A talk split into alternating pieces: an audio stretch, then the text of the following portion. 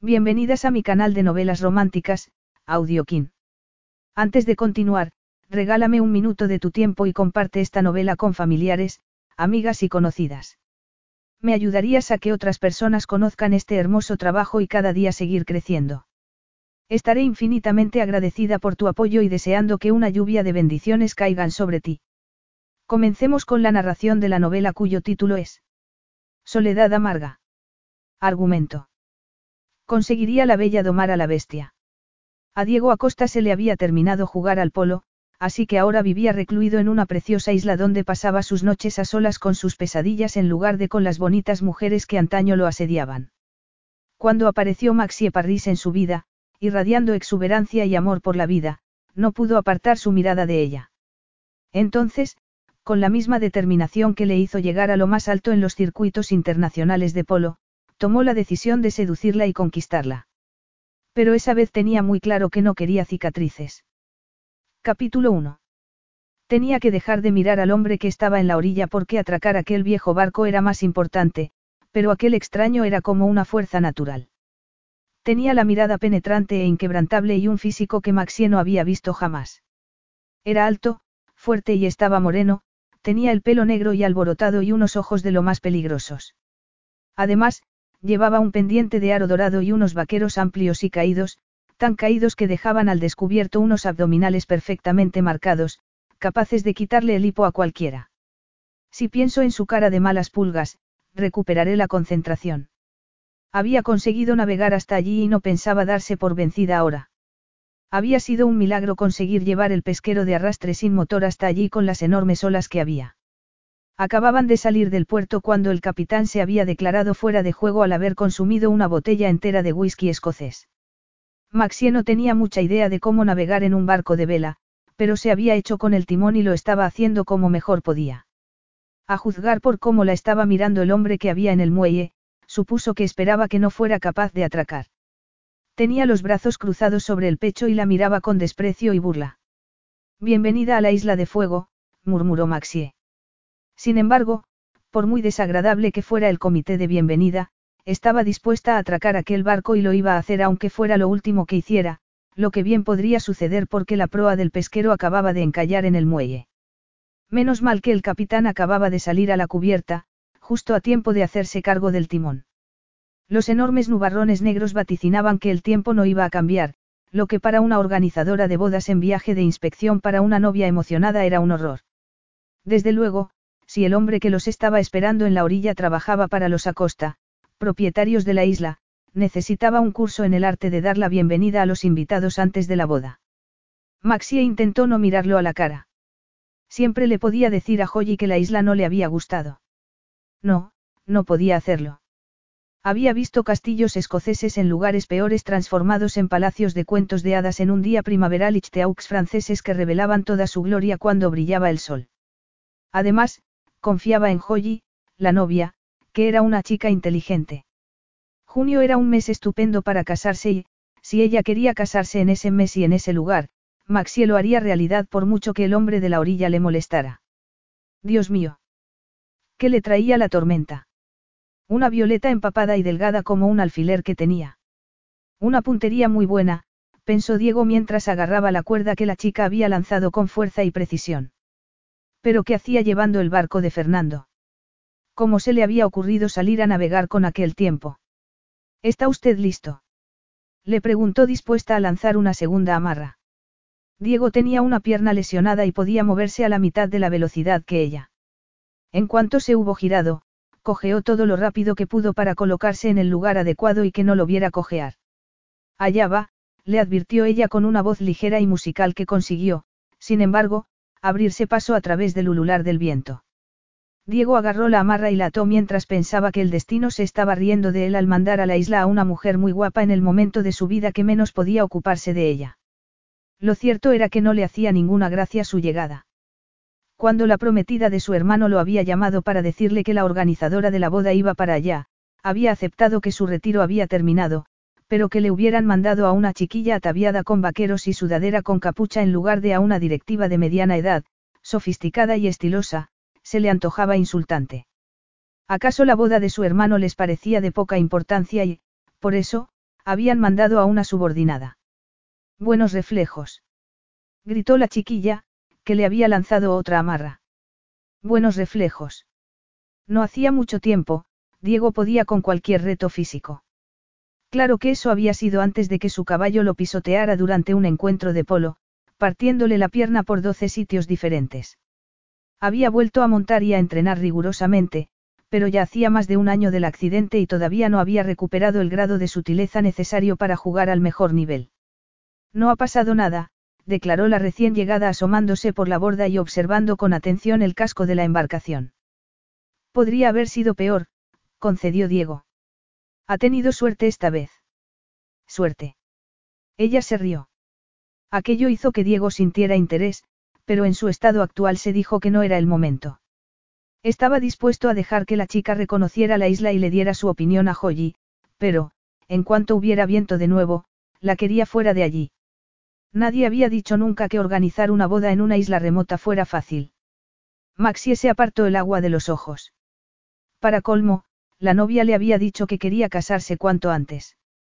No es para menos, había pensado Maxi al ver una foto del futuro marido.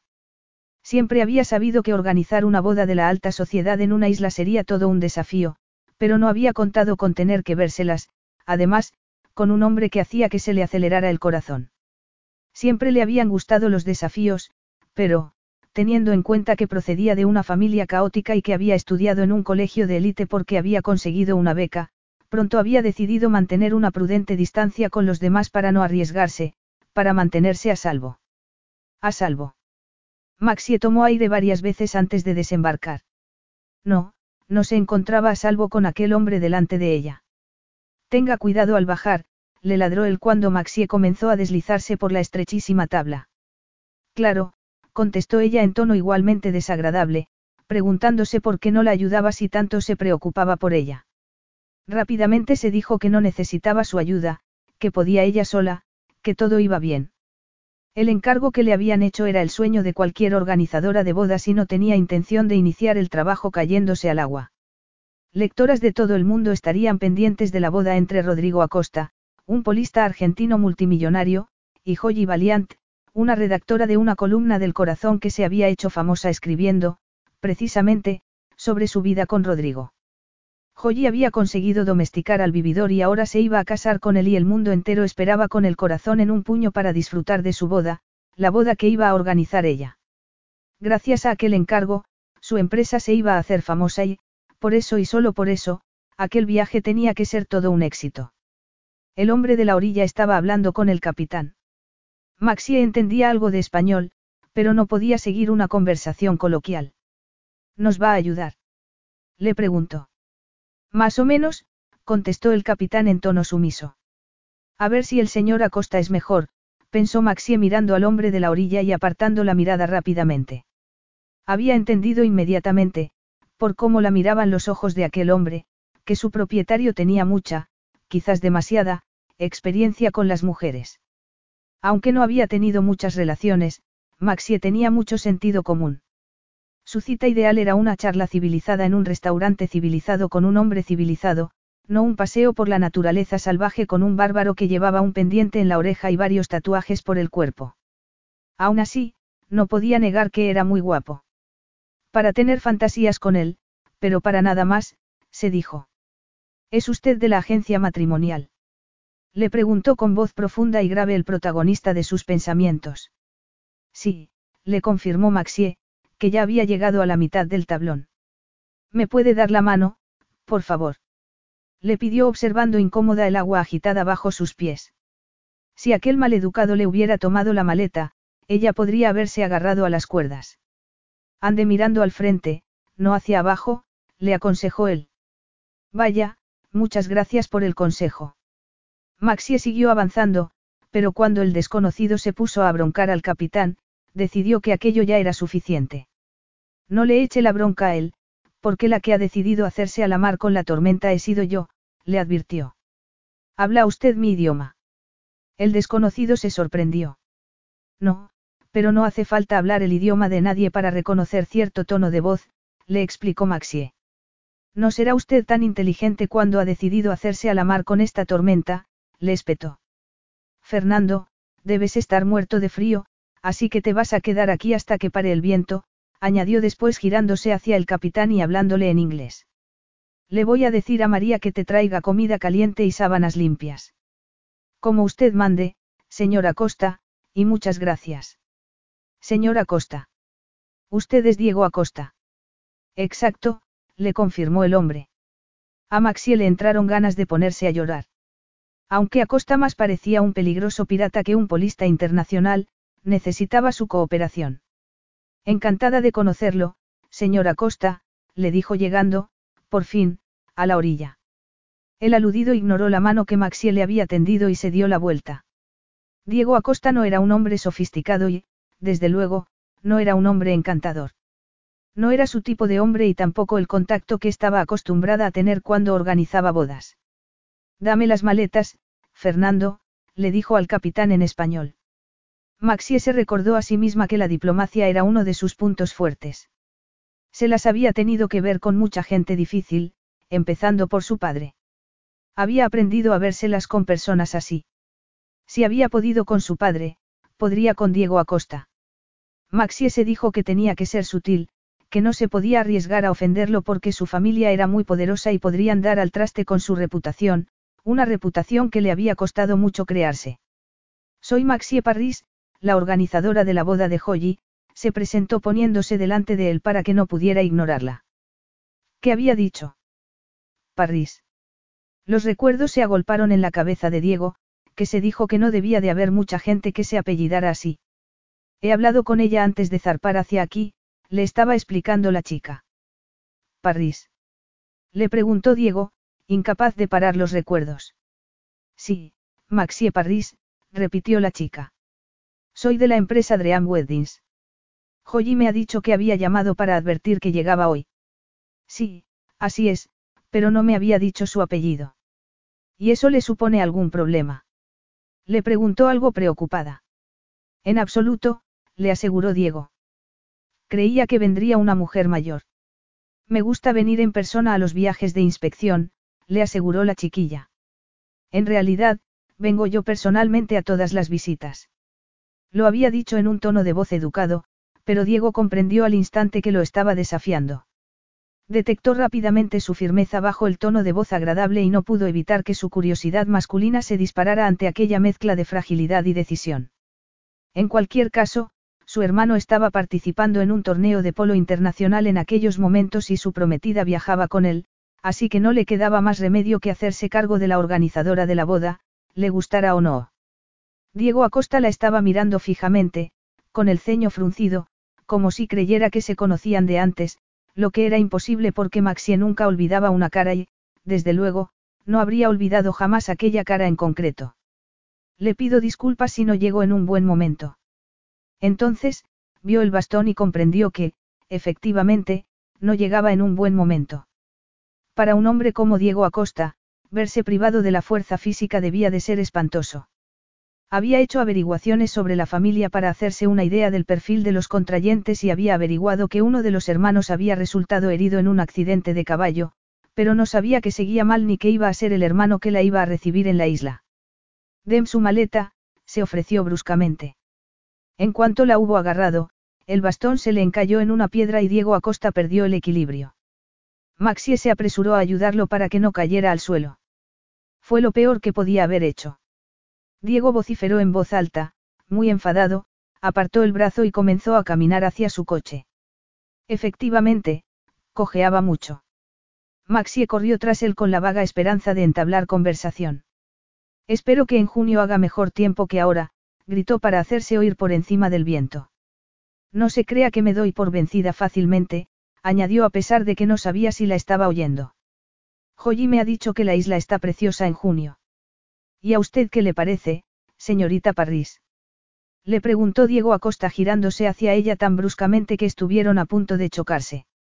No puedo formarme una opinión con lo que he visto hasta el momento, consiguió contestar ella sinceramente mientras sentía que el corazón le latía desbocado en el pecho.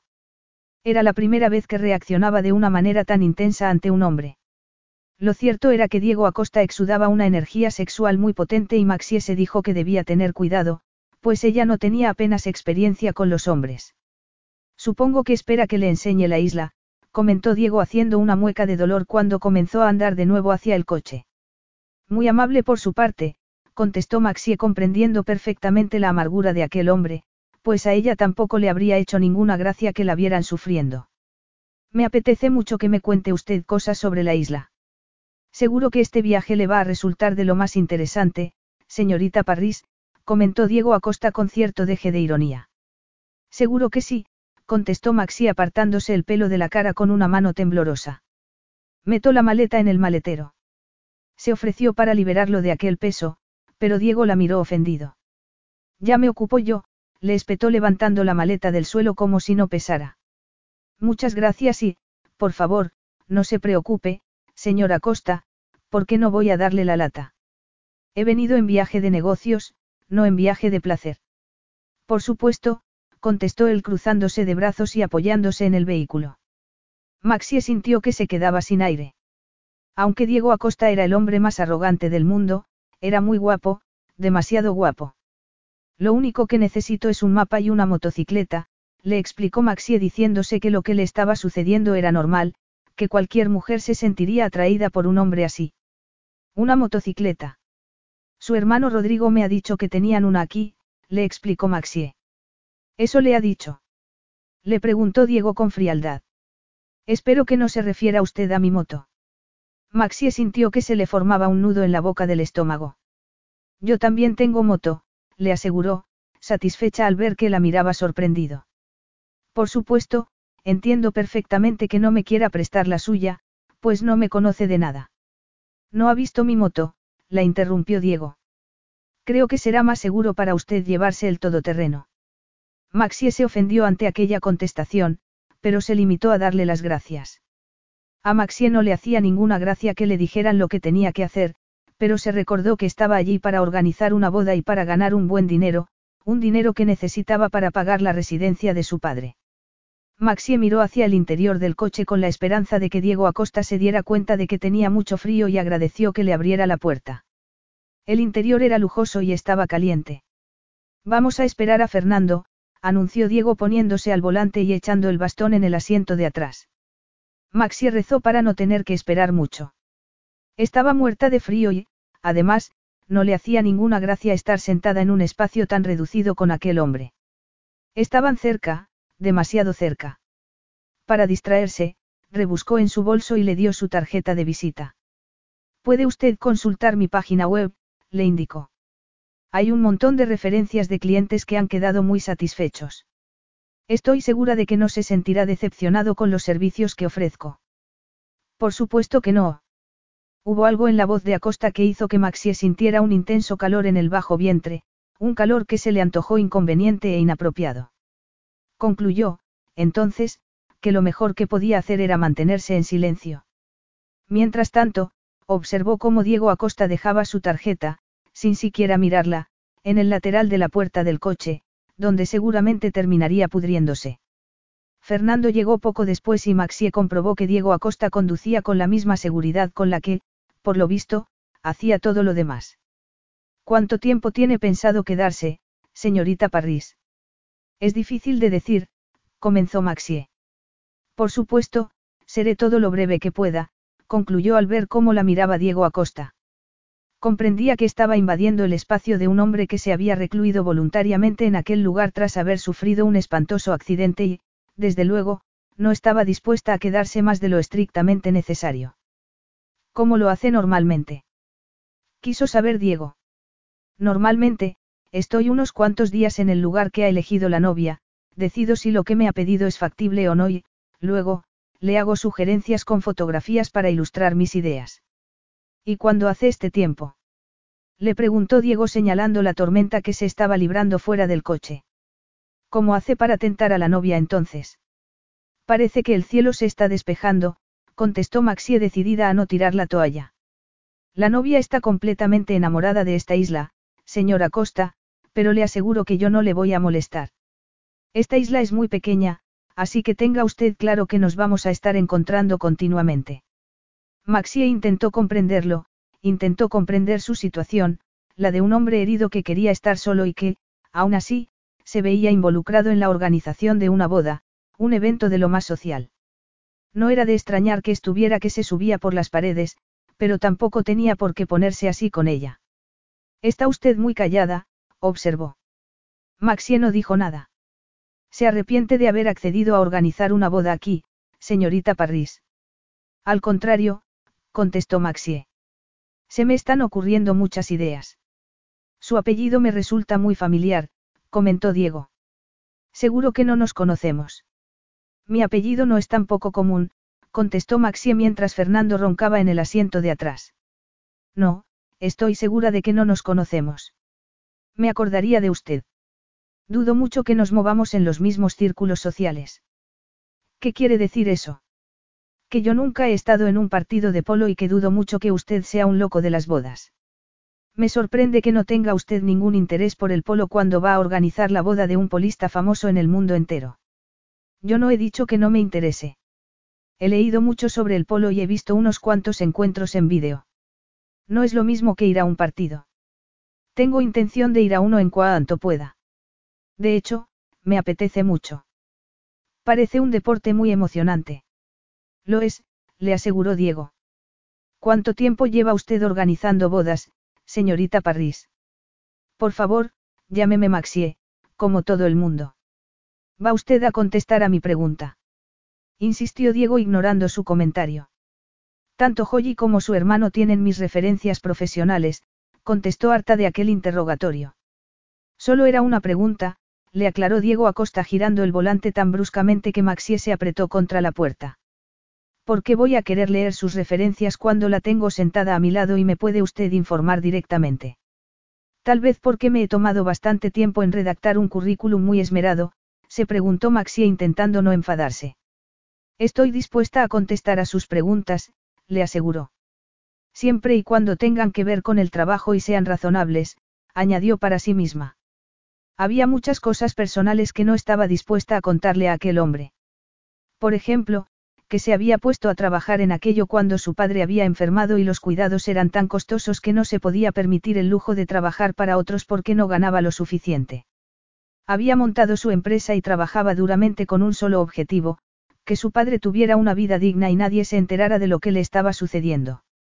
Y así iba a seguir siendo por muy difícil que Diego Acosta se empeñara en ponérselo.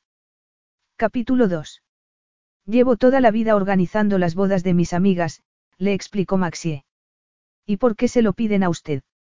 Le preguntó Diego Acosta. Supongo que porque en el colegio estaba constantemente organizando eventos. Organizar bodas resultó ser una progresión natural de aquello, contestó Maxie dándose cuenta mientras hablaba de que así había sido en realidad. ¿Y cuánto hace que terminó el colegio? Tengo 26 años, lo informó Maxie decidiendo que ya era suficiente. Llevo más de cinco años trabajando en esto, mi empresa de organización de bodas va muy bien, señora Costa. Por lo que me dijo mi hermano, entendí que la organizadora de bodas iba a ser alguien mayor con mucha experiencia. Disculpe mi sinceridad, pero usted me parece demasiado joven para encargarse de una boda de esta importancia. Todas las bodas son importantes para mí, contestó Maxie. Aunque no haya oído hablar de mí, por favor, no juzgue el libro por la cubierta, señora Costa.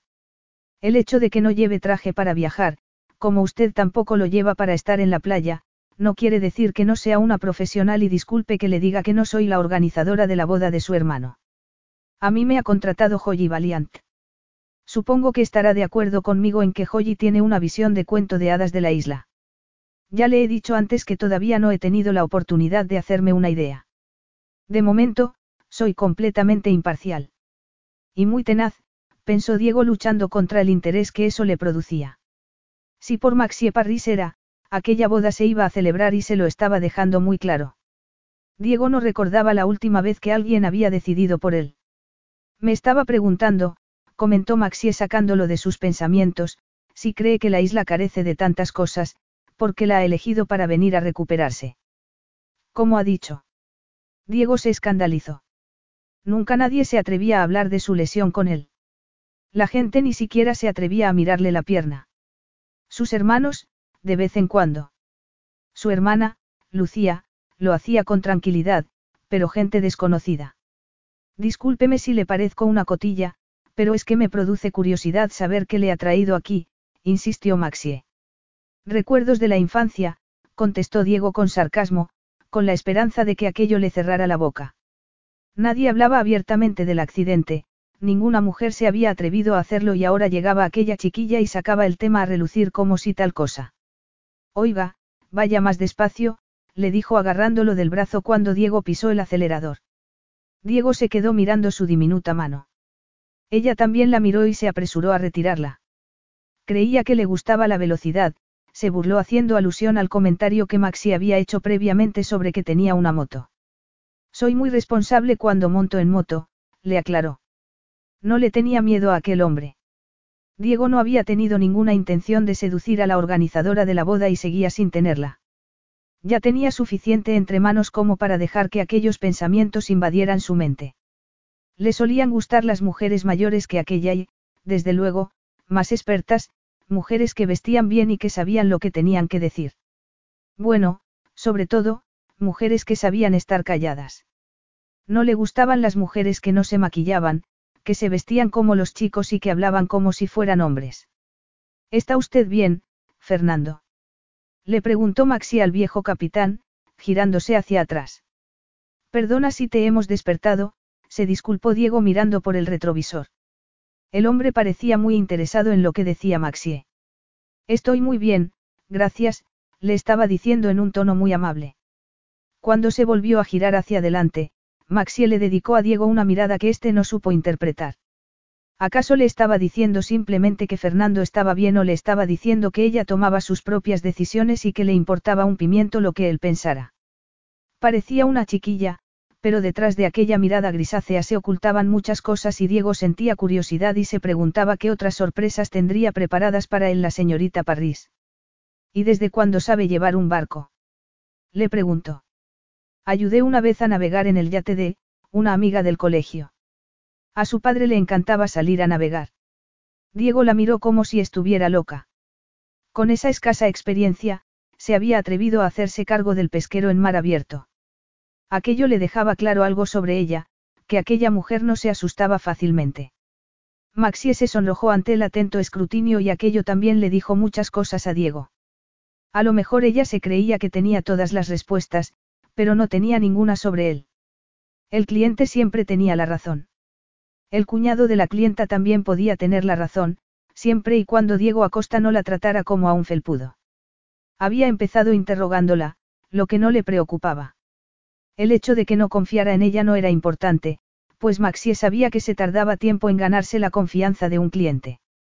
Además, el hecho de que se preocupara tanto por la boda de su hermano, era un punto a su favor, pues quería decir que había un fuerte vínculo entre ellos. Había organizado ya unas cuantas bodas cuando una amiga que trabajaba en la televisión me pidió que le organizara la suya. Le gustó tanto el resultado que me ofreció, a la vuelta de su luna de miel, que presentara un espacio especial el día de San Valentín, así que hicimos un especial de la boda perfecta y esas cosas. Desde entonces, no he parado de trabajar. Pero nunca ha organizado una boda en una isla diminuta donde nunca sabes cuándo van a llegar las cosas y en la que la electricidad se puede ir en cualquier momento, apuntó Diego. Eso es cierto, pero puedo alquilar generadores eléctricos y soy lo suficientemente precavida como para tener aquí todo lo que necesito mucho antes de la boda. Estoy encantada con este reto. Ya lo veo, se mofó Diego fijándose en su ropa mojada. De haber sabido que iba a tener que llevar un barco, me habría vestido de otra manera. ¿Y por qué ha tenido que llevarlo usted? Quiso saber Diego mirando por el espejo retrovisor. Maxie giró la cabeza y comprobó que Fernando se había vuelto a quedar dormido. Fernando no se encontraba bien y yo lo ayudé gustosa, contestó para no meter al capitán en un lío. Como experiencia ha estado bien, añadió como si la aterradora travesía no le hubiera dado miedo, pero le aseguro que no volvería a hacerlo. Eso espero. Por alguna extraña razón, Maxie se encontró mirando fijamente los labios de Diego Acosta. Se apresuró a apartar la mirada. Aunque tenía la ropa mojada y estaba muerta de frío, su cuerpo parecía bastante caliente. Si finalmente Joy decide celebrar su boda aquí y surgen problemas, no se preocupe, yo me encargaré de resolverlos. Para eso le pagan, no. Contestó Diego Acosta estirando su pierna herida. Para entonces, Maxie ya se había dado cuenta de que su estado de ánimo variaba dependiendo de si le dolía o no la pierna. Sí, efectivamente, es para lo que me pagan, le confirmó mientras se preguntaba cómo era posible que teniendo el dinero que tenía aquel hombre le siguiera dando problemas la pierna y, si tanto le dolía, ¿por qué no se tomaba una pastilla como hacía el resto de los mortales? Si cree que este trabajo va a ser demasiado para usted, sería mejor que lo dijera ahora, la instó. Me gusta realizar una evaluación completa antes de tomar ninguna decisión, le explicó Maxie con mucha calma. Estaba acostumbrada a tratar con todo tipo de clientes, era muy discreta con sus vidas y así pensaba obrar en esa ocasión. El hecho de que Diego Acosta fuera un hombre muy guapo, no significaba que lo fuese a tratar de manera diferente. Creo que ya le he dicho que no le voy a molestar en absoluto. Eso será si se hospeda usted en la isla, comentó él. ¿Por qué no lo iba a hacer? Le preguntó ella en tono amable. Por lo que le ha dicho antes a Fernando, he dado por hecho que no quería que se volviera a arriesgar teniendo que volver a cruzar en la tormenta. Si hay algún hotel, me puedo hospedar aquí. No hay hoteles. Estamos en una pequeña isla privada y aquí vive muy poca gente, le explicó Diego Acosta. A lo mejor alguien me alquila una habitación con derecho a desayuno, aventuró Maxie. En esta isla no hay hadas madrinas que alquilen habitaciones, señorita Parris, la informó él. Eso era evidente. De haber habido hadas madrinas en Isla de Fuego sus varitas mágicas se habrían convertido a aquellas alturas en ramitas. Se quedará en mi casa, anunció Diego sin el menor entusiasmo. Maxie sintió que se le secaba la garganta. Lo que estaba diciendo tenía sentido, pero... Cuando no sepas qué hacer, sonríe y da las gracias. Ese era el consejo que le solía dar a las novias nerviosas. Gracias, contestó. Acto seguido, viendo que Diego Acosta no tenía nada más que decir, se puso a mirar por la ventanilla. Fue así como comprobó que estaban dejando el mar atrás y que ante ellos se abría un paisaje espectacular de altas cimas negras que salían directamente del agua del océano. La carretera estaba rodeada de una flora verde y exuberante que brillaba bajo el agua de la lluvia y que competía en belleza con flores de todos los colores. Maravilloso, murmuró. Si yo fuera usted, no me haría demasiadas ilusiones, comentó Diego Acosta. La vida que llevo aquí es muy austera, tengo pocas comodidades. Me refería a las vistas, le explicó Maxie. Son absolutamente increíbles, añadió pensando que eran perfectas para la boda de una pareja tan apasionada como Joyi y Rodrigo. Diego no dijo nada, pero Maxie se fijó en que agarraba el volante con fuerza. Evidentemente, hubiera preferido que no le gustara la isla y que se fuera, pero no había tenido suerte. Maxie se preguntó si le habría leído el pensamiento cuando Diego se volvió hacia ella y la miró fijamente. Cuando hacía eso, Maxie sentía que perdía pie, pues, aunque no era exactamente una virgen vestal, ambos sabían que no era el terreno en el que mejor se movía. Sabía lo suficiente del sexo como para esperar que algún día surgiera alguien que supiera guiarla. Diego Acosta sabía. Lo presentía.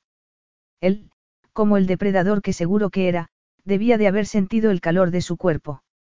Solo una cosa, le dijo. Solo una. Sí. Le preguntó Maxia educadamente. Mientras esté aquí, será mejor que me llame Diego. Paladeó las desconocidas sílabas en la boca y dio un respingo cuando vio que él la volvía a mirar fijamente. Diego, muy bien, contestó. Mientras esté aquí, tendrá que cumplir una serie de condiciones, añadió él. Maxie escuchó atentamente mientras Diego enumeraba los riesgos con los que se podía encontrar en una isla volcánica.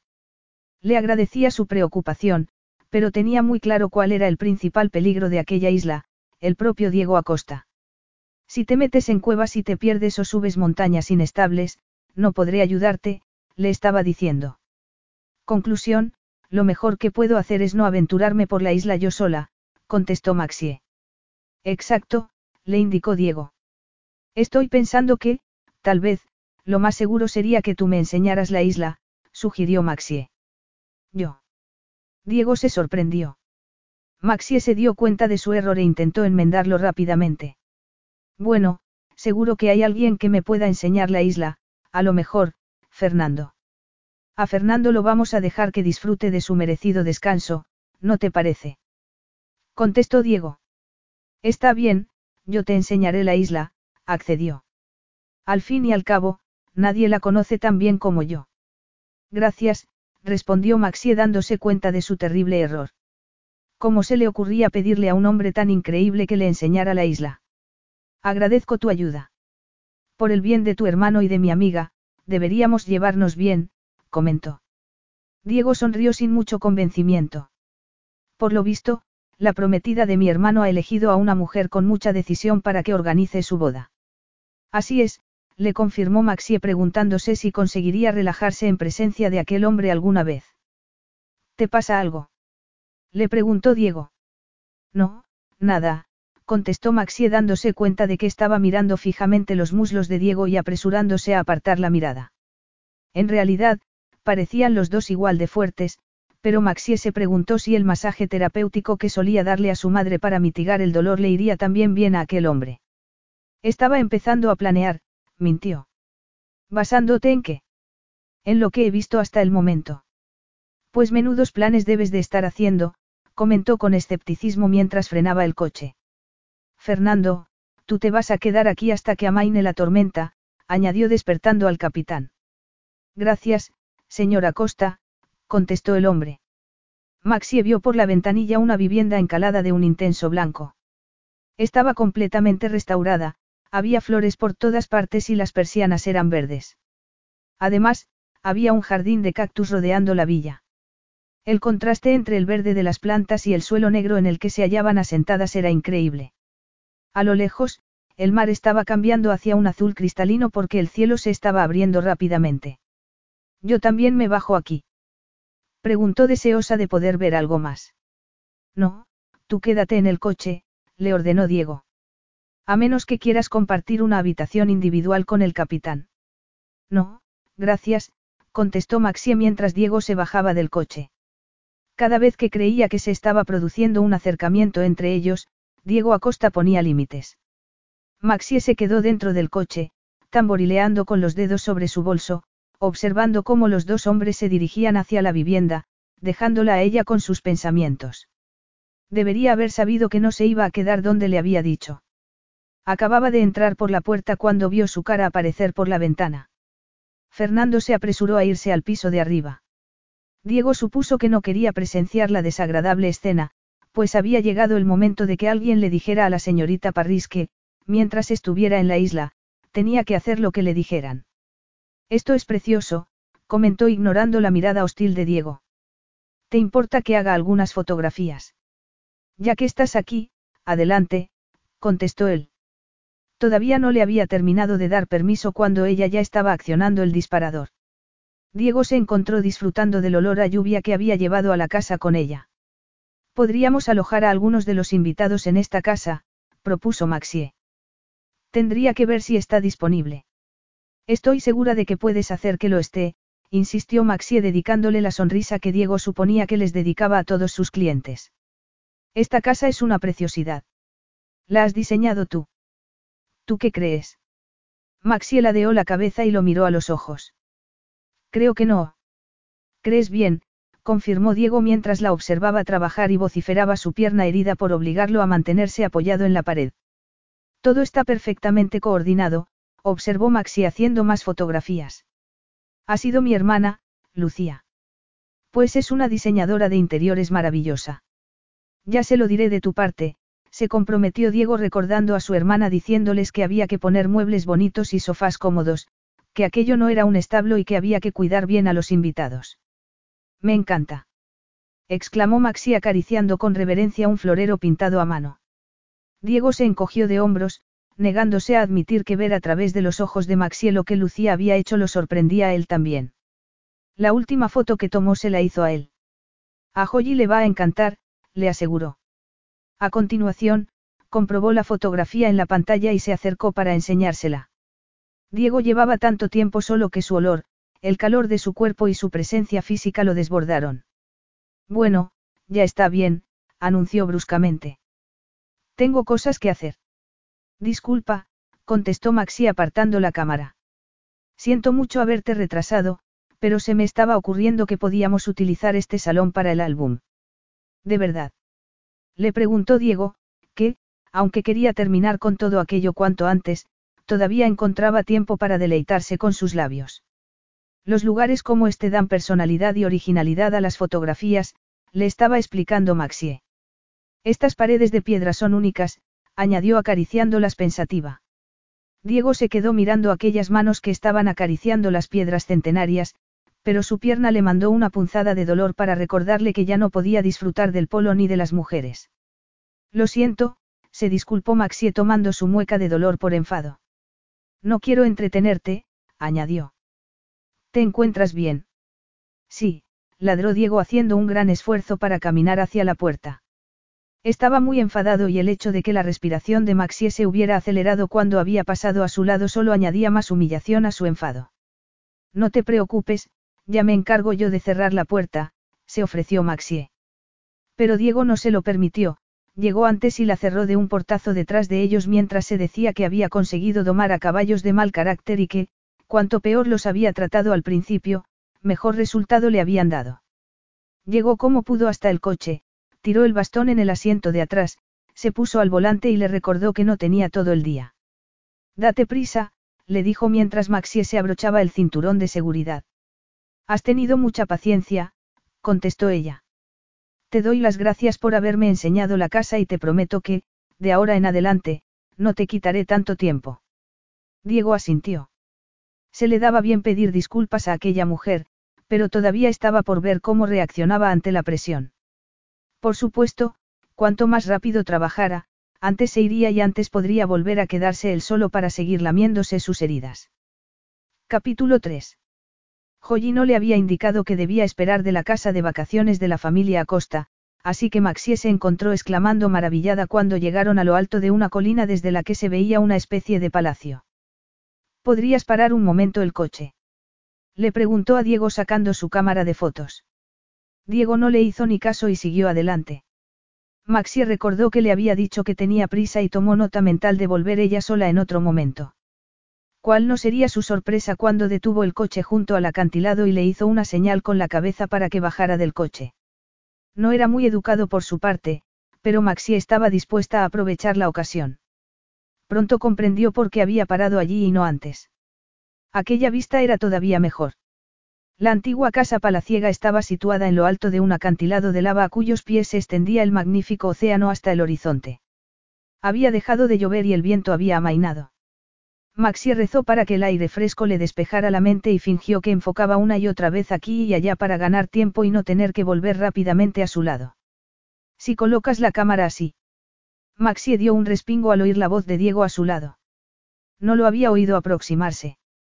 Cuando alargó el brazo hacia la cámara, sintió descargas eléctricas por toda la columna vertebral.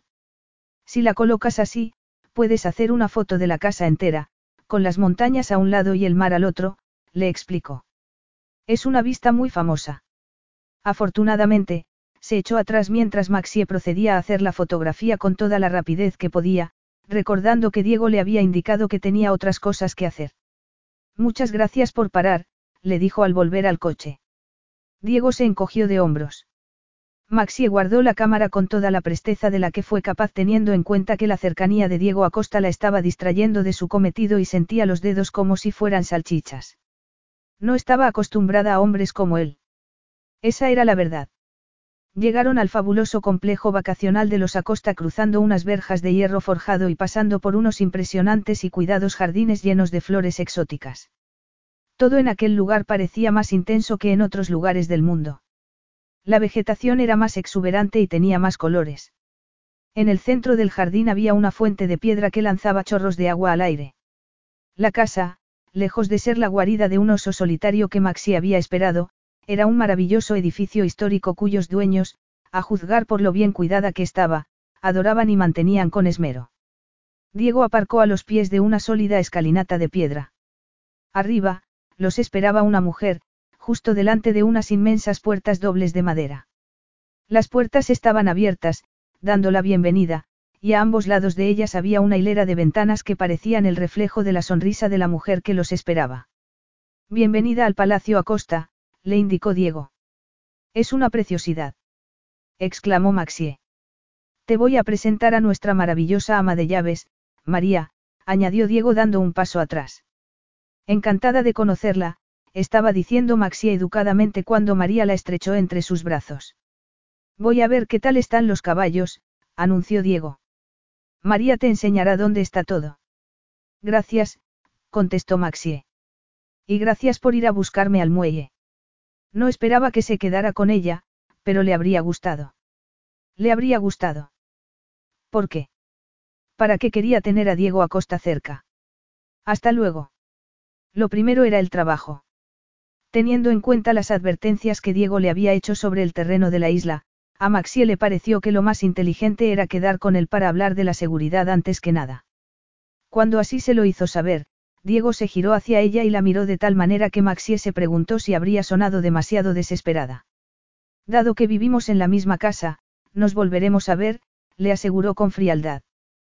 Cuando quieras, contestó Maxie sonrojándose. Mientras veía cómo se alejaba, se dio cuenta de que ya sentía su distancia.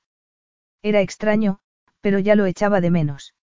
En cuanto se hubo cerciorado de que no lo oían, Diego se apresuró a llamar a su hermano.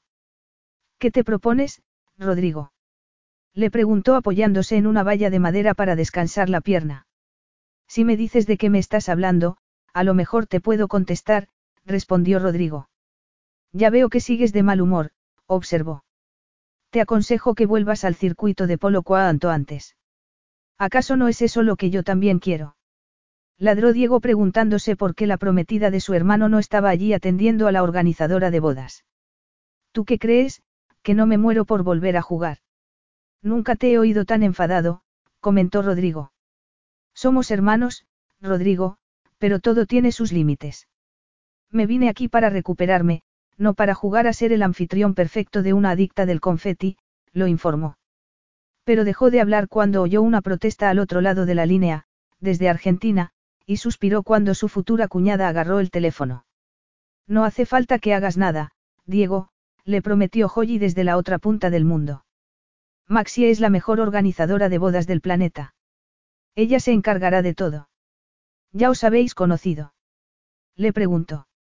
Ya ha llegado, ¿verdad? Insistió preocupada. Sí, sí, está aquí, le confirmó Diego. Perfecto, Joyi se entusiasmó. No me quiero casar en ningún otro sitio, solo en Isla de Fuego. Perdóname, Joyi, pero tengo cosas que hacer, la interrumpió Diego educadamente. Ya hablaremos de tu boda en otro momento. Ah, contestó su futura cuñada tímidamente. Claro, claro, supongo que estarás ocupado con los caballos. Diego permaneció en silencio unos momentos. Sí, estoy ocupado con los caballos, le confirmó desviando su atención hacia los equinos que pastaban en el prado. Concretamente, se quedó mirando a uno de ellos, el que lo había tirado meses atrás y que se había recuperado por completo, mucho mejor que su dueño. ¿Algo va mal? Le preguntó Joyi obligándolo a concentrarse de nuevo en la llamada. No, pero, te quería preguntar una cosa. El apellido de la organizadora de tu boda. Maxie Parris. ¿Verdad que es un encanto? Le puedes decir a mi hermano que se ponga. Claro. A continuación, se dio cuenta de que Joyi tapaba la bocina con una mano y le decía algo a Rodrigo. Diego. Lo saludó Rodrigo de nuevo. La organizadora de la boda se llama Maxie Parris. Sí, se llama así y su empresa es Dream Weddings, le corroboró su hermano, pero he pedido referencias, la he investigado y todo está en orden. Debe de haber miles de chicas en el mundo que se apelliden así, Diego. En cualquier caso, ya deberías haber superado aquello. Tal vez, pero no lo había hecho. No puede ser la misma familia, le aseguró Rodrigo. ¿Estás seguro? Joyi se había puesto al teléfono de nuevo. ¿He hecho algo mal, Diego? Le preguntó a su futuro cuñado, visiblemente preocupada. No, Joyi, tú no has hecho nada, le aseguró Diego. No quería contarle nada, no quería estropearle el momento más romántico de su vida. Ella no tenía la culpa de una tragedia que solo él había puesto en marcha años atrás. ¿Prefieres que hablemos de la boda en otro momento? Le preguntó la prometida de Rodrigo. No, le aseguró Diego. Cuéntame qué es lo que necesitas. Se sintió mal al comprobar que Joyi ya no estaba tan emocionada como al inicio de la conversación, pero, a medida que fueron hablando, fue recuperando su efervescencia. Mientras su futura cuñada hablaba de su boda, Diego se fue dejando llevar hacia una época de su pasado en la que se había arriesgado demasiado y que había tenido trágicas consecuencias. Estaba seguro de que sus contrincantes de polo estarían encantados de que no estuviera jugando porque, cuando jugaba, recordaba lo que había hecho y, cuando eso sucedía, nada le importaba, lo que lo convertía en un peligro no solo para sí mismo, sino para todos los demás. Tienes que volver a jugar, le dijo Joyi como si le estuviera leyendo el pensamiento. Tus hermanos te necesitan, Diego. El equipo no es lo mismo sin ti. Lo estoy intentando, le aseguró Diego.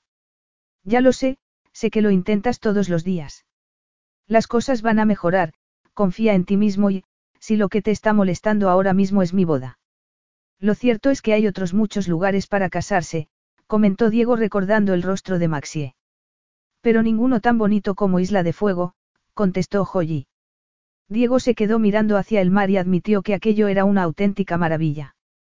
En aquellos momentos, el agua tenía una tonalidad negruzca que parecía hacer juego con su estado de ánimo, pero cuando salía el sol. Diego, ¿estás ahí? Le preguntó su hermano, que había recuperado el teléfono. Sí, estoy aquí, contestó él. Y era cierto que su cuerpo estaba allí, pero su mente había viajado al pasado. ¿Cuántas personas en el mundo se apellidarán Parris? Le preguntó su hermano. Sé que estás preocupado por eso, pero no pasa nada, Diego, insistió Rodrigo con impaciencia. Tú eres el de los números en la familia, deberías saberlo. Era cierto, se le daban bien los números y era gracias a su hermano mayor, Nacho, que lo había sacado de un buen lío años atrás, cuando Diego había invertido dinero en un negocio que había ido fatal. Entonces, Nacho le había explicado que, si quería manejar dinero, tenía que aprender a hacerlo. Diego se había formado como contable y ahora manejaba toda la economía familiar. ¿Sigues ahí? insistió Rodrigo. Sigo aquí, confirmó Diego. Te noto muy tenso, comentó Rodrigo. Creo que ambos sabemos la razón de que estés así. Según Joyi, Maxie Parris es una mujer guapa y estáis en la isla prácticamente solos. Estás perdiendo facultades. ¿No será que no me interesa? ¿A quién pretendes engañar? Rodrigo se rió. Tú también estás empezando a ver el mundo con cristales de color de rosa. Cada día te pareces más a Joyi. No te metas con ella, le advirtió Rodrigo. Yo lo único que necesito es recuperar la pierna para poder volver a montar y volver a jugar al polo, que es lo que me gusta de verdad, le aseguró Diego. Volveremos a hablar cuando estés más centrado, se despidió Rodrigo antes de colgar el teléfono. Diego se quedó mirando el auricular, frustrado.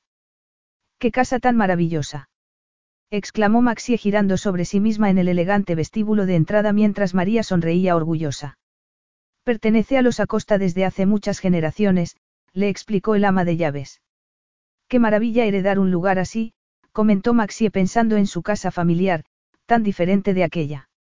Su padre, que tan mal se había portado con su madre cuando Maxie era pequeña, se había arruinado a causa de la enfermedad de su mujer.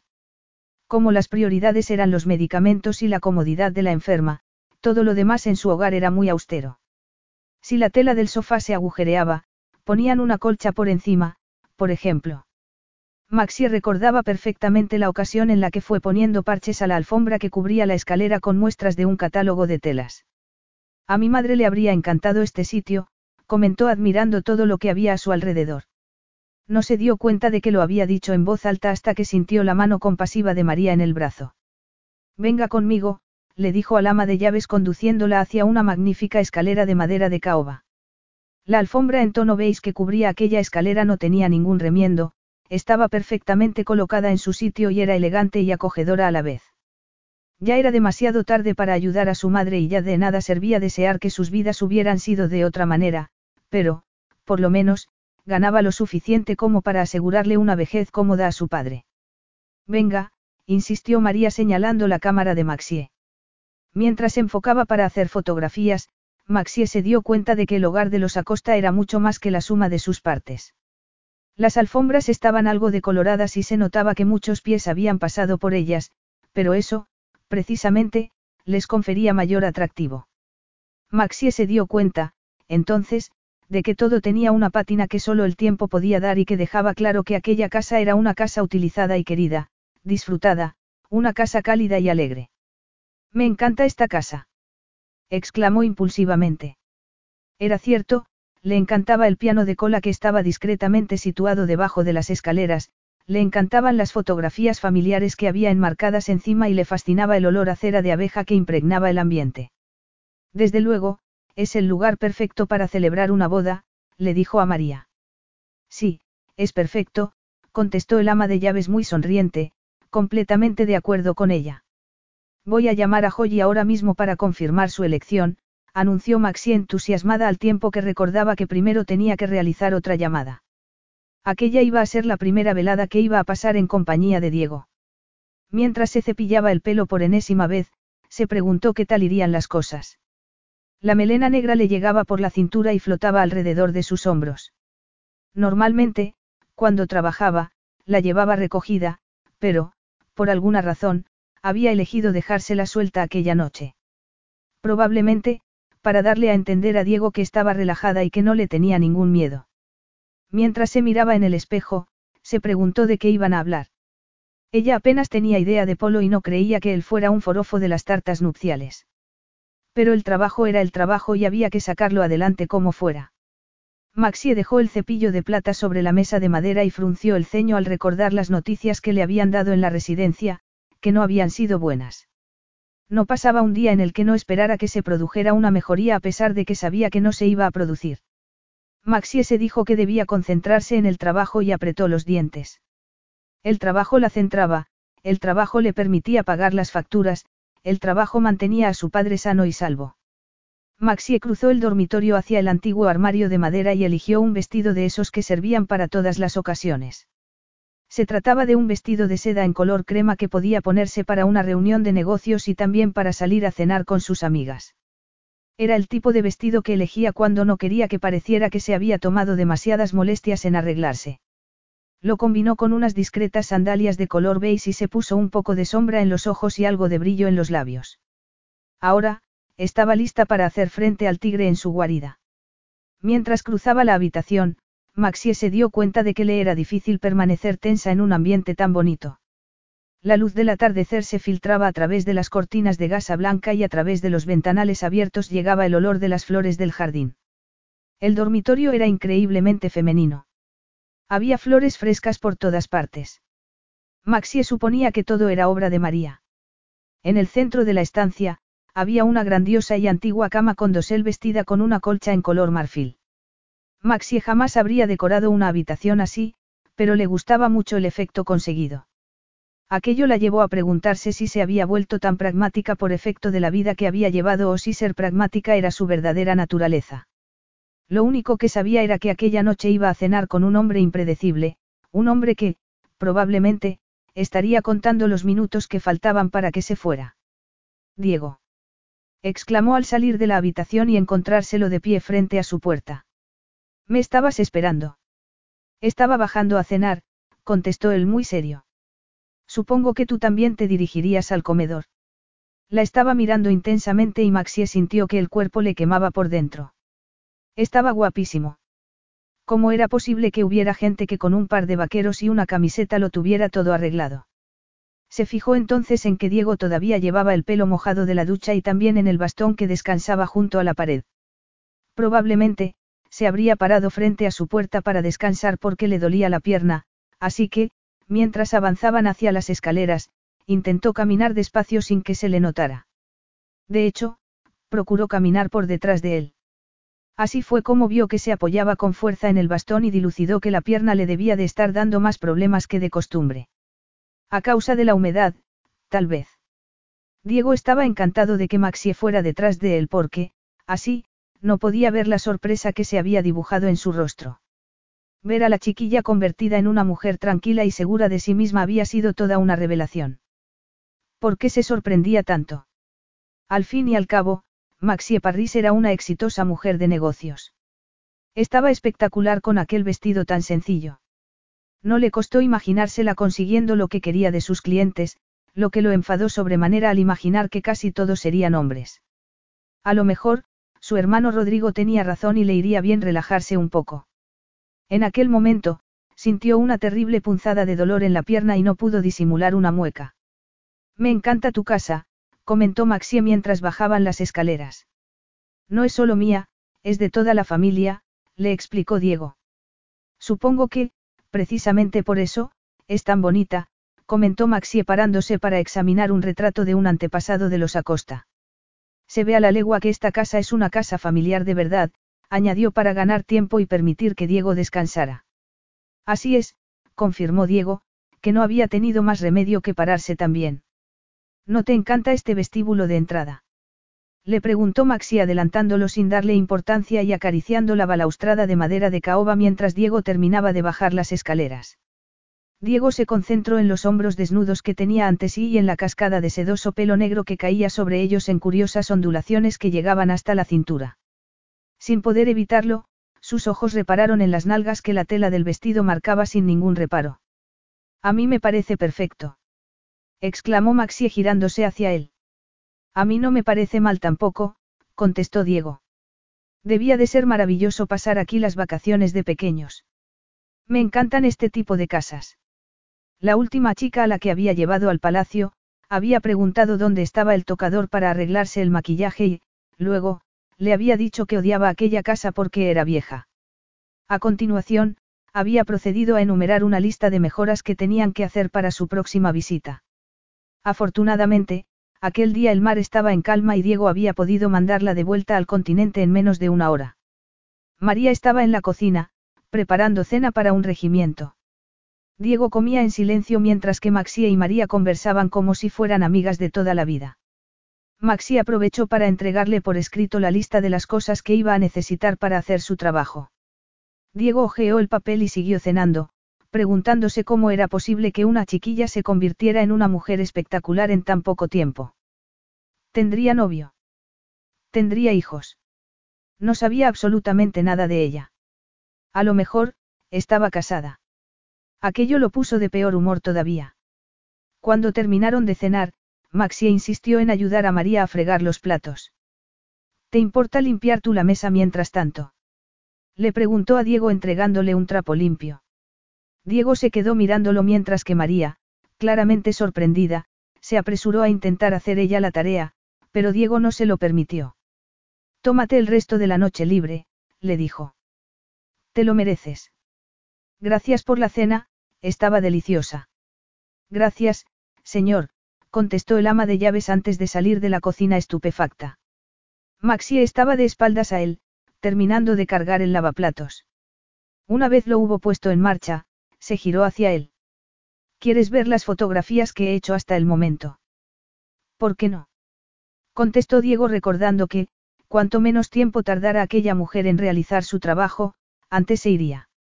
Lo cierto era que Maxie no dejaba de sorprenderlo. Además de ser, por lo visto, una excelente organizadora de bodas, sus fotografías eran increíbles. En ellas, la isla quedaba retratada de una manera que a Diego jamás se le habría ocurrido. Maxi había sabido ensalzar los aspectos de la isla que la convertían en un lugar lleno de posibilidades y no en una cárcel. Ver Isla de Fuego a través de sus ojos resultó una revelación para Diego. ¿Ocurre algo? Le preguntó Maxi al ver que hacía una mueca. No, todo va bien, contestó Diego, aunque el dolor de la pierna lo estaba matando. Haces unas fotografías muy buenas. Gracias, contestó Maxi yendo hacia la puerta. Me quiero acostar pronto. Por supuesto, contestó Diego mientras sus instintos batallaban con su sentido común y su pierna gritaba de dolor. Buenas noches, señorita, le deseó mientras Maxie salía de la cocina. Capítulo 4. Había pasado la peor noche de su vida. Estaba mal desear que un hombre que parecía un pirata se comportara como tal. Era una locura pasar la noche tumbada en la cama preguntándose qué ocurriría si dejara la puerta medio abierta. Pero ¿cómo se le ocurría algo así? De haberlo hecho y, si Diego hubiera decidido entrar en su habitación, no habría sabido cómo comportarse. Lo había oído subir las escaleras y se había quedado completamente quieta mientras escuchaba el agua correr. No había podido evitar imaginárselo desnudo en la ducha. No era de extrañar que no hubiera podido conciliar el sueño después. Maxie se levantó de la cama, corrió las cortinas y saludó al nuevo día. Brillaba el sol con tanta fuerza que le costaba creer que el día anterior hubiera habido tormenta. Abrió la ventana y aspiró el olor de la hierba mojada mientras se preguntaba dónde estaría Diego. No se le veía en el jardín, así que pensó que estaría con sus caballos. Maxie decidió ducharse, hacer unas cuantas llamadas y consultar la agenda que le había entregado. No tenía tiempo que perder en fantasías sobre hombres peligrosos raptando a chicas sensatas y llevándoselas a lugares secretos para hacerles el amor sin parar. Claro que era humana y Diego Acosta era increíblemente guapo. Diego se había despertado antes del amanecer. No había pasado buena noche.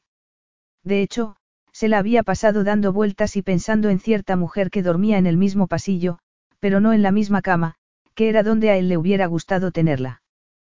¿Qué le había impedido ir a buscarla?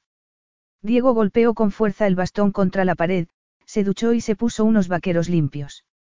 Cuando abrió la puerta, se la encontró pasando en dirección a las escaleras. Buenos días, Diego, lo saludó sin darse cuenta de su humor de perros. Espero que hayas dormido bien.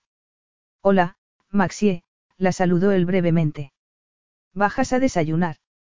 María me prometió anoche hacerme tortitas, añadió llegando al vestíbulo de abajo y avanzando en dirección a la cocina. Voy a ir primero a ver qué tal están los caballos, contestó Diego.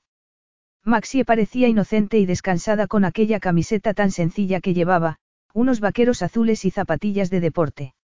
Espero que no haya ningún problema, comentó con la mano en el pomo de la puerta de la cocina. Bueno, uno de los caballos nuevos le dio una cozallera a mi mejor semental, le explicó. Vaya exclamó Maxie preocupada. Lo siento mucho. Espero que no haya sido grave. Todavía no lo sé, le espetó Diego frunciendo el ceño. Era bueno mezclar a un caballo que se estaba recuperando de una caída con otros, pero siempre existía el riesgo de que le hicieran daño y se sentía responsable por lo que había sucedido. ¿Me enseñas luego a tus caballos? Le preguntó Maxie. A Diego no le dio tiempo a negarse porque Maxie desapareció en la cocina. Diego notó que su humor empeoraba por momentos y que se hacía todavía más negro cuando la oyó reírse con María. Era evidente que se sentía como en su casa. Tras darle las gracias al ama de llaves de Diego por el delicioso desayuno, Maxi recordó la cantidad de anécdotas divertidas que María le había contado sobre la infancia de Diego. Había sido una suerte que no hubiera desayunado con ellas porque, de haberlo hecho, seguro que María no habría contado ni la mitad de las cosas que le había confiado.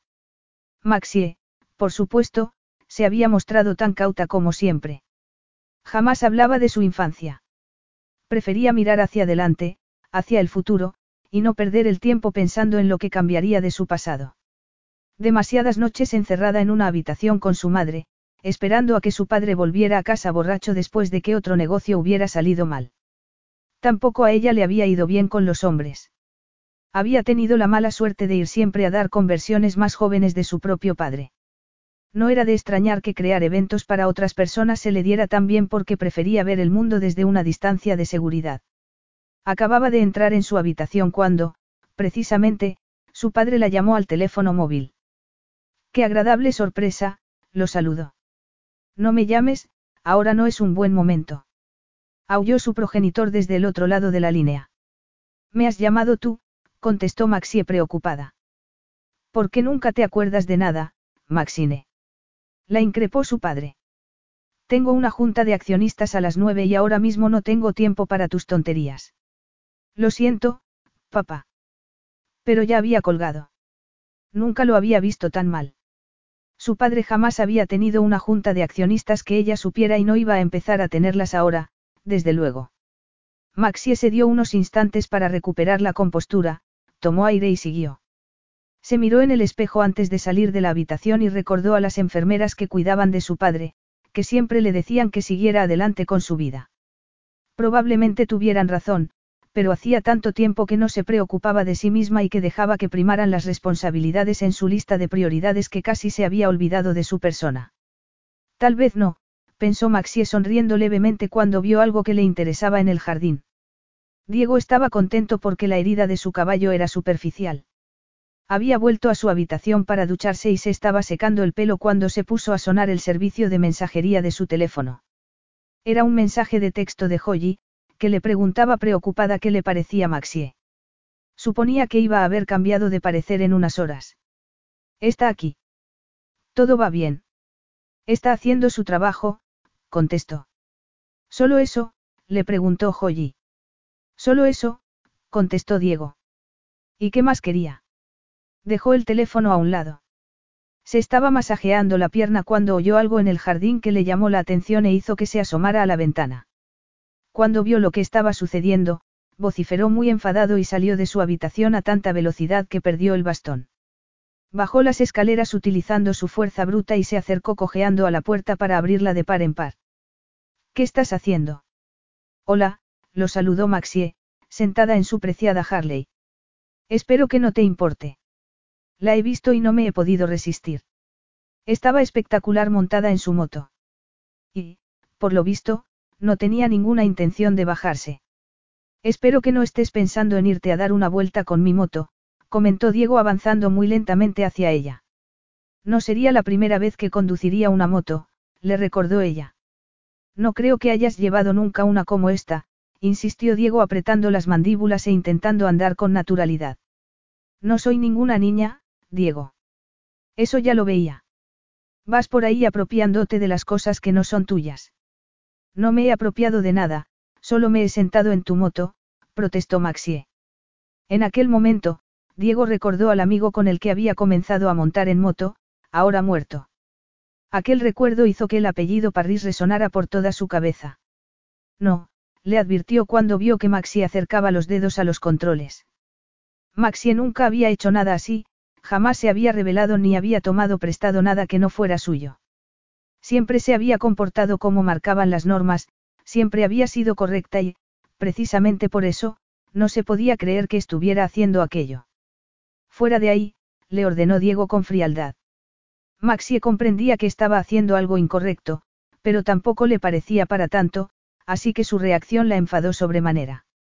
Mira, entiendo perfectamente que no quieras que la boda se celebre aquí y también entiendo perfectamente que no te caiga bien, pero como la prometida de tu hermano me ha contratado para que le dé mi opinión, me voy a quedar hasta que tenga suficientes datos para dársela. Entonces, vuelve al trabajo y deja mi moto en paz. Ya he hecho mi trabajo, le espetó Maxie bajándose de la moto. Para tu información, he estado despierta buena parte de la noche para terminar mi trabajo. Joyi lo habrá recibido ya. ¿Y tú qué has hecho aparte de ir por la vida de víctima? Diego palideció. ¿Qué has dicho? No es eso. Le preguntó Maxie dando rienda suelta a los sentimientos que llevaba años refrenando. Así que no puedes jugar al polo, ¿eh? ¿Y qué más da? Sigues pudiendo montar. Sigues respirando. Estás vivo. Yo en tu lugar me callaría inmediatamente, le exigió Diego. ¿Por qué? ¿Te molesta oír la verdad? ¿Cuánto tiempo llevas aquí? No piensas volver nunca al mundo real. Además, si tanto te duele la pierna, ¿por qué no tomas analgésicos como todo el mundo? Te estás pasando. De verdad. Contestó Maxi aguantando el tipo. A lo mejor ya iba siendo hora de que alguien te dijera la verdad. Quizás no debería haberme sentado en tu moto, pero, por favor, Diego, solo es una moto. No te la iba a robar. ¿Dónde iba a ir con ella? Te recuerdo que estamos en una isla. Se burló. ¿Has terminado? Le preguntó completamente furioso. Y más guapo que nunca. Fue entonces cuando Maxie se dio cuenta de que la atracción era mutua. El aire se le bloqueó en los pulmones cuando Diego avanzó hacia ella. La incredulidad se mezcló con la excitación y el terror cuando se apoyó en la moto y la miró con pasión. La próxima vez, pregúntame primero, le dijo. Suéltame. exclamó Maxie. No sabía que le daba más miedo, si el enfado que veía en los ojos de Diego o la crueldad de su sonrisa. Por no hablar de cómo la estaba agarrando del brazo. Claro que, debajo de todo aquello, había un vínculo primitivo que los unía como si estuvieran destinados a quedar enlazados por algo apasionado, exclusivo e intenso. Te he dicho que me sueltes. Insistió. Diego se limitó a mirarla como si fuera una criatura salvaje que lo interesara, una criatura que no hubiera visto nunca antes. ¿No me oyes o qué? Le preguntó Maxie intentando zafarse. Te prohíbo que me mires así. No te atrevas a reírte.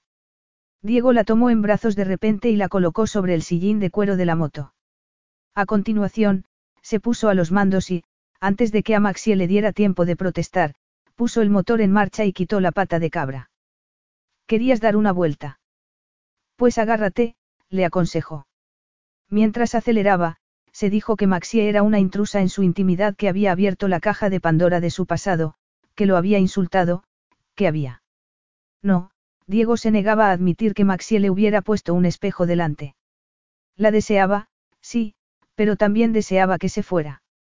No quería hacerle daño a nadie y, por culpa de su pierna, su ánimo era sombrío y dentro de él se gestaba un veneno que resultaba peligroso. Quería saber por qué no salía de la isla. Quería saber por qué no podía volver al mundo real. Por seguridad, porque era peligroso para los demás, por eso. Maxi había ignorado sus advertencias y ahora se había encontrado con el diablo. Diego había puesto en marcha la moto con tanta fuerza que Maxi estuvo a punto de caerse de espaldas y no tuvo más remedio que agarrarse a él. Mientras aceleraba al máximo y tomaban la primera curva de manera tan cerrada que Maxie sintió que el vaquero le rozaba en la calzada, se dijo que sí, que era cierto que ella había conducido motos antes porque era la manera más fácil de moverse por Londres, pero había mucha diferencia entre una moto de 125 centímetros cúbicos y la Harley de Diego. Al principio, se preocupó por si se caían, pero pronto se dio cuenta de que Diego conducía a las mil maravillas. Aún así, seguía agarrada a él con fuerza, con la mejilla apoyada en su espalda, sintiendo sus músculos y, aunque parecía una locura, se sentía a salvo. Por supuesto, tenía que tener cuidado de a dónde iban sus manos, que parecían tener vida propia y estar deseando explorar el torso del conductor.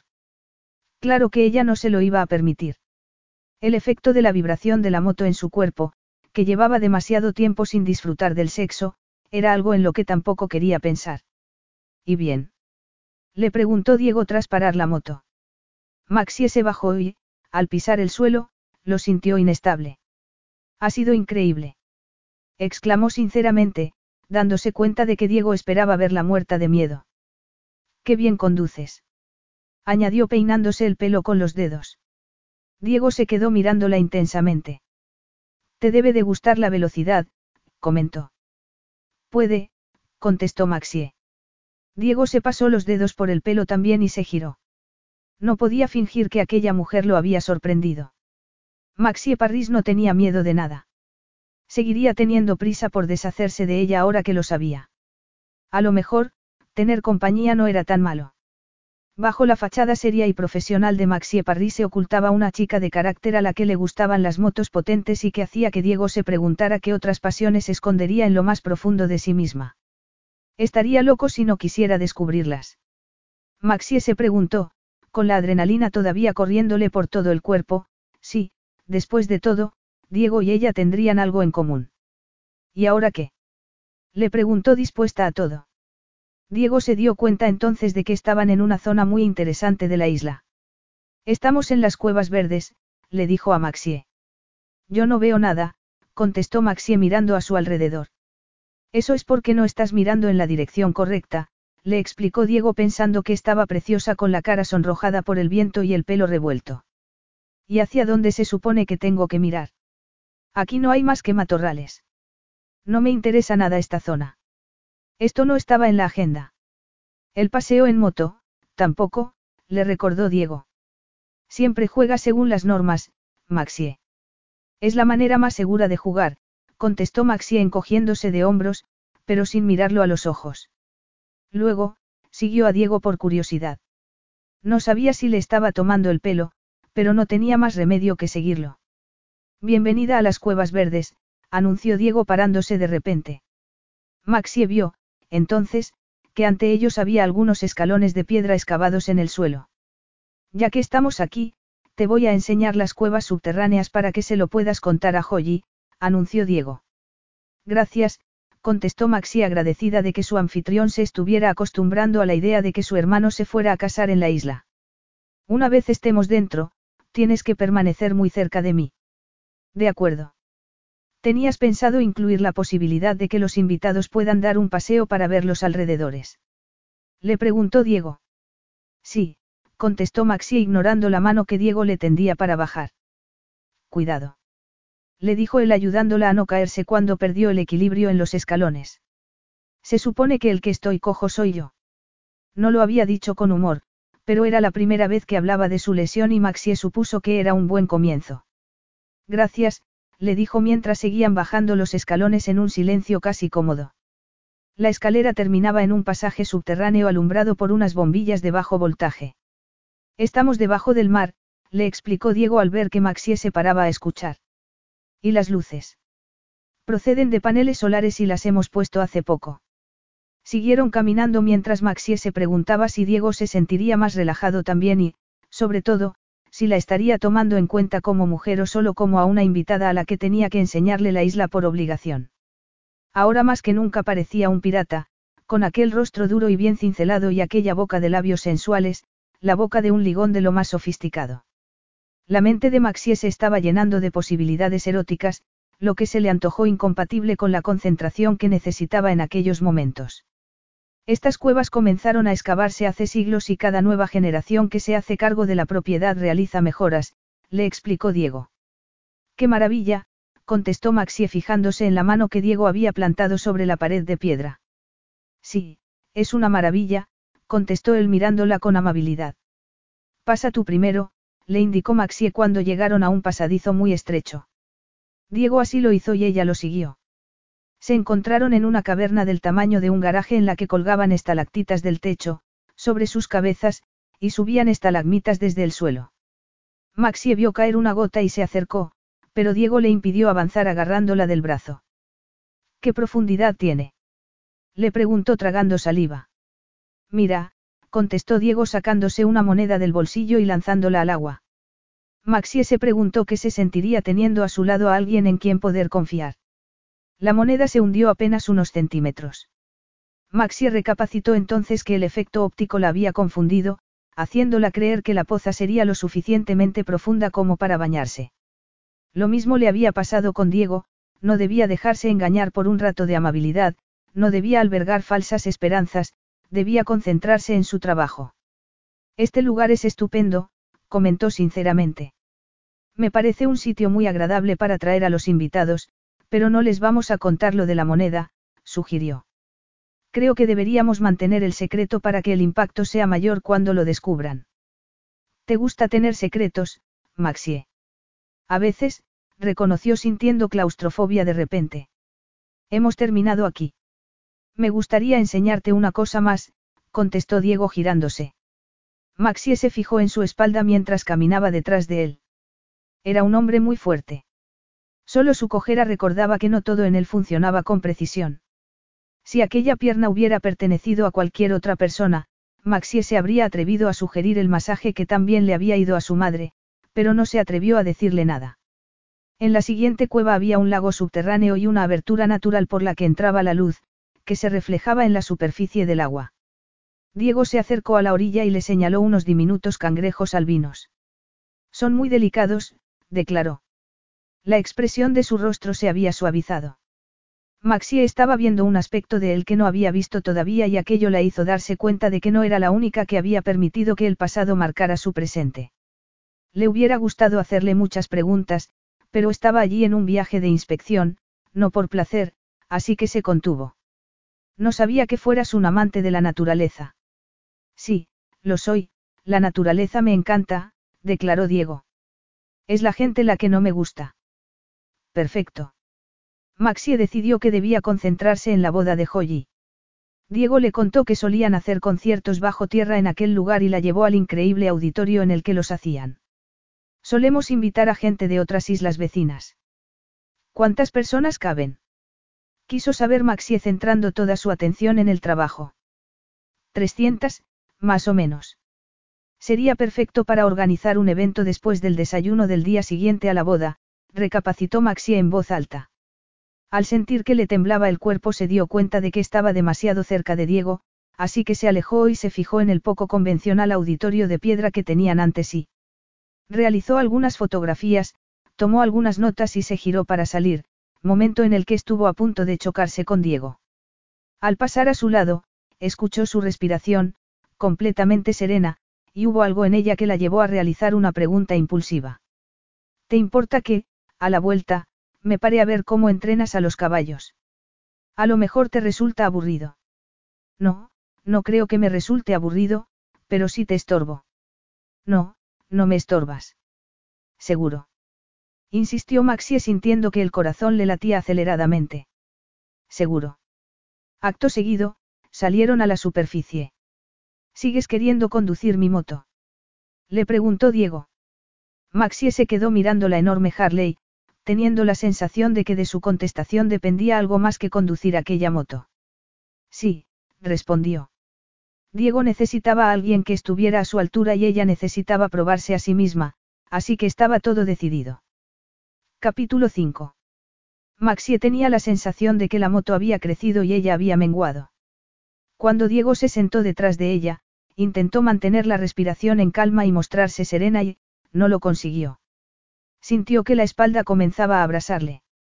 Menos mal que era imposible que él se estuviera dando cuenta y, por lo menos, no veía la tensión que se había dibujado en su rostro.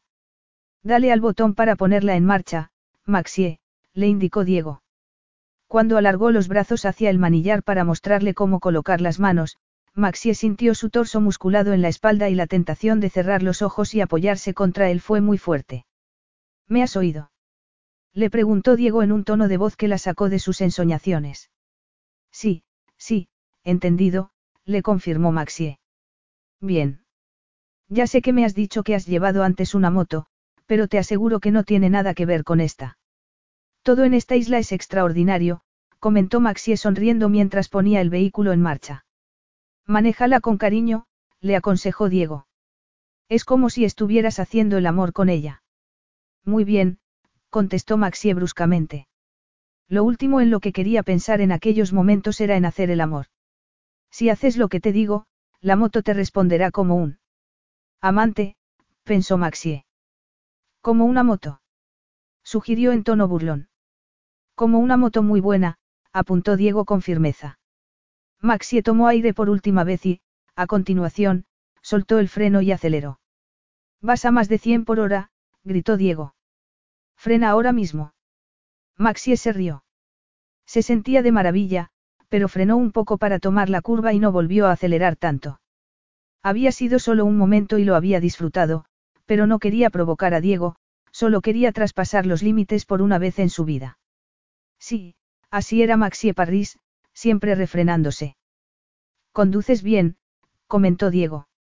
Maxie se estaba deleitando en el paisaje, llegando a la conclusión de que había algo en aquella isla que desataba a la loca que había dentro de ella, que normalmente era de lo más sensata. Gracias por dejarme tu moto. Gritó. Diego se echó hacia atrás y, al perder su contacto, Maxie sintió que perdía algo importante. ¿Vas en moto todos los días? Le preguntó. Sí, voy en moto todos los días a trabajar y, a veces, también para otros desplazamientos. ¿Vive sola? Quiso saber Diego. Ahora sí, contestó Maxie. Así que no tienes novio. No, respondió Maxie en un tono de voz que indicaba que no tenía tiempo para esas cosas, lo que era cierto. ¿Y tus padres? Mi madre murió, contestó Maxie tras un breve silencio. Lo siento, le dijo Diego echándose de nuevo hacia adelante. Mis padres también. Los dos. Lo siento. Hace ya mucho tiempo de aquello. Yo la sigo echando de menos. Pienso en mi madre y me acuerdo de ella todos los días. ¿Y tu padre? Maxie se puso en alerta roja. Está jubilado, contestó utilizando la mentira que siempre le daba resultado. Lleva una vida muy tranquila, añadió aliviada al ver que Diego no insistía. Gira a la izquierda aquí, le indicó. Ya casi habían llegado al palacio y se estaban acercando a las cuadras. Maxie paró la moto y Diego se bajó. Luego, con ayuda de sus potentes brazos saltó por encima de una valla. Uno de los caballos lo reconoció y se acercó trotando hacia él para buscar en sus bolsillos y encontrar un paquete de golosinas. ¿Lo vas a montar? Le preguntó Maxie justo en el momento en el que Diego se subía a lomos del caballo. En aquellos momentos, su pierna lesionada no existía. Acarició al animal y se fundió con él, pero Maxie supuso que no era lo mismo trotar un rato que jugar al polo, un deporte de élite en el que seguro que el dolor de la pierna le pasaba factura. Maxie se apoyó en la valla de madera y se quedó mirando. Vengo todos los días a montar, le explicó Diego al pasar por delante. Maxie entendía perfectamente que lo hiciera. Aquel lugar era muy tranquilo y el sonido de los cascos del caballo sobre el suelo tenía un efecto hipnótico y relajante. Así fue hasta que otro caballo los vio y, queriendo unirse a la diversión, galopó a toda velocidad hacia el caballo de Diego, haciendo que se asustara y se levantara sobre las patas traseras. Diego no tuvo más remedio que controlarlo con las piernas, lo que le causó un tremendo dolor. Maxie lo vio reflejado en su rostro y lo comprobó cuando lo vio desmontar y doblarse hacia adelante. Hubiera preferido no haberlo visto. ¿Te puedo ayudar? Le preguntó. Diego no se movió, no levantó la mirada, le hizo un gesto con una mano para que se alejara. Maxie se imaginaba que haber sido un deportista de élite y verse ahora reducido a ese estado por el dolor debía de ser espantoso. Lo primero que hizo Diego cuando se le pasó el dolor fue ir a ver a su caballo. Cuando comprobó que estaba bien, le dio una palmada en la grupa para que el animal volviera al prado. A continuación, se acercó a Maxie cojeando. Ella no dijo nada. No había necesidad de decir nada. Se miraron a los ojos brevemente y eso fue todo. De alguna manera, era lo más cerca que podían estar. El sol se estaba poniendo por detrás de las montañas cuando llegaron a casa a lomos de la Harley, con Diego al volante. Habían estado fuera horas y Maxi apenas se había dado cuenta. Las montañas negras tenían un reborde dorado y el mar se había calmado y parecía una lámina de color lila. Era un paisaje increíble, pero el día no había ido bien. Diego conducía muy despacio, como si no quisiera que ocurrieran más desastres. Cuando llegaron a casa y Maxie se bajó de la moto, él se alejó sin mediar palabra.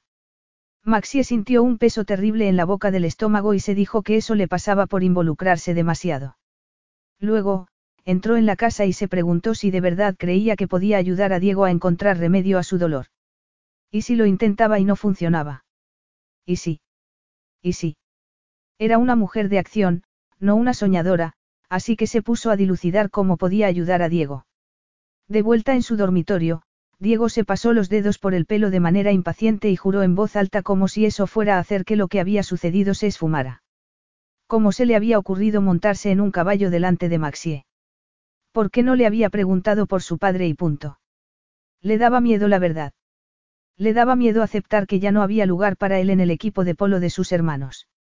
Le daba miedo aceptar la verdad sobre Maxie.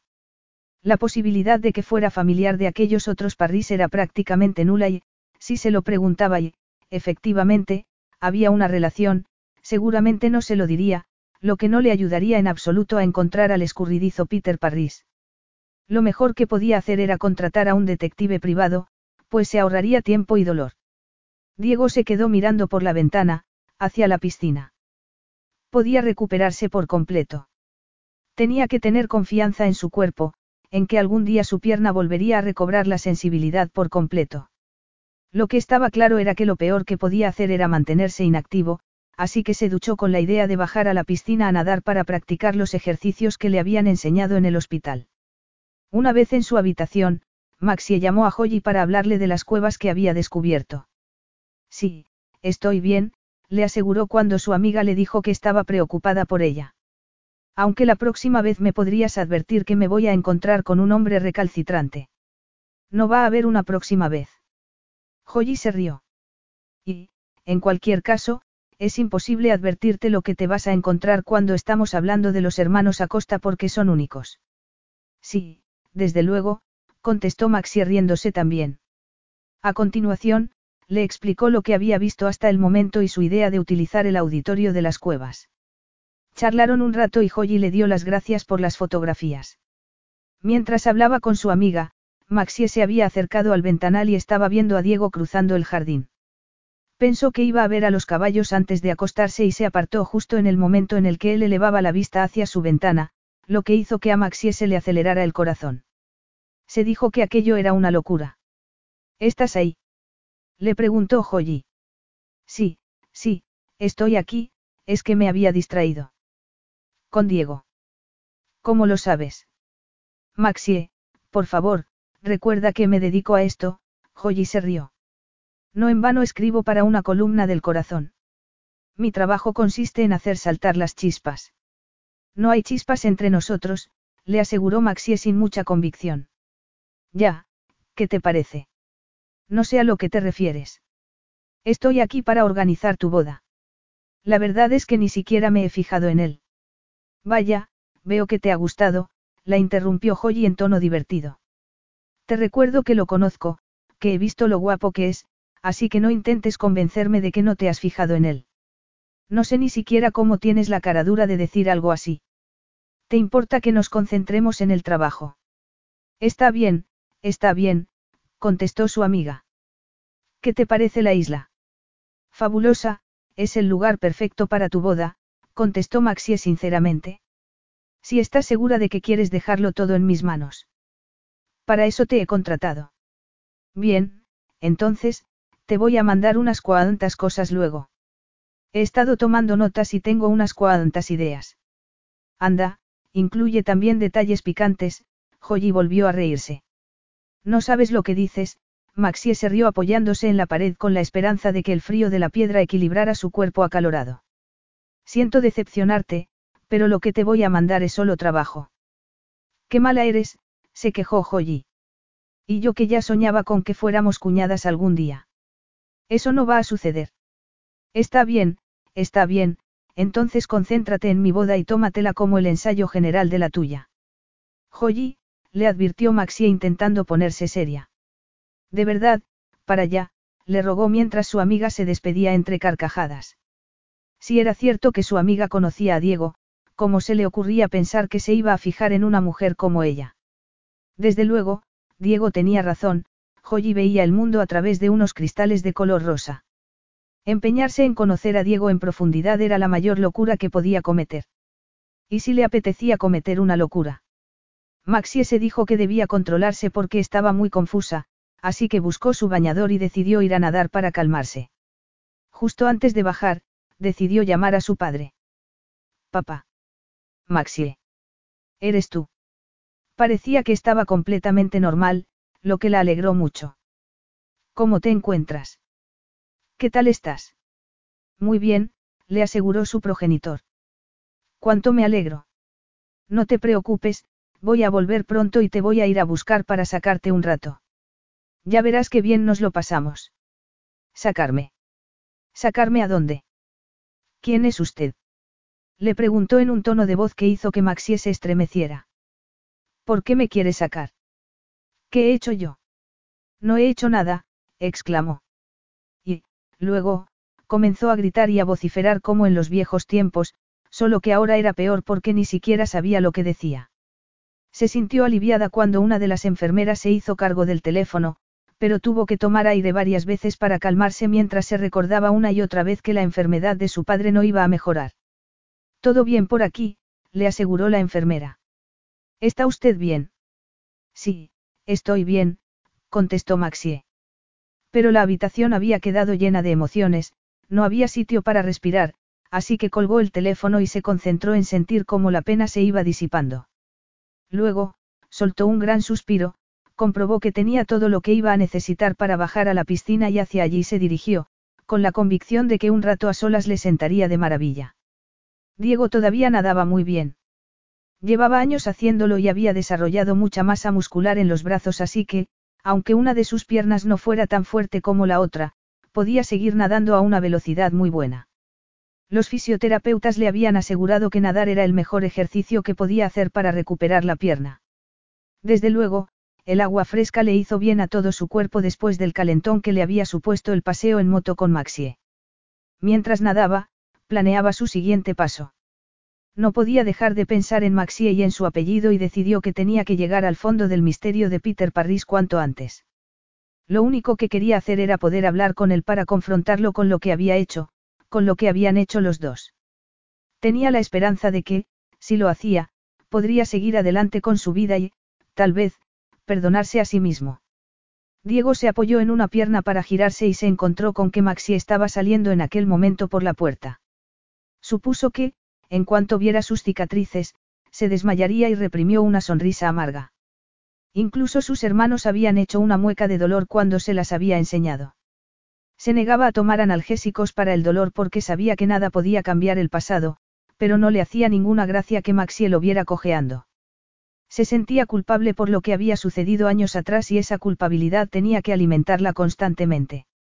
Hola, Diego, lo saludó Maxi aparentemente sorprendida de verlo. ¿Te importa que me dé un baño? ¿Quieres esperar a que yo salga? Puedo esperar si eso es lo que tú quieres. Por mí, no hay problema, haz lo que quieras, contestó Diego saliendo de la piscina ayudándose con los brazos. Tal y como se temía, perdió el equilibrio y cayó sobre el bordillo. Mientras sentía el agua resbalándole por el cuerpo, esperó a escuchar el inevitable grito de Maxie, que, sin embargo, no se produjo. ¿Te está dando problemas la pierna otra vez? Le preguntó ella mirándolo fijamente. A lo mejor te has excedido nadando, añadió. Diego pasó a su lado para agarrar una toalla, pero se tambaleó. Entonces, Maxie sí que se asustó y se dispuso a pasársela. Ya puedo yo. Se quejó él. Sí, ya lo veo. Contestó ella, tirándole la toalla. Diego la agarró en el aire y se quedó mirando a Maxie fijamente. ¿Qué pasa? Le preguntó al ver que ella también lo miraba. Maxie sabía que Diego estaba intentando no poner demasiado peso en la pierna herida, pero sospechaba que había algo más. Supuso que eran las cicatrices. Ciertamente, eran desagradables y era de imaginar que no querría que nadie las viera. Demasiado tarde. Maxie se fijó en el tejido cicatrizado y se dijo que, de haberla tratado con los esfoliantes apropiados, aquella piel muerta se habría ido cayendo.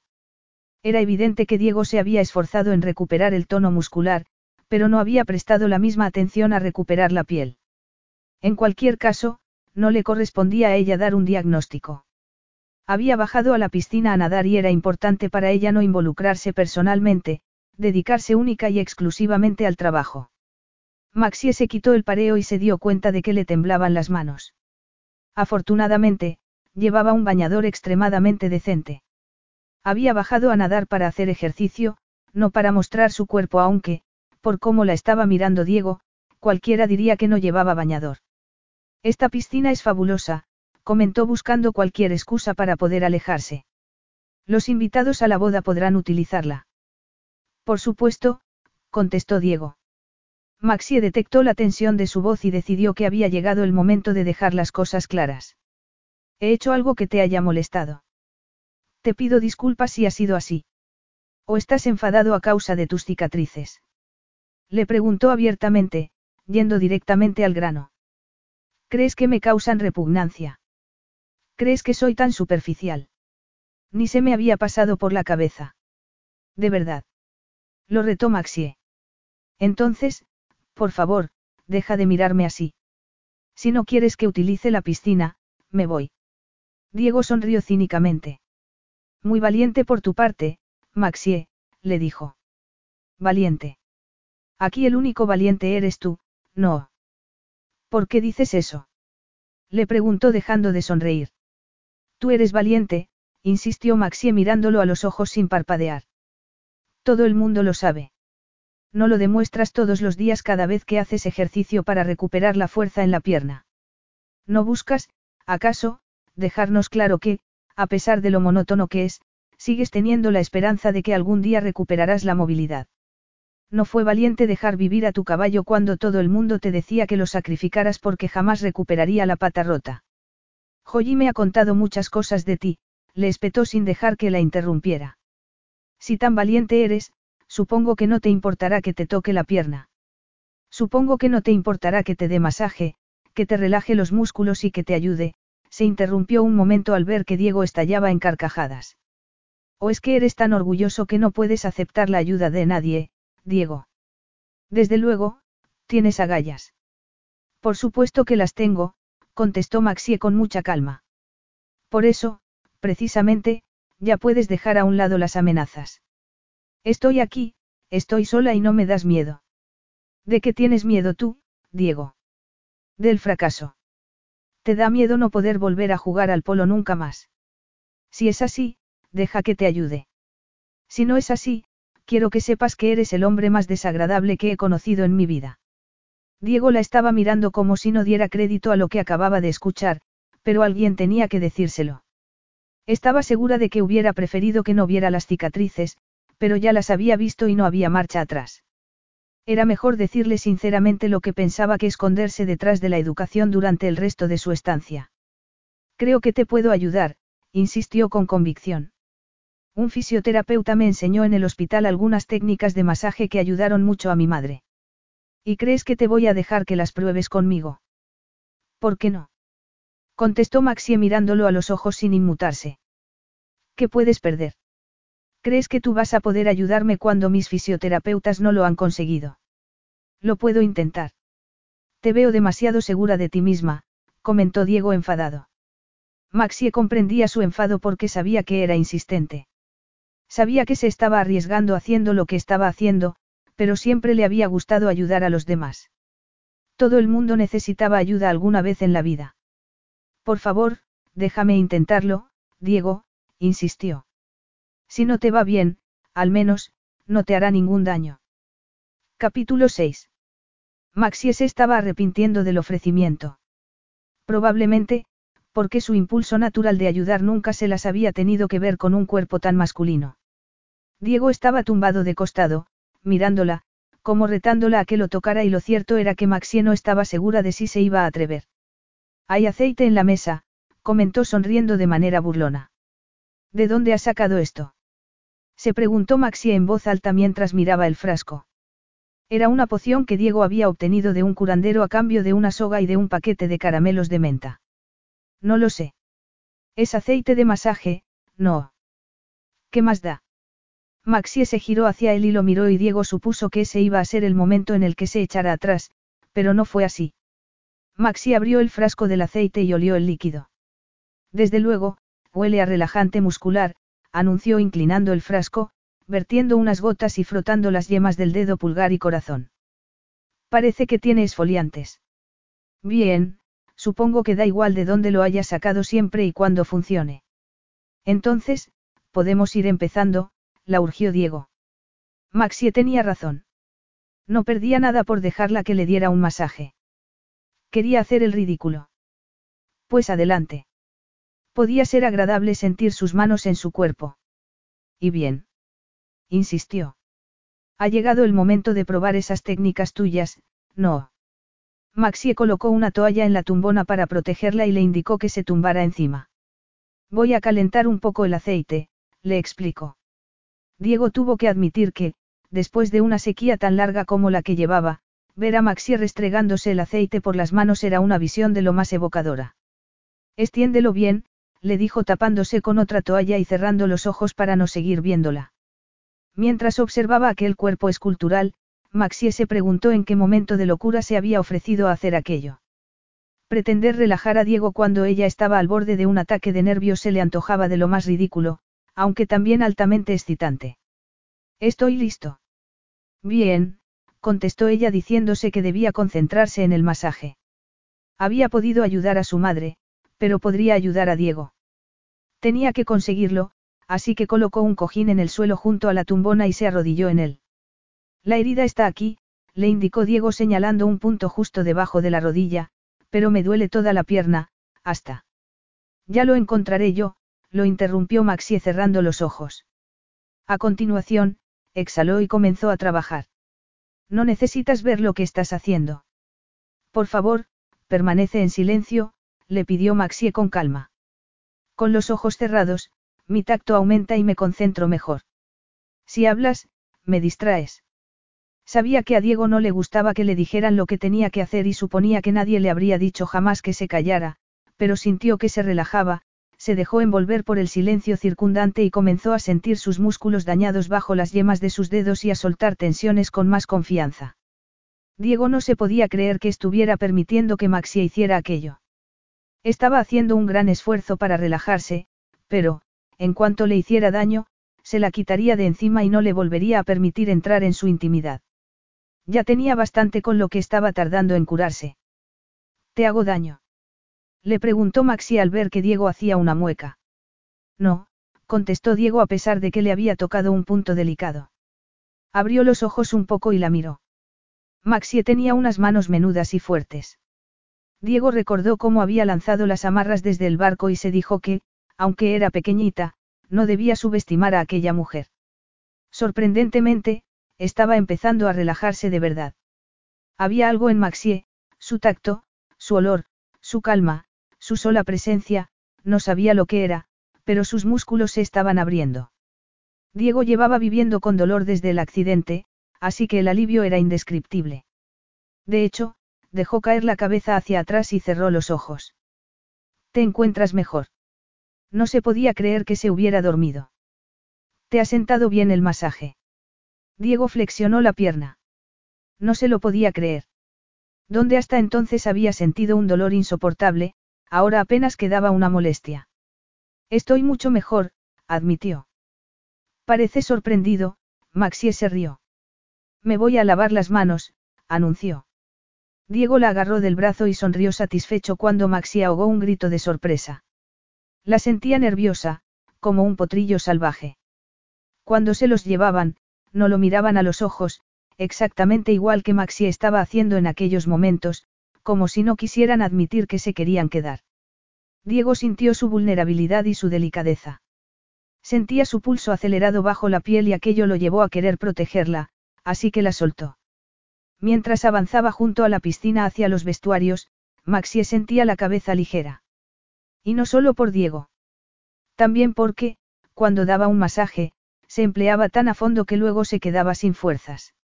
Su madre siempre le había dicho que tenía manos sanadoras. ¿Cómo lo habría sentido Diego? ¿Por qué la habría agarrado de la muñeca para soltarla a los pocos segundos? Maxie se tomó su tiempo para lavarse las manos. A continuación, cerró los ojos y respiró varias veces para prepararse para volver a un mundo en el que existían Diego Acosta y una organizadora de bodas que había adquirido la mala costumbre de desviarse de su trabajo. Cuando volvió, encontró a Diego de pie sobre su pierna buena, flexionando la otra. ¿La sigue sintiendo mejor? Le preguntó por si había habido cambios en su ausencia. Algo ha mejorado, admitió Diego muy sonriente. A la misma hora mañana. Sugirió poniéndose los vaqueros. Maxie se apresuró a apartar la mirada y a dirigirla al horizonte. A ver si me da tiempo, contestó. Muy bien, sonrió Diego abrochándose el cinturón. Se me ocurre que podríamos hacer un trueque.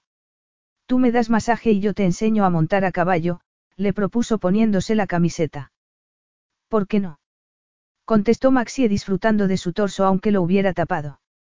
Suena bien, añadió, aunque le parecía una locura. Voy a ver si te encuentro un buen caballo. Buena idea. Y allí habría acabado todo si Maxie no se hubiera empeñado en no mirarlo a la cara al pasar junto a la tumbona. Si hubiera puesto atención, no habría tropezado con la pata y Diego no hubiese tenido que agarrarla para que no se cayera al suelo. Cuidado, le dijo. Lo tenía tan cerca. Gracias, contestó Maxi apartándose como si se hubiera quemado. Es un placer, murmuró Diego con demasiada intensidad. Aquello era como intentar enfrentarse a las fuerzas de la naturaleza. El corazón le latía aceleradamente. Si no podía confiar en sí misma, ¿qué iba a hacer? Sin embargo, Diego no insistió, le soltó el brazo y la dejó pasar. La deseaba. Su instinto de cazador estaba activado, pero sus entrañas le indicaban que tenía que mantenerla a salvo. De sí mismo. Le hubiera gustado darle un abrazo para agradecerle el haberlo librado del dolor, pero sabía a dónde les habría llevado aquello. Y sentía que Maxie era vulnerable. Se mostraba muy segura de sí misma en el terreno profesional, pero no había que ser muy listo para darse cuenta de que en lo personal no era así. Diego no sabía nada de su vida privada, pero se daba cuenta de que, comparada con él, era pura inocencia. Mientras se miraba en sus profundos ojos grises, se preguntó qué ocultaría Maxie Parris. Cielos. No le gustaba nada sentirse descubierta y sabía que Diego se había dado cuenta de que le hubiera gustado que la besara. ¿Vienes? Le preguntó él abriéndole la puerta. Maxi recogió las toallas para ganar algo de tiempo, pero no podía tenerlo esperando todo el día. Perdona, se disculpó educadamente al llegar a la puerta. El espacio que quedaba entre la superficie de madera y el cuerpo de Diego era demasiado estrecho como para pasar sin tocarlo, pero, en lugar de apartarse, Diego se acercó un poco más y la tomó entre sus brazos. Luego, sonrió con seguridad y la besó en los labios. En un abrir y cerrar de ojos la estaba besando por el cuello y, a continuación, la apartó para estudiar en su rostro el efecto de sus besos. Maxie cerró los ojos y le plantó a Diego las palmas de las manos en el pecho. Ella también sabía jugar a aquel jueguecito, así que fue subiendo por sus músculos hasta llegar a su cuello y entrelazó los dedos por detrás de su cabeza. Cuando abrió los ojos, Diego le estaba sonriendo. Maxie, murmuró en tono algo reprobador. Sí. Diego le tomó las manos suavemente y las devolvió a su pecho. No juegues conmigo, le advirtió ella, dispuesta a olvidar todos sus fracasos anteriores con la esperanza de vivir un momento perfecto. ¿Me estás retando? Le preguntó Diego. Maxie se encontró mirando fijamente sus labios y sintiendo que una compuerta se había abierto en su interior. Se apretó contra él y volvió a pasarle los brazos por el cuello. Cuando Diego la abrazó con fuerza, suspiró encantada. Sus lenguas se encontraron e intercambiaron movimientos frenéticos. Maxie tenía la sensación de estar llenando una parte de Diego que estaba vacía. Ella, por su parte, sentía que Diego llenaba todos sus vacíos más que de sobra. Al sentir una de sus manos sobre un pecho, no pudo evitar gritar y se estremeció cuando comenzó a acariciárselo con ternura. Diego jugueteó con su pezón hasta que Maxie sintió un calor tan intenso que creyó que el deseo que sentía por él la iba a abrasar. Maxie notaba los labios magullados por los besos, pero se sentía muy bien. Le encantaba el sabor de Diego, su olor, el calor de su cuerpo. La urgencia por encontrarse con toda la fuerza de su cuerpo era tan potente que echó las caderas hacia adelante para sentir su erección. Maxie. Maxie tardó unos segundos en darse cuenta de que algo había cambiado porque Diego se estaba distanciando. Se sentía perdida en un mundo de sensaciones. Ya basta, le dijo Diego alejándola con el brazo estirado. ¿Qué habría hecho mal? ¿Por qué la habría besado para ahora distanciarse? Diego le acarició el pelo como si fuera uno de sus potros, un animal al que quisiera y pudiera domar. A Maxie se le antojó un gesto humillante y provocador a la vez. No hagas eso, le advirtió apartándose. ¿Te crees que no me doy cuenta de lo que pasa? Le preguntó Diego tomándola por los brazos y manteniéndola frente a él con firmeza. Leo en ti como si fueras un libro abierto. ¿Y qué es lo que ves? Lo retó Maxie. No me puedes utilizar para practicar. No seas arrogante. No has disfrutado del sexo nunca, afirmó Diego, y quieres saber cómo es. ¿Y qué se supone que debo hacer yo? ¿Quieres que te tire al suelo y te tome? ¿Es eso lo que quieres de verdad? Maxie tuvo que esperar a que se le tranquilizara la respiración para poder hablar. Para entonces tenía claro que lo único que Diego había hecho había sido responder a las señales que ella había emitido, que no había podido evitarlo. Debía calmarse y deshacer aquel entuerto. De lo contrario, no podría seguir trabajando con él para conseguir que la boda de Holly fuera todo un éxito. Nos vemos en la casa, anunció Diego en un tono de voz muy normal, apartándose, ahora sí, de la puerta. Claro, contestó Maxie diciéndose que era todo un alivio que Diego pudiera desconectarse tan fácilmente de lo que acababan de vivir y exigiéndose a sí misma hacer lo mismo. Nos vemos para cenar. Le preguntó en el serio tono de voz que usaba en el trabajo, como si no se acabara de lanzar literalmente a su cuello. Ve tú primero. Ya me encargo yo de recoger esto, se ofreció. Diego se alejó hacia las cuadras mientras Maxie asimilaba que, por lo visto, su encuentro no había sido para él más que algo casual. No le gustaba nada que hubiera podido resistirse a ella con tanta facilidad. Aquello le dolía, sobre todo porque todo su cuerpo se había despertado y se había abierto a infinitas posibilidades. Diego estaba furioso consigo mismo. Se había saltado todas las barreras que él mismo se había puesto y lo había pagado al descubrir que estar cerca de Maxie era suficiente para hacerle perder el control. Se paseó por las cuadras, junto a sus caballos, esperando sentir el efecto relajante que siempre tenían en él. No lo consiguió. Maxie y él tenían vidas muy diferentes. Acostarse con ella sería muy fácil, pero sabía que se arrepentirían los dos y no quería que Maxie sufriera. Ya había ocasionado suficiente dolor en su vida. No quería tomar algo puro y bueno solo porque podía hacerlo. Maxie se merecía a alguien mejor que él. El animal que había en él quería que lo alimentara, pero el hombre que era se negaba. Maxie se pasó el resto de la semana trabajando concienzudamente en la boda de Holly. También se concentró en evitar a Diego. Cuando quedaban para darle un masaje, se aseguraba siempre de que fuera en presencia de María. Diego quería seguir con las sesiones y a ella le interesaba demostrarse a sí misma que podía hacerlo. No debía permitir que lo que había ocurrido en los vestuarios interfiriera entre ellos cuando ambos estaban viendo los buenos resultados de las terapias. Maxie decidió que lo mejor que podía hacer era enseñar a María para que el ama de llaves pudiera seguir con el tratamiento cuando ella no estuviera. Una noche, cuando entró en la cocina, se encontró a Diego paseándose de arriba abajo con impaciencia. Ah, por fin llegas, le dijo. Sí, señor, murmuró Maxie. Ven conmigo fuera. Maxie miró a María, pero el ama de llaves se limitó a sonreír, así que Maxie siguió a Diego y se encontró con una hoguera. ¿Qué estás quemando? Le preguntó. No lo sabes. Dijo Diego caminando a su lado. Tu bastón. Exclamó Maxi al ver que uno de los mozos de cuadras lo estaba utilizando para remover el fuego. Intentó arrebatárselo, pero Diego se lo impidió. Gracias, Maxie, le dijo mirándola a los ojos. Maxie se quedó en blanco, solo podía mirarlo a él, pero, de repente, se encontró entre los brazos de María mientras oía las risas del mozo, que alimentaba el fuego con ramas. Ya no necesitas el bastón para caminar. exclamó al comprender. Ya creía que no te ibas a dar cuenta, se burló Diego. Eso es genial. No te puedes imaginar cuánto, le aseguró Diego poniéndose serio. Sí, sí que me lo imagino, contestó Maxie. Pero me vas a seguir dando masaje, ¿verdad? Le preguntó Diego mientras volvía a entrar en la casa. ¿Y mis clases de equitación? Le preguntó Maxie siguiéndolo. Diego se paró en seco. Empezamos mañana, anunció. Muy bien, contestó Maxie intentando sonar tan informal como él. Lo único que importaba era la recuperación de Diego, así que Maxie se dijo que debía hablar con María.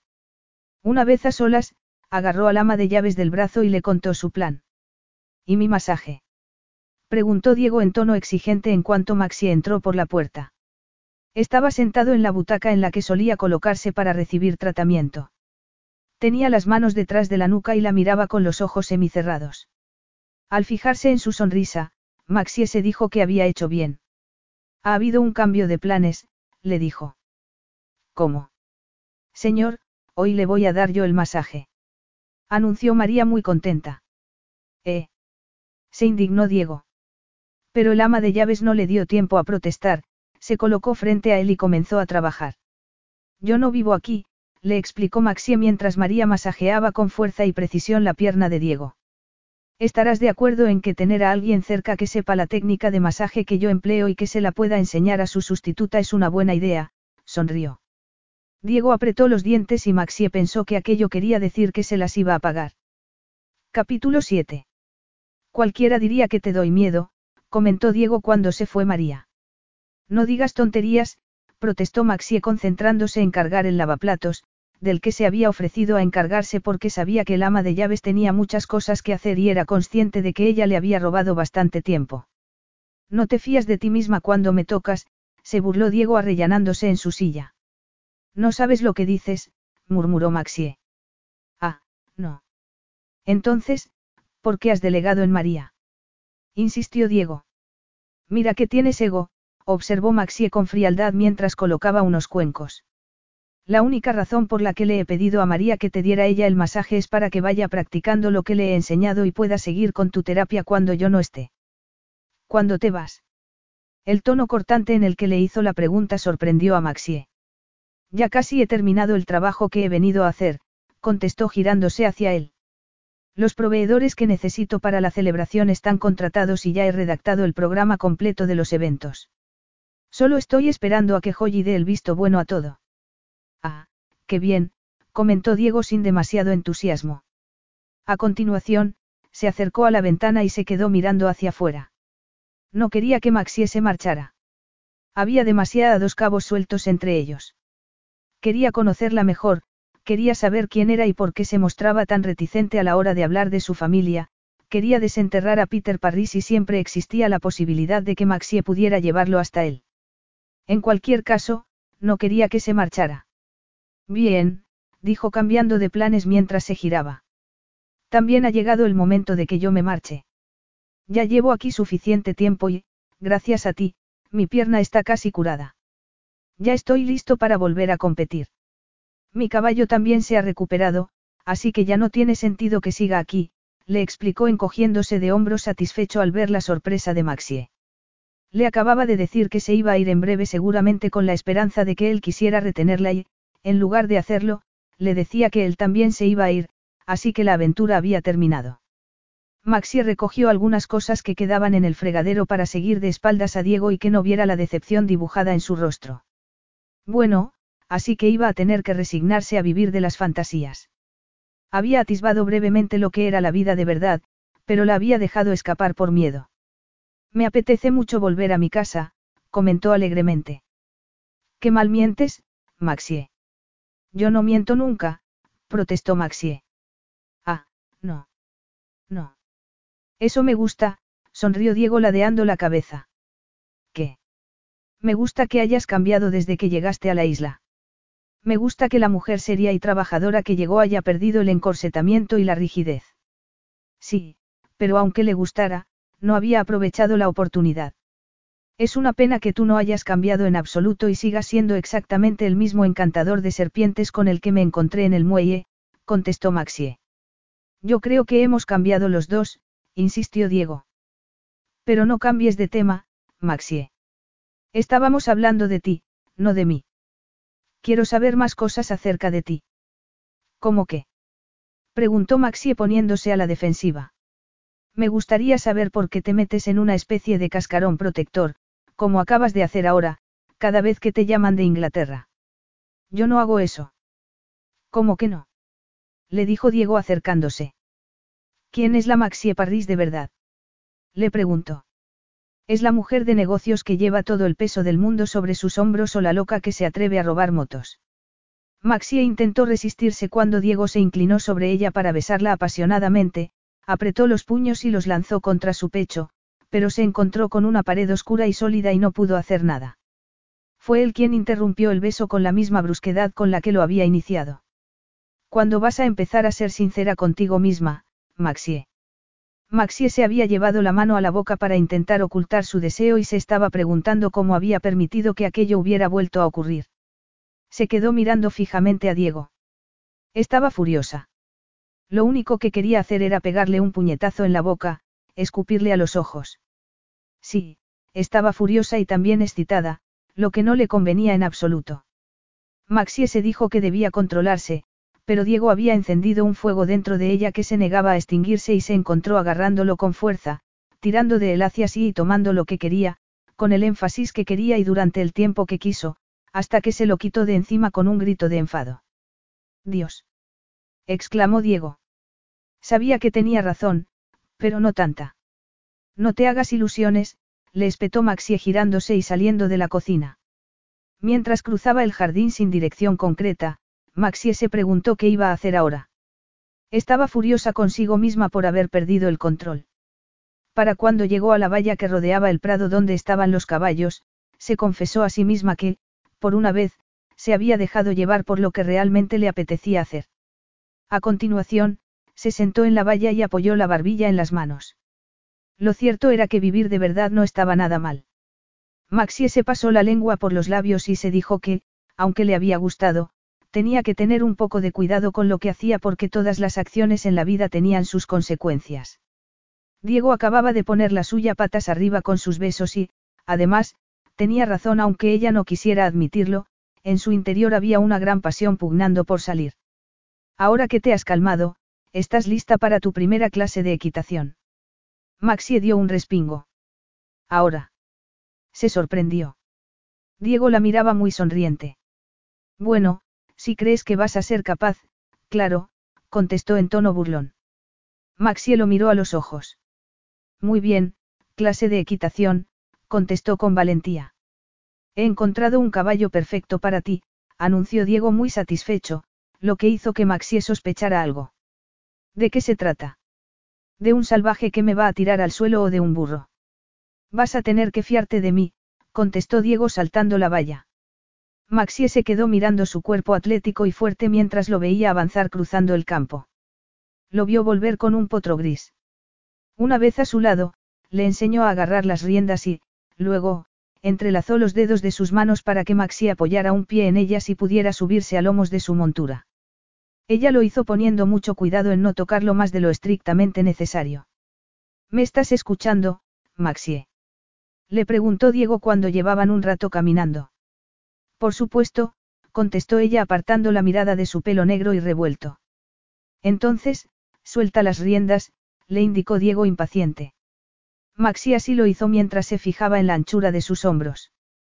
Desde luego, Diego era un hombre alto y fuerte y se encontró preguntándose si hacer el amor con un hombre así de grande le gustaría o sería demasiado para ella. Talones abajo, le indicó Diego en un tono de voz que indicaba que se había perdido algo. ¿Me estás escuchando? Estoy pendiente de todo lo que dices, contestó Maxie solemnemente, decidiendo que tenía que intentarlo por el bien del caballo. Le estaba gustando el movimiento oscilante, era como estar sentada en una mecedora. También le gustaba estar tan cerca de Diego sin tener que hablar. Eres una buena alumna, le comentó él haciendo parar al caballo. Y tengo un profesor excelente, aunque un poco impaciente, comentó Maxie. Bueno, me voy a ir bajando porque tengo cosas que hacer, añadió. No habías dicho que habías terminado tu trabajo. Sí, pero... Tienes que hacer llamadas. Sugirió Diego. Las señales de alarma empañaron el disfrute de la última hora. Tengo que llamar a Joyi, sí. Diego condujo al caballo hacia el prado y, de vuelta a casa, comenzó a hacerle preguntas sobre su familia. Maxie no quería mentirle, pero tampoco estaba dispuesta a traicionar la confianza de su padre. Solo tengo a mi padre. Ya está. Insistió Diego frunciendo el ceño. No tienes marido ni novio. Ni siquiera un amigo especial.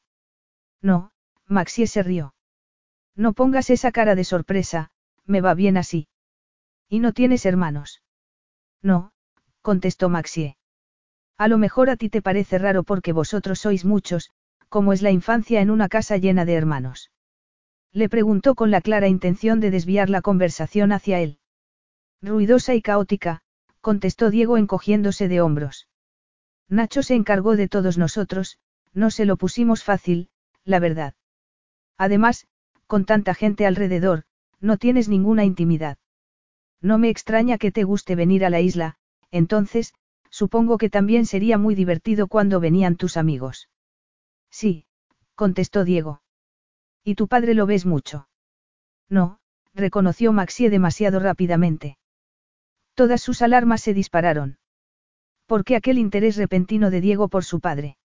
Había hecho todo lo que había estado en su mano para proteger su anonimato, llegando incluso a inscribirlo en una residencia privada con un nombre falso.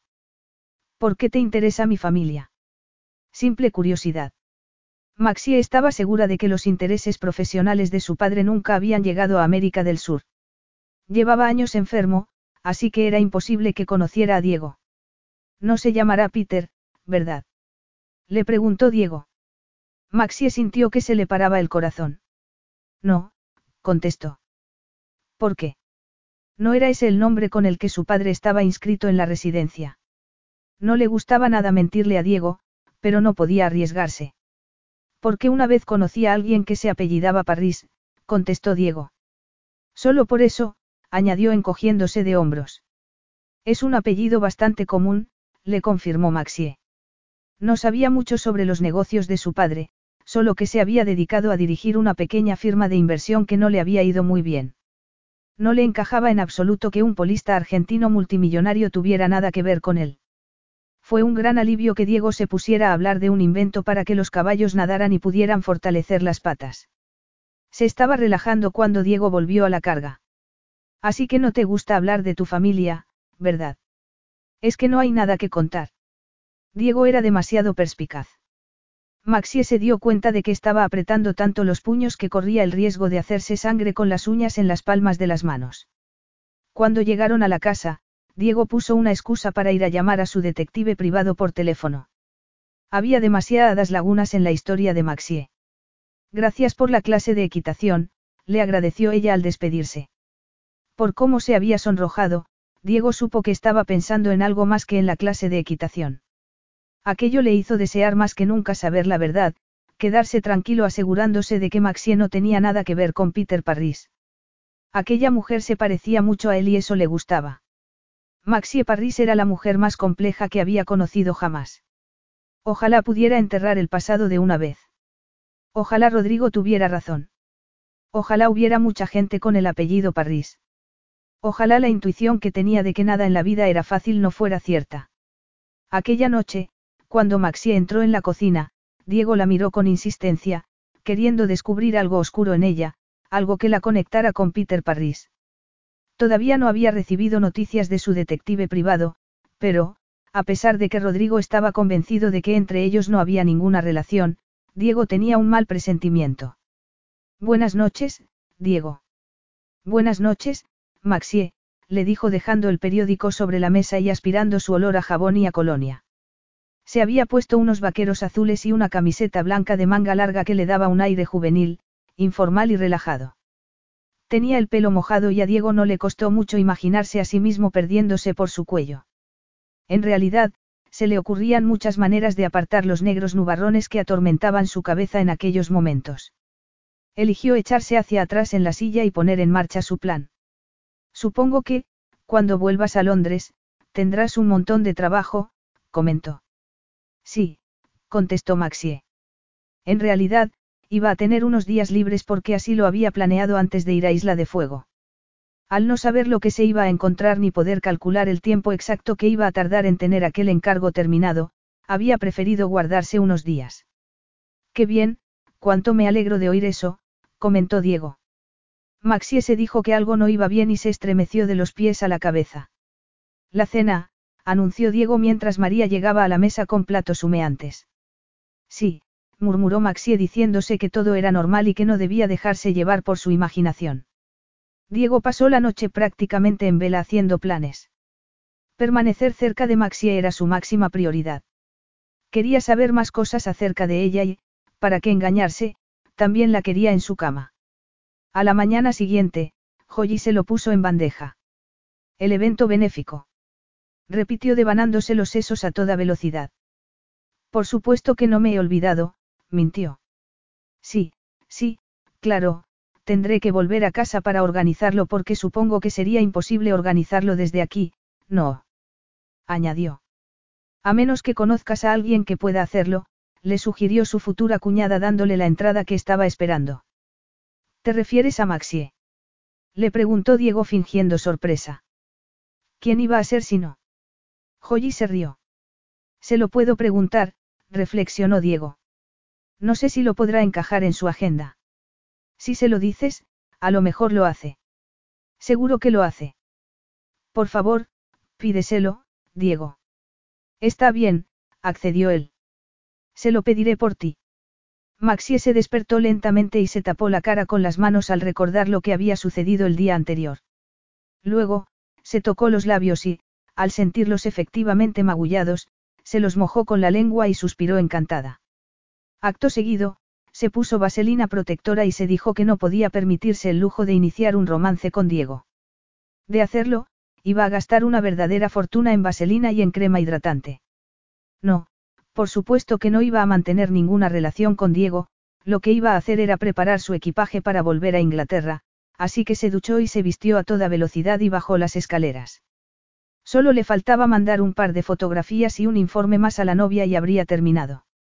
Eso quería decir que podría salir de aquella casa con su reputación más o menos intacta, lo que sería prácticamente un milagro teniendo en cuenta cómo se calentaba su cuerpo cada vez que pensaba que Diego podía estar cerca.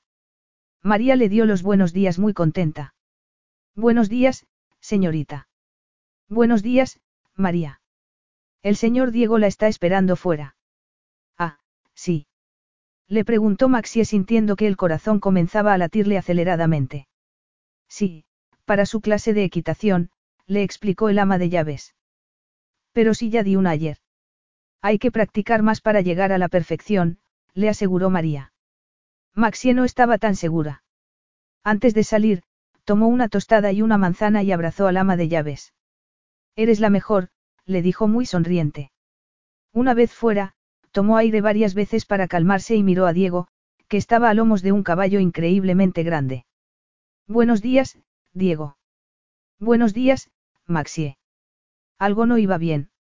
Maxie lo supo en cuanto lo vio, con su sonrisa segura y sensual. Se rió cuando su potro gris la miró como si le estuviera diciendo, a estos dos no hay quien los aguante, mira qué creídos son. Maxie se acercó al animal y lo acarició. Tienes toda la razón, le dijo. ¿De qué habláis? Quiso saber Diego. De nada que os incumba a vosotros, murmuró Maxi apoyando la mejilla sobre el hocico de su caballo. ¿Lista para tu segunda clase de equitación? Por supuesto, contestó Maxie preguntándose a dónde los llevaría aquella clase. Bien, le indicó Diego desmontando para ayudarla a montar a ella. Tengo un trabajo para ti si lo quieres, anunció. Maxie no se podía permitir el lujo de rechazar trabajos y estaba dispuesta a hacer lo que fuera por permanecer junto a Diego. Cuando se dio cuenta de ello, le pareció que era peligroso y absurdo a la vez. Resulta que todos los años organizamos un gran evento benéfico en mi casa, en Argentina, le explicó Diego mientras trotaban por el camino. Maxie se concentró en el trabajo inmediatamente, su cabeza comenzó a cavilar, a confeccionar una lista mental de las empresas de importación y exportación, a preguntarse qué complicaciones adicionales podrían surgir al tener que contratar operarios sin conocerlos en persona. Argentina. Supongo que esto quiere decir que estás contento con mi trabajo, comentó teniendo que hacer un gran esfuerzo para alejar de su cabeza imágenes de la pampa. Joyi está muy contenta con el trabajo que has hecho, le explicó Diego. Toda la familia se ha contagiado de su entusiasmo y quieren que tú te encargues de organizar el evento, yo también. ¿Qué necesitáis? Quiso saber Maxi agarrándose desesperadamente a las crines de su caballo cuando Diego urgió a los animales a trotar. Piensa en el Mardi Gras, desfiles, carrozas, puestos, fuegos artificiales y música, mucha música, contestó Diego girando la cabeza hacia atrás mientras empezaba a galopar. El Mardi Gras se me escapa un poco, reconoció Maxie temiendo matarse de un momento a otro. Seguro que puedes hacerlo, la animó Diego. Podríamos ir un poco más despacio. No puedo hablar cuando me dan los dientes de arriba con los de abajo. Claro, contestó Diego mirándola divertido. En realidad, lo único que necesito saber es si te interesa el trabajo o no. Me gustaría intentarlo, admitió Maxie. Eres la preferida, así que. Entonces, acepto, contestó encantada de tener otro gran encargo entre manos. Solo pongo una condición. Dime. Habrá un encuentro de polo. Por supuesto, contestó Diego riéndose, pero de eso ya nos encargamos nosotros, no te preocupes. El resto es tuyo. Bien, resumiendo, entonces, queréis que organice un evento benéfico en Argentina tal y como he organizado la boda de Joyi, es decir, por teléfono y por correo electrónico, no. Lo que yo tengo en mente es algo más directo, contestó Diego. ¿Cómo qué? Quiso saber Maxie. Yo creo que es mejor que vayas a Argentina en persona para que veas realmente lo que hay que hacer. Maxie sintió que el corazón comenzaba a latirle aceleradamente y tuvo que tragar saliva varias veces. Me temo que no puedo, respondió. ¿Por qué? Porque tengo responsabilidades en Inglaterra, me tengo que ocupar de mi empresa. Te has ocupado de ella desde aquí y te aseguro que Argentina está mucho mejor comunicada que esta isla. Además de todo eso, que era cierto, la oportunidad era estupenda. Entonces, porque se sentía como si unas paredes invisibles se estuvieran cerrando alrededor de ella. No tendrás que preocuparte por los billetes de avión ni nada porque te puedes venir conmigo en nuestro avión privado, la animó Diego. ¡Qué emoción! mintió Maxie. En otras circunstancias, la oferta de Diego le habría encantado, pero, en aquellos momentos, lo único en lo que podía pensar era en que, de aceptarla, estaría en su territorio y muy lejos de casa. Entonces, Diego le dio un argumento contundente que no pudo rechazar. Joyi estará allí y, como acompaña a mi hermano por todo el mundo según donde juegue Rodrigo al polo, a lo mejor es la única oportunidad que tenéis de veros en persona antes de la boda. Mi familia te necesita en Argentina, Maxie, y no olvides que yo necesito a mi terapeuta, añadió sonriendo. Venga, ¿por qué te lo estás pensando tanto? No te apetece visitar Buenos Aires y La Pampa y ganar mucho dinero. No nos puedes fallar, la presionó. Les he contado a mis hermanos que tienes unas manos de oro y están deseando conocerte. Vaya, fantástico. La idea de conocer a todos los Acosta se le antojaba sobrecogedora ya antes de aquel comentario. Claro que, ¿cuántos años de residencia podría pagar con lo que ganaría? ¿Cómo iba a rechazar la oferta de Diego si le iba a permitir asegurarle el futuro a su padre? Cada vez montas mejor, comentó Diego devolviéndola al presente. ¿Puedes ir un poco más rápido? No. ¿Te refieres a ir un poco más rápido o a organizar el evento? Aceptó el trabajo encantada, contestó Maxi a pesar de la tensión que ello le suponía. Perfecto. Estoy seguro de que no nos decepcionarás, Maxie. Nunca acepto un encargo si no estoy completamente segura de que puedo superar las expectativas del cliente, le aseguró Maxie. Sin embargo, al ver la cara que ponía Diego, se dijo que quizás aquella vez había sido demasiado ambiciosa. Capítulo 8. Maxie sentía que el sentido común que siempre había regido su vida se esfumaba a medida que su caballo iba ganando velocidad para equipararse al de Diego. Es más fácil si te mueves arriba y abajo así, le indicó haciéndolo él. Hazlo de manera suelta y relajada. Bascula la pelvis como yo. Aquella fue la gota que colmó el vaso. No necesito ir a Argentina para organizar el evento, anunció. Claro que sí, protestó Diego. Lo puedo organizar desde Inglaterra, insistió Maxie. Aceptar la invitación de Diego sería una locura. No tenía más que mirar su pelvis yendo hacia adelante y hacia atrás para tenerlo muy claro. ¿Cómo vas a poder hacerte una idea de la magnitud de las celebraciones si no estás allí? Maxie tuvo que admitir que eso era cierto. Bueno, pues sería una visita corta. El tiempo suficiente para hacerse una idea y poder salir de allí con el corazón intacto. Me bastará con un par de días, comentó. Bien, me alegro de que hayamos llegado a un acuerdo, contestó Diego. Podrías ir más despacio. Creía que te gustaba la velocidad, gritó Diego. Prefiero el control, contestó Maxie, que temía estar a punto de perderlo. Sí, temía estar a punto de perder tanto el control del caballo como el de su vida y aquello era algo que no se podía permitir. Relájate y todo irá bien, le aseguró Diego colocándose a su lado. Se refería al caballo o al evento benéfico. Maxie se recordó que estaba acostumbrada a coordinar fabulosos eventos para otras personas y pensó que aquel trabajo en Argentina la lanzaría a nivel internacional además de darle una seguridad material que tanto su padre como ella necesitaban. No se podía permitir el lujo de decirle que no. Decidió llamar a la residencia en cuanto volvieran y, dependiendo de lo que le dijeran, tomar una decisión. La situación de su padre siempre le suponía un dilema. Si no viajara por el trabajo, no podría pagar lo que costaba su residencia, pero, cuando estaba fuera de Inglaterra, se sentía culpable. Deja de soñar despierta, Maxie, y ven aquí, le dijo Diego esperándola debajo de una jacaranda. El viento desprendía las flores violetas, que le caían por encima, creando una imagen de lo más romántica.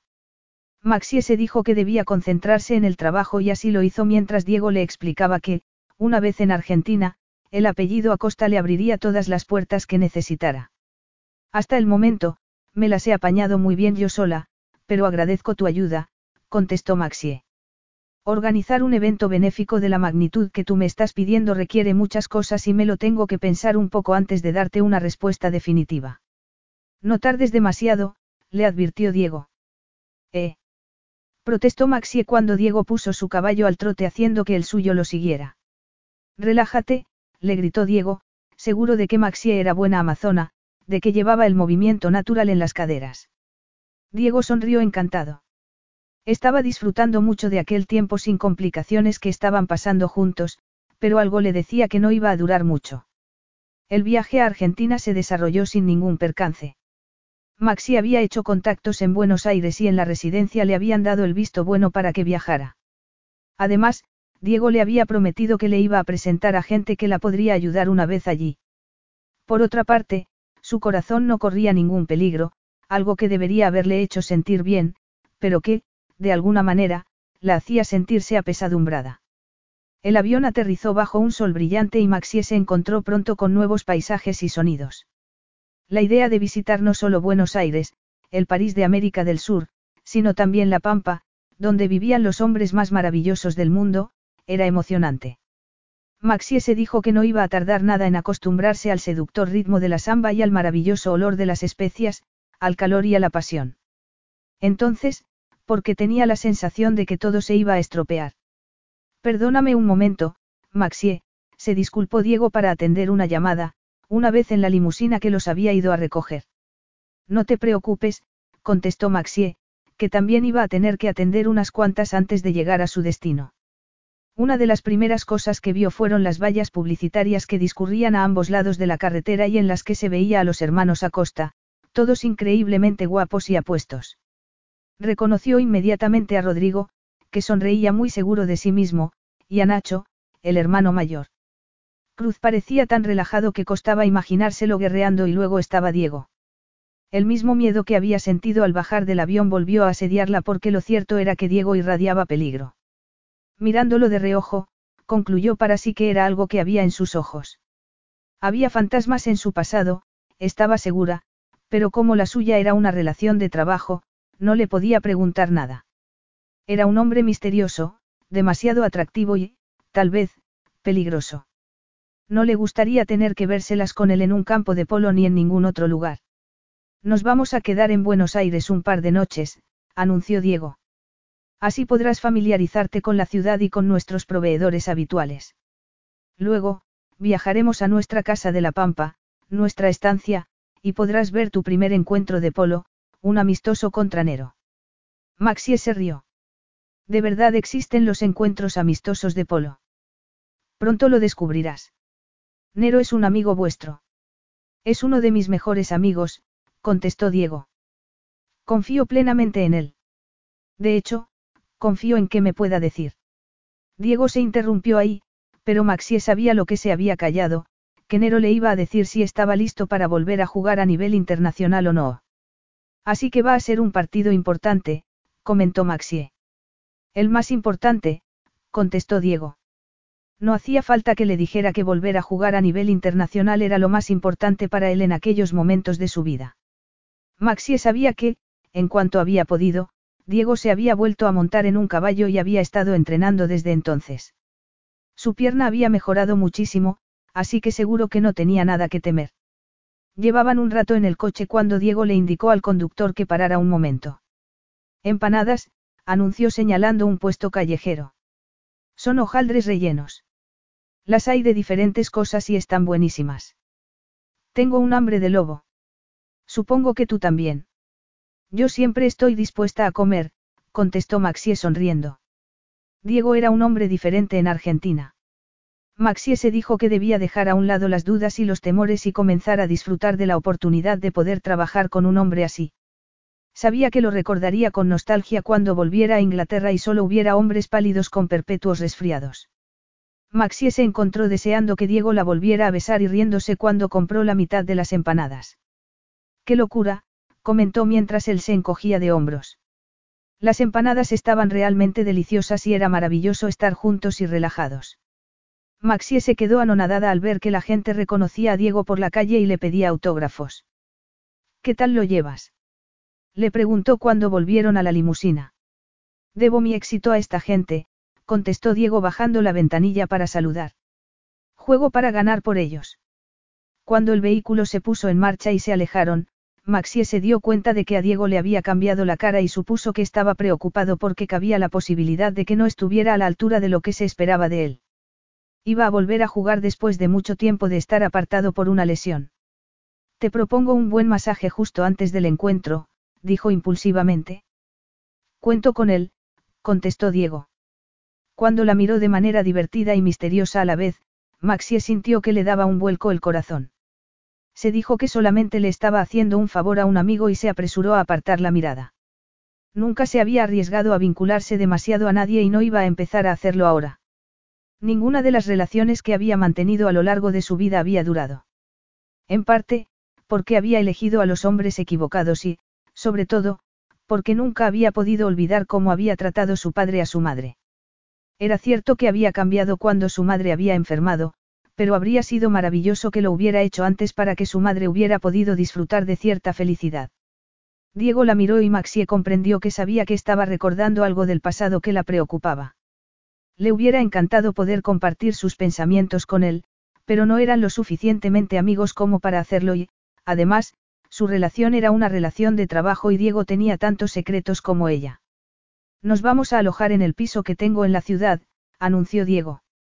Tendrás una suite para ti sola y podrás entrar y salir a tu antojo para visitar la ciudad. Maxi hubiera preferido que se la enseñara él. De repente, Diego alargó el brazo y le pasó la yema del pulgar por los labios, lo que hizo que Maxi diera un respingo hacia atrás. Tenías migas, le explicó Diego. Ya está o tengo por más sitios. Le preguntó avergonzada al recordar las empanadas. No lo sé, contestó Diego. No veo a través de la ropa, comentó en tono divertido. Maxie se ruborizó por completo. Diego se había relajado desde que habían aterrizado. Estaba subiendo adrede la temperatura.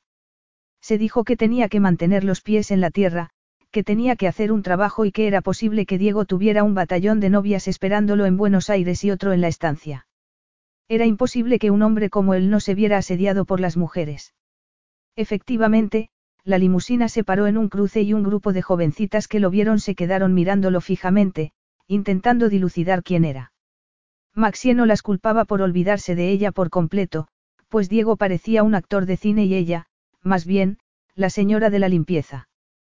Fue un gran alivio que el semáforo se pusiera en verde. ¿En qué te puedo ayudar mientras estés aquí? Le preguntó Diego que, por lo visto, no se había dado cuenta de la atención que despertaba. Maxie se quedó pensativa. Me gustaría que me enseñaras Buenos Aires. Voy a intentar superar tus expectativas, le aseguró Diego haciéndola sentir pánico. ¿Qué tienes previsto? Espera y verás, contestó Diego. Vamos a pasar por mi casa para dejar las maletas y, luego, te voy a llevar al centro para que te puedas comprar algo especial para esta noche. ¿Con ocasión de qué? Algo de trabajo, por supuesto, Diego se rió. Maxie no estaba acostumbrada a trabajar de aquella manera. La casa de Diego estaba situada en el mejor barrio de la ciudad y era fabulosa. Se trataba de un ático que ocupaba toda la planta superior de un edificio histórico muy elegante. Llegaron a él en un ascensor privado de puertas de hierro forjado y entraron directamente a un amplio vestíbulo de techos altos que parecía el del Vaticano. Unas puertas dobles se abrieron para dejar paso a una mujer de mediana edad que les dio la bienvenida muy sonriente. Te presento a Adriana, mi ama de llaves, le explicó Diego. Adriana condujo a Maxie a una casa llena de luz, muebles modernos y alta tecnología. Maxie se fijó en las paredes blancas y en los cuadros de arte contemporáneo que colgaban de ellas. En el salón, los ventanales sustituían a las paredes y desde ellos se veía toda la ciudad de Buenos Aires. Esto es increíble, exclamó sinceramente. Los sofás de cuero color crema y las mesas bajas de cristales ahumados a juego con butacas de acero inoxidable de diseño indicaban que aquella era la casa de un joven rico. Maxie se alegró de enterarse de que Adriana vivía allí, pues no estaba dispuesta a convertirse en otra de las comodidades del propietario. Adriana, por favor, acompañe a la señorita a su dormitorio, le indicó Diego. Maxie, siéntete como en tu casa. El ama de llaves la guió por un pasillo precioso en el que había dibujos de caballos hasta una puerta que daba paso a una suite que bien podría haber sido la casa entera que Maxie tenía en Londres. Tenía a su disposición un dormitorio enorme con vestidor incluido, salón y un fantástico baño de mármol color crema. Maxie decidió darse una ducha y salir de compras, pues debía empezar a llenar aquel vestidor y, por supuesto, las estanterías dispuestas para los zapatos. ¿Te falta algo? Maxie se giró y se encontró con Diego, que la miraba desde la puerta. ¿Estás de broma? Bien. Entonces, te dejo para que te instales y, luego, te acompañaré al centro. ¿Te parece que nos veamos en el vestíbulo dentro de media hora? Perfecto, gracias. Maxie no podía fingir. La idea de salir con Diego hacía que se le acelerara el pulso. Se dio una buena ducha de agua caliente y se cambió de ropa. Cuando Diego apareció en el vestíbulo de entrada y se acercó a ella, tuvo que admitir que no se acostumbraba a verlo. Él también se había duchado y el pelo, todavía húmedo, se le rizaba de manera muy atractiva alrededor del rostro y en el cuello. Espero ir bien vestida así, comentó Maxie señalando los vaqueros y los zapatos planos que se había puesto. No sabía qué ponerme, pero sí vamos a andar. Estás guapísima, le aseguró Diego sin apenas mirarla. Diego solo tenía una hermana, así que seguramente no tendría mucha idea de moda femenina, pero Maxie temió no ir lo suficientemente arreglada. Aunque él también se había puesto vaqueros y una camisa blanca, parecía mucho más elegante que ella. A su lado, Se sentía como un ratoncillo deslustrado. No debería haberle sorprendido que Diego tuviera un Ferrari rojo descapotable y tampoco debería haberle sorprendido que la gente se le acercara en cuanto se bajó del coche. Maxie no estaba dispuesta a que no la hicieran ningún caso de nuevo, así que se quedó en el coche y se reunió con él después. Cuando ocurran cosas así, quédate a mi lado, le dijo Diego. Me habría venido bien haberte tenido cerca, añadió. Maxie tardó unos segundos en asimilar aquello. Jamás se le habría pasado por la cabeza que un hombre como Diego Acosta necesitara el apoyo de nadie. No te preocupes, la próxima vez estaré a tu lado, le prometió. Eso espero, contestó Diego quitándose las gafas de sol. Por eso me gusta tanto la pampa, tan diferente de la ciudad. Allí, paso desapercibido, me pierdo en el anonimato, a menos que haya un partido, claro.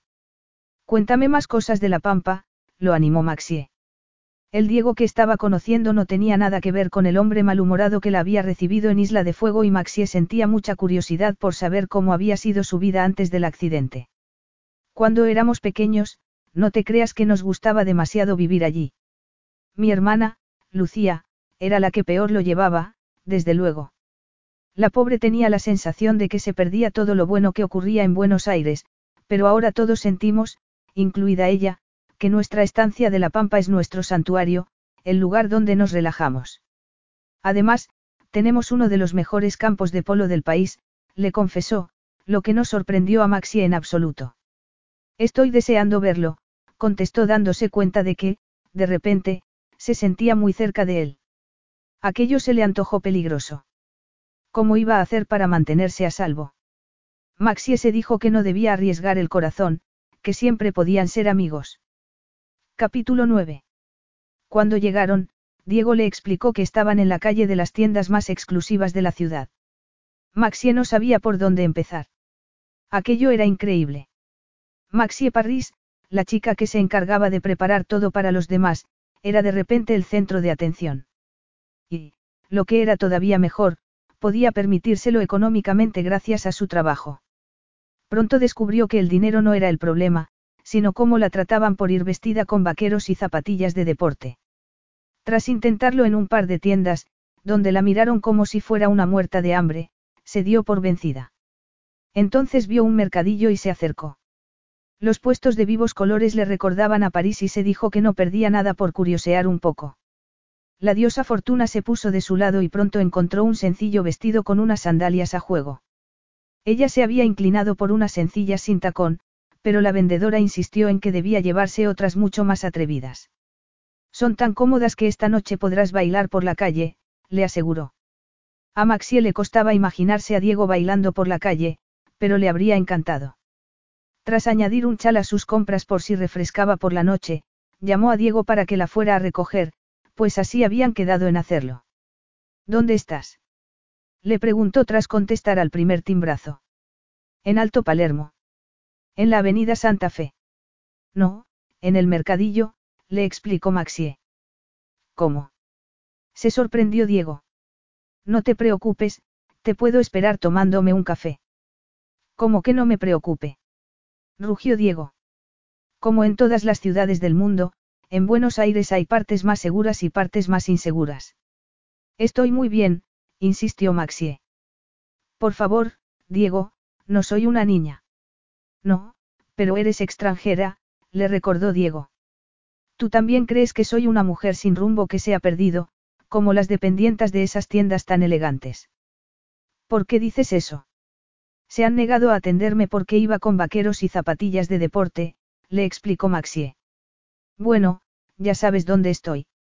Te espero tomándome un café, añadió algo enfadada. Dime exactamente en qué cafetería vas a estar, le exigió Diego. Maxie miró a su alrededor. Tengo una enfrente que se llama Tortonis. Muy bien, no te muevas de ahí. Ahora mismo voy. Ahora nos vemos. Pero Diego ya había colgado. Mientras cruzaba la calle, Maxie pensó que era agradable que alguien se preocupara por ella. No le ocurría eso desde que su madre había muerto. Por supuesto, podía cuidar de sí misma ella sola, de hecho, lo llevaba haciendo la mayor parte de su vida, pero le gustaba que Diego la protegiera. Maxie se quedó mirando la cafetería que había elegido, que parecía la de cualquier barrio popular de cualquier ciudad. Diego se preocupaba por ella, sí, era cierto, pero simplemente porque era su empleada. Seguro que se preocupaba también por María y por Adriana. Abrió la puerta de la cafetería y entró en un ambiente que olía a café, un ambiente cálido y ruidoso. La barra estaba ocupada por hombres agarrados a tazas de café humeante y en las mesas se agolpaban las familias para comer al ritmo de una música maravillosa. Maxi reconoció inmediatamente que era un tango y dejó que la música le corriera por las venas. Había parejas bailando entre las mesas, mirándose fijamente a los ojos mientras se movían de una manera que a ella se le antojó mundana y sofisticada a la vez. Maxie no podía dejar de mirar, no se quería perder nada. Una camarera la acompañó hasta una mesa. Estaba tan obnubilada con el tango que el café que pidió se le quedó frío. El ruido de un frenazo la sacó de sus pensamientos. No fue la única que oyó el portazo que siguió. Toda la cafetería miró hacia la puerta cuando Diego entró a la carrera, buscándola con la mirada. Maxie, gritó yendo directamente hacia ella al tiempo que le hacía una señal a una camarera para que le llevara una silla. Hola, Diego, lo saludó ella intentando mantener la calma, aunque el corazón le latía aceleradamente. ¿Cómo era posible que estuviera tan guapo? Maxie se había dado cuenta de que todos los presentes se habían quedado estupefactos y no era de extrañar porque, además de ser un jugador de polo famoso, Diego era un hombre muy carismático. Seguro que todas las mujeres presentes hubieran querido llevárselo a la cama y que todos los hombres del lugar hubieran dado cualquier cosa porque fuera su amigo. Pero era suyo. Bueno, más o menos. Maxie se dio cuenta de que la camarera le había llevado un plato de empanadillas aunque ella no lo había pedido. Come, le indicó Diego. Ya me ocupo yo de vigilar las migas. No sabía si lo decía en serio o no. Come, repitió Diego. Perdone, señorita, dijo una voz. Maxie levantó la mirada y vio a uno de los hombres que habían estado bailando. ¿No baila usted? Me encantaría sacarla a bailar, la invitó. Diego se giró a tal velocidad que la mesa se movió. La señorita está conmigo. Perdón, se disculpó el desconocido alejándose. A Maxie no le dio tiempo de decirle que no iba a aceptar la invitación. Si querías bailar, habérmelo dicho, Maxie, le dijo poniéndose en pie. No, bailo fatal. No quiero bailar, contestó Maxie. ¿Por qué no? La animó Diego. Todo el mundo los estaba mirando, así que Maxie bajó la voz. No voy adecuadamente vestida. Diego le indicó con la mano que se fijara en la gente que estaba bailando y Maxie comprobó que todo el mundo iba vestido de manera informal. ¿Alguna excusa más? Soy muy patosa. Pero yo no, así que tienes suerte. Maxi aceptó la mano que Diego le estaba tendiendo y se puso en pie. No sé bailar, de verdad. Pero yo sí. Y así fue como Maxie se encontró entre los brazos de un hombre al que no podía mirar sin recordar sus besos. Para bailar, hay que mover los pies, le indicó Diego. Claro, claro, contestó Maxie, que tenía la intención de bailar solo una pieza con Diego y, luego, volver a la mesa. Con un poco de suerte, tendría que volver incluso antes de haber terminado aquel tango porque había tanta gente moviéndose entre las mesas que se le antojaba casi imposible poder hacerlo ellos también. Pero Diego se movía con maestría y Maxie se encontró teniendo que hacer un gran esfuerzo para no derretirse contra su cuerpo. Si conseguía concentrarse y no dejar que su mente se distrajera por las imágenes eróticas que su cercanía le provocaba, tal vez consiguiera mover los pies al ritmo de la música. Para cuando terminó el tango, a Maxie le costó un gran esfuerzo apartarse del cuerpo de Diego. Por eso, precisamente, se obligó a hacerlo y a volver a la mesa. Esto ha sido estupendo, me sirve muchísimo para mi trabajo, anunció. Deberíamos incluir el baile en el evento benéfico. De verdad. murmuró Diego. Qué original, se burló. Esperaba algo mejor de ti, por cierto, que te has comprado para esta noche. Me he comprado un vestido en el mercadillo. Diego parecía sorprendido. Es muy bonito y me ha gustado. ¿Qué hay de malo en ello? Nada, contestó Diego. Lo que pasa es que me sorprende que no hayas encontrado nada en las tiendas en las que te dejé. Maxie no tenía ninguna intención de ahondar en lo humillante que había resultado la visita a aquellas tiendas. ¿Qué ocurre? Quiso saber Diego, sin embargo. Ya te he dicho que no me han querido atender. ¿Lo dices en serio? No me lo puedo creer. ¿Por qué a ti jamás te sucedería algo así? ¿Por qué no iban a querer atenderte? Se preguntó Diego frunciendo el ceño. No lo sé, supongo que por cómo voy vestida, admitió Maxie. Diego se quedó pensativo un momento. Esa gente necesita una lección, anunció poniéndose en pie. ¿A dónde vas? A dejarles un par de cosas claras. Hay cosas peores en el mundo que unas dependientas que no quieren atender a una clienta. Las pagan para atender a las clientas, para ayudarlas a encontrar lo que están buscando, sea quien sea la clienta, le explicó Diego tendiéndole la mano de nuevo. Venga, nos vamos de tiendas. Diego iba de compras de manera masculina y metódica y, aunque Maxie solía hacerlo con meticulosidad y parsimonia, dejó que en aquella ocasión él llevara la voz cantante. Lo paraban cada cinco minutos para pedirle un autógrafo y él los firmaba siempre con una sonrisa y con palabras amables. Cuando entraron en una de las tiendas en las que habían ignorado a Maxie, varias dependientas se acercaron corriendo al verlo. Manden todo a casa, les iba diciendo. Mi amiga necesita tiempo para elegir lo que le gusta. Maxie lo miraba con los ojos muy abiertos. Todo lo que Diego había elegido para ella era fabuloso. Había montañas y montañas de ropa esperando su visto bueno. Ni siquiera pagaba porque todo el mundo le conocía. Ahora mismo mandaremos a su casa por mensajería especial los artículos que la señorita ha seleccionado, les aseguraron en todas y cada una de las tiendas. Y no paraban de ofrecerle zapatos, bolsos y lencería atrevida. ¿Cómo es posible que vaya a llegar la ropa antes que nosotros? Se preguntó Maxie teniendo en cuenta la velocidad a la que conducía Diego. Si no fuera así, me perderían como cliente, le aseguró él. De haber sabido lo bien que se te da esto, te habría llevado conmigo de compras esta mañana, Maxie sonrió. Ya sabes que siempre estoy disponible, le aseguró Diego. De verdad. Lo dudaba mucho. Maxie observó a Diego ponerse las gafas de sol y se preguntó si no estarían apartándose demasiado del trabajo que los había llevado hasta allí. Me tienes que decir cuánto te debo. De momento, nada. Quiero pagar mis deudas. Y así será, señorita, le aseguró Diego muy sonriente. A continuación, puso el Ferrari en marcha y se perdieron entre el tráfico de última hora de la tarde. Hacía mucho tiempo que no disfrutaba tanto.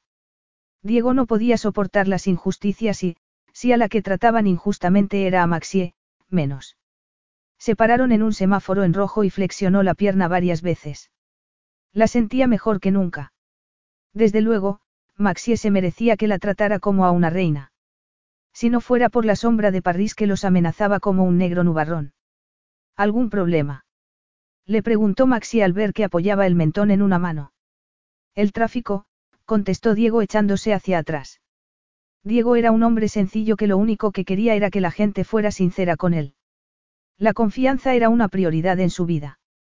Después de la inversión desastrosa que había realizado años atrás, la confianza se había convertido en una de las cosas más importantes para él.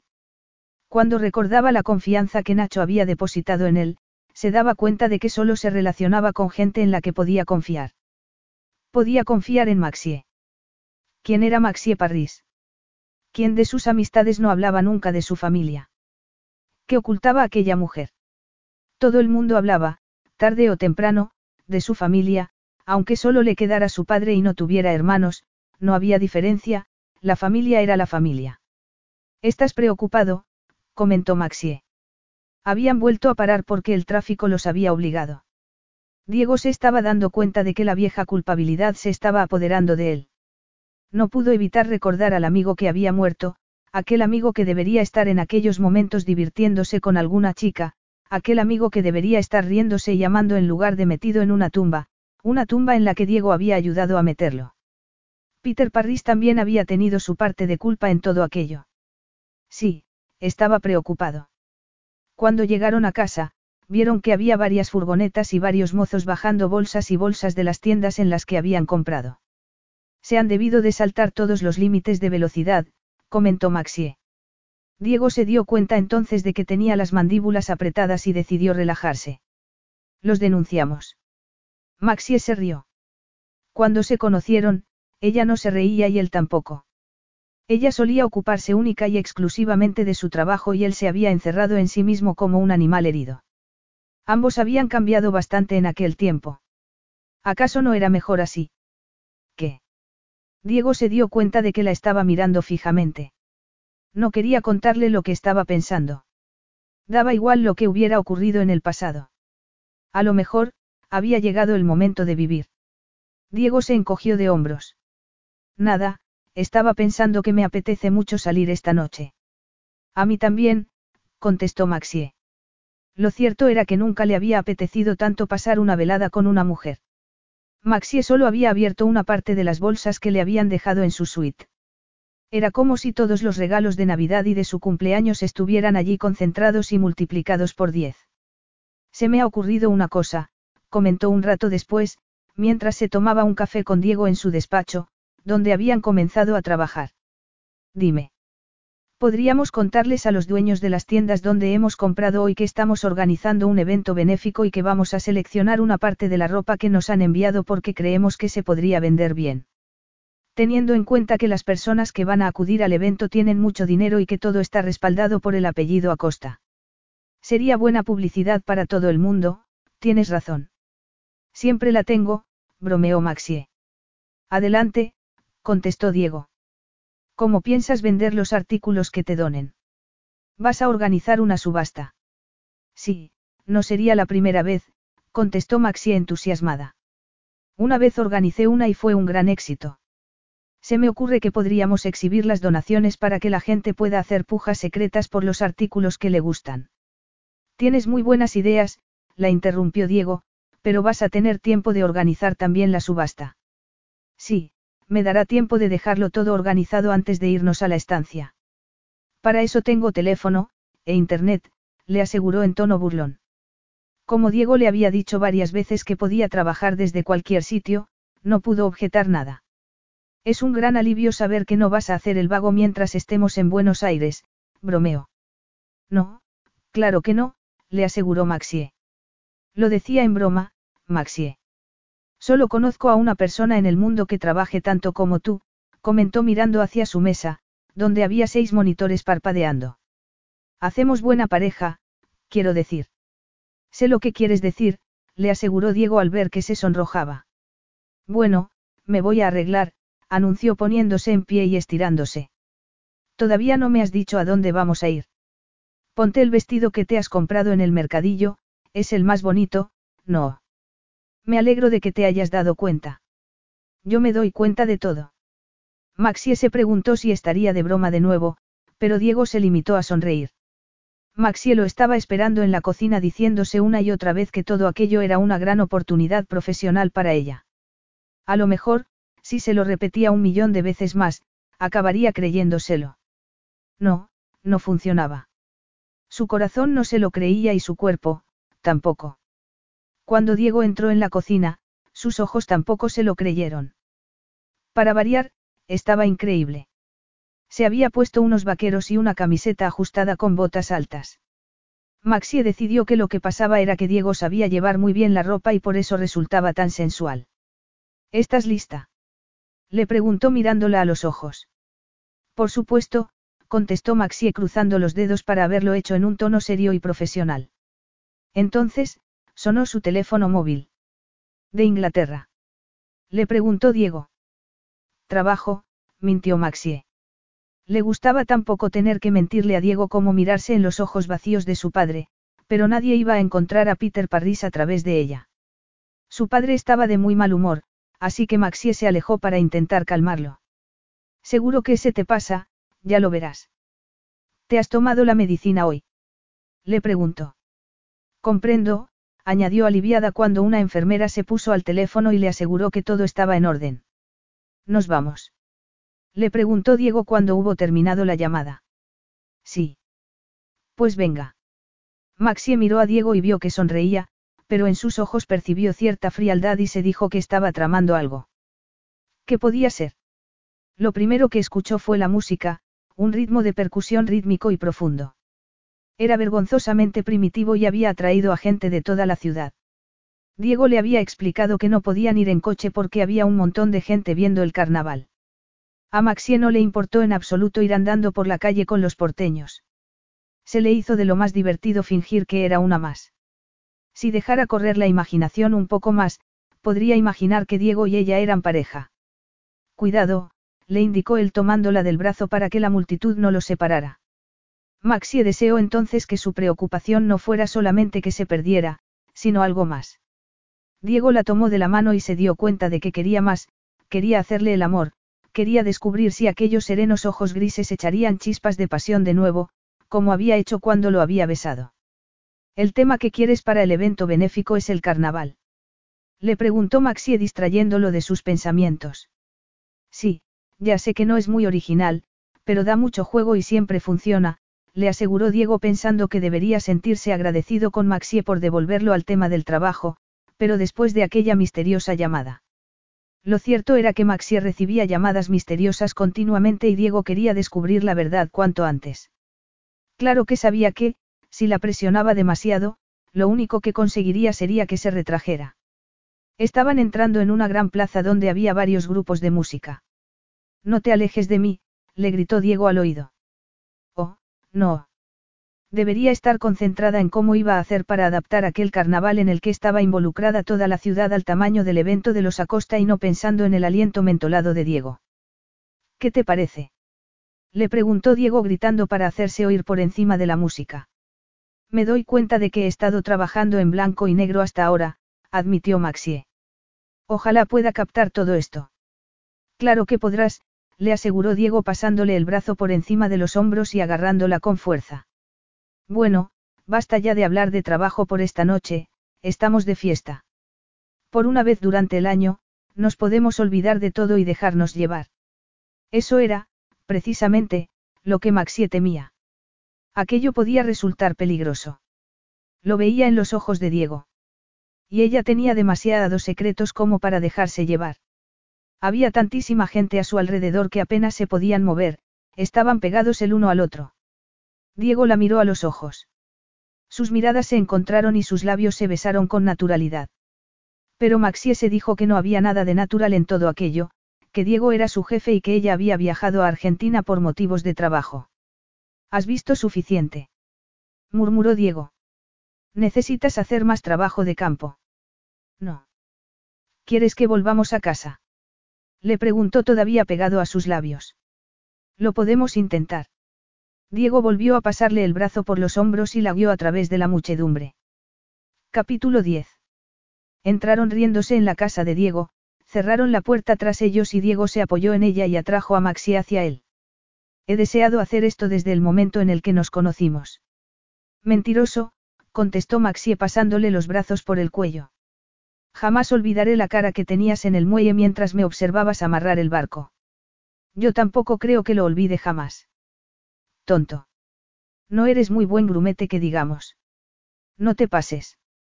Diego interrumpió sus palabras besándola. Tendría que haber hecho esto hace mucho tiempo, recapacitó tomándola en brazos.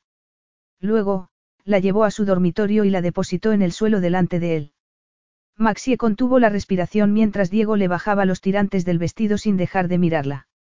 La prenda cayó al suelo, dejando al descubierto la lencería que Diego había elegido para ella. Preciosa, murmuró. Me alegro de que te guste, contestó Maxie dándose cuenta de que Diego hacía que se sintiera segura de sí misma. Diego comenzó a besarla por los hombros y por el cuello y Maxie se estremeció de deseo cuando le dijo cosas atrevidas al oído. La hizo reír hasta que se le saltaron las lágrimas y Maxie se encontró pidiéndole más. Esta vez, no te pares, le exigió mordiéndole el labio inferior. Es usted muy atrevida, señorita Parris. Sí, se sentía atrevida aquella noche. Con él. Tal vez, porque en lo más profundo de sí misma sabía que aquello iba a ser diferente. Sí, iba a ser diferente porque Diego era diferente. Había esperado mucho tiempo para vivir aquello y ahora no se iba a hacer la cauta. Llevas demasiada ropa, comentó. Diego se quitó la camiseta. Desvergonzado, susurró Maxie llenándose los ojos de su increíble cuerpo, fijándose en sus tatuajes y temblando de excitación. El cinturón. Sugirió. Como mandes, contestó él quitándose también los pantalones. Las botas. No es mala idea, contestó Maxie muy sonriente. Bueno, hemos conseguido llegar a casa, pero me pregunto qué posibilidades tenemos de llegar a la cama, bromeó Diego. A continuación, la volvió a tomar en brazos y la depositó sobre la cama con delicadeza. Luego, se tumbó a su lado y Maxie sintió que se le aceleraba el pulso. Del vestíbulo llegaba algo de luz que se reflejaba en el pendiente de Diego y sus ojos negros parecían más oscuros que nunca. Parecía más que nunca un animal salvaje. La anchura de sus hombros resultaba deliciosamente intimidante. Las promesas que surgían de sus músculos hicieron que a Maxie se le llenara la mente de imágenes eróticas. Diego la abrazó con tanta dulzura que Maxie comprendió que podría apartarse cuando quisiera si era que quería. Diego no hizo nada por atraerla hacia sí. Esperó. Maxie comprendió que ese era el trato, que tenía que entregarse a él por voluntad propia. Diego no había deseado así jamás a una mujer. Sonrió cuando Maxie se sintió en la necesidad de explicarle que su experiencia sexual no era inexistente, pero sí prácticamente nula. Gracias por compartir esos detalles conmigo, le dijo intentando ponerse serio, pero riéndose. ¿Te he decepcionado? Le preguntó. ¿Por qué me ibas a decepcionar? Dijo Diego besándola de nuevo. ¿Por qué ni soy virgen ni soy una experta? Bueno, a ver que me lo piense un poco, eh, no, no estoy decepcionado, bromeó. Lo único que quiero es seguir besándote. Ahora que lo pienso, no me parece justo, no sé nada de tu experiencia previa, protestó Maxie. Bueno, bueno, déjalo, prefiero no saberlo. Exclamó entre risas mientras lo besaba. Diego la besó una y otra vez. Quería más, pero se contuvo. Sabía que Maxie lo había pasado mal en otras ocasiones y que estaría esperando lo peor. Aquello lo llevó a decidir que aquella noche tenía que ser especial. Maxie jamás habría pensado que Diego podía ser tan dulce, tan lento ni tan respetuoso. Sus promesas de placer la tranquilizaban y la excitaban a la vez. Habían llegado a casa como dos locos, pero ahora iban más despacio y era mejor. Paciencia, murmuró Diego acariciándola cuando Maxie se colocó de manera que pudiera sentir cuánto lo deseaba. No me hagas esperar demasiado, le advirtió mientras Diego la besaba por el cuello y por el escote. Sus manos sabían exactamente dónde y cómo acariciar. Maxie cerró los ojos y se dio el gusto de acariciarlo también, pero, cuando sintió su erección, no pudo evitar tensarse. Tranquila, le dijo él añadiendo unas cuantas sugerencias más para excitarla todavía más. ¿Eso se puede hacer? Le preguntó Maxie. ¿Por qué no lo probamos? Diego se rió. Maxie lo besó con pasión. Con cada beso, su necesidad crecía. Diego le besó los pezones por encima del encaje del sujetador. Luego, se lo desabrochó y los acarició, arrancando suspiros y jadeos de Maxie. A continuación, le tocó el turno a su abdomen. Aunque Maxie temblaba de excitación, Diego siguió acariciándola y lamiéndola. Se retorcía y se movía sin parar, pero, cuando sus dedos encontraron su zona más erógena, se quedó muy quieta. No quería perderse nada. Estaba percibiendo las sensaciones más increíbles de su vida. Diego debió de darse cuenta, pues la agarró con firmeza, obligándola a disfrutar de todo lo que quería darle. Fue un gran alivio cuando le quitó las braguitas. Cuando le separó las piernas, pensó que no iba a sobrevivir a tanto placer, pero, al ver que Diego se perdía entre sus piernas, supo que iba a disfrutar del mejor momento de su vida.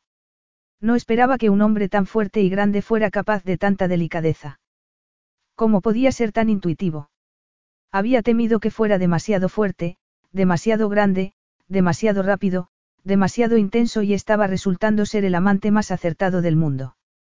No le metía prisa en absoluto, la dejaba tiempo más que suficiente para disfrutar y se movía de manera rítmica, completamente concentrado en satisfacerla. De repente, se dio cuenta de que no podía más. A juzgar por cómo movía las caderas, Diego pensó que, cuando Maxie se metía en algo, se metía de verdad y que en el sexo no era diferente. La acompañó hasta su primer orgasmo y la sostuvo en sus brazos hasta que recuperó el ritmo respiratorio normal. Entonces, ella lo miró a los ojos y se rió. Era el momento más íntimo que Diego había compartido con alguien en su vida y no pudo más que abrazarla emocionado. Por primera vez en su vida, el apellido Parris iba a significar algo bueno. ¿Cómo iba a ser de otra manera cuando Maxi había hecho tanto por él? No solo le había curado la pierna, sino que, además, le había devuelto la vida. Diego se rió cuando, al verter unas cuantas sugerencias en su oído, Maxie se llevó la mano a la boca. Por favor, sí, murmuró con urgencia.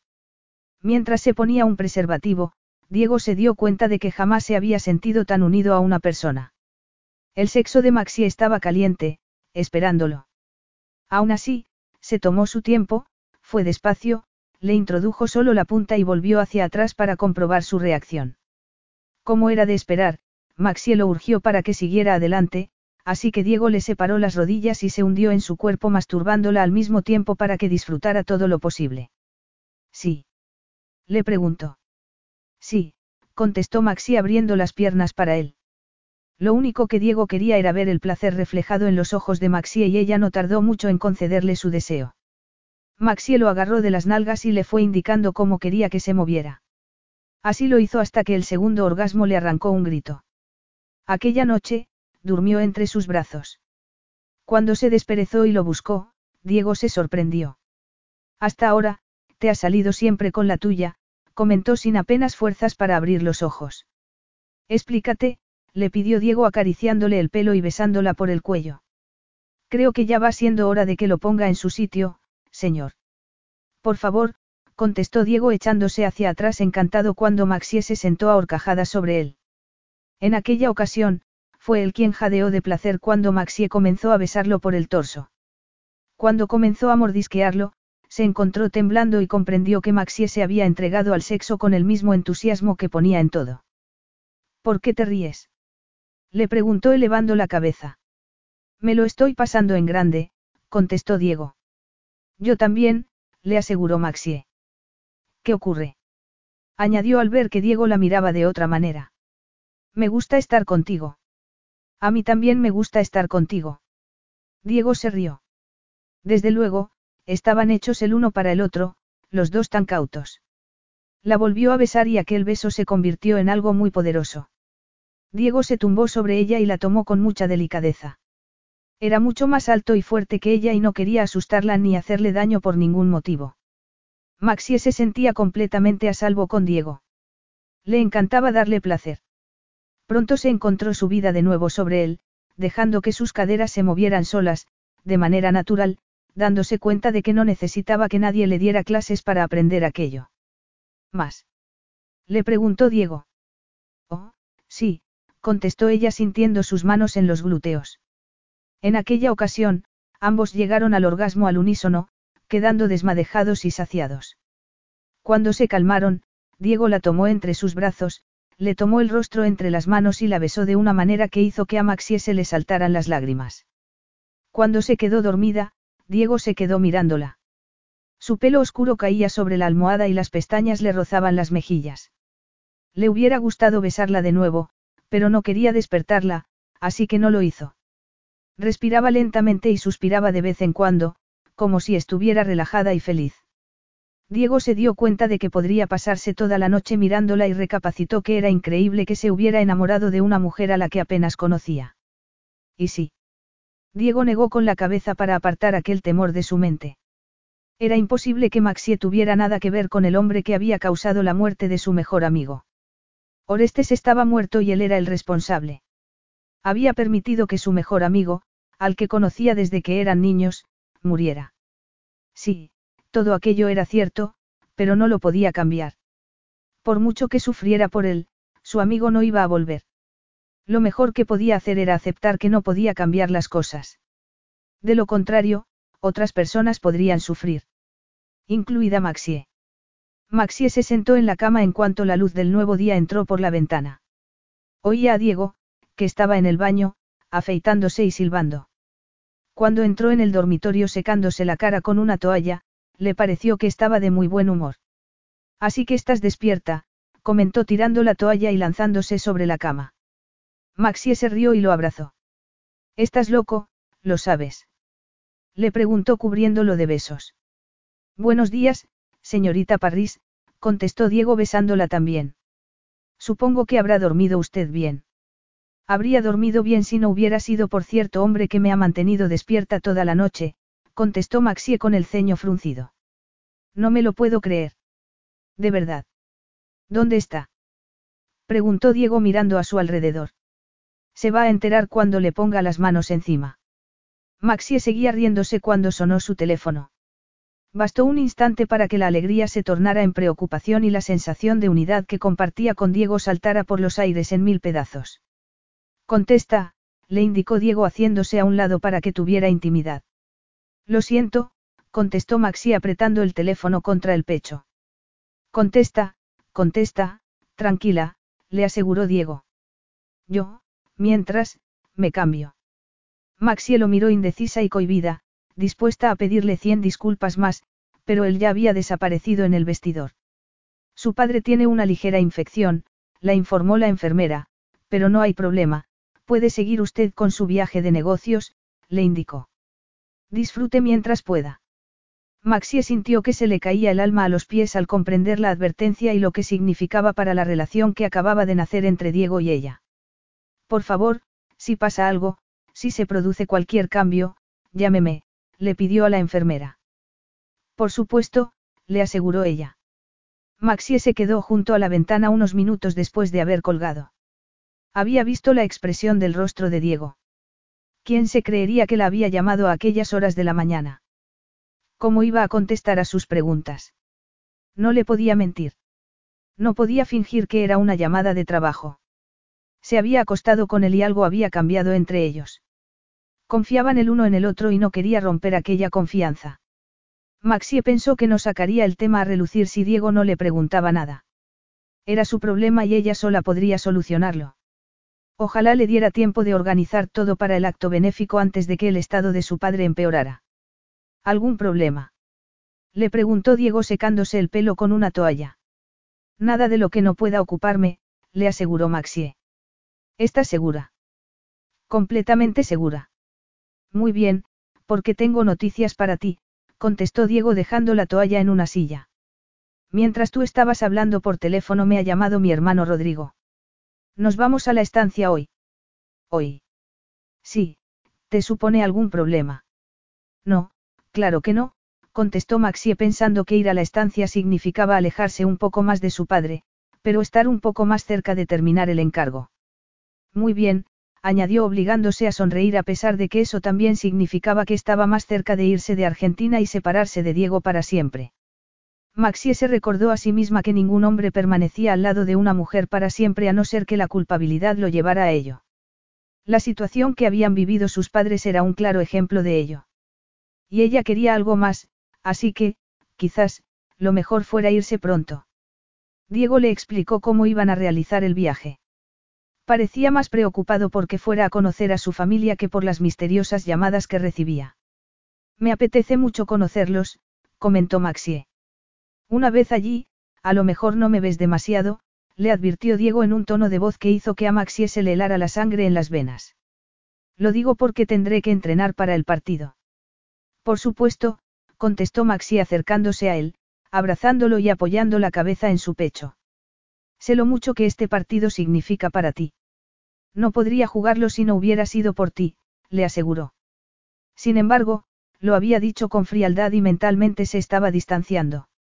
De hecho, su abrazo parecía algo mecánico. Ya sabes que estoy dispuesta a hacer lo que sea necesario para ayudarte y, por favor, no te preocupes por mí cuando lleguemos a la estancia, contestó Maxie.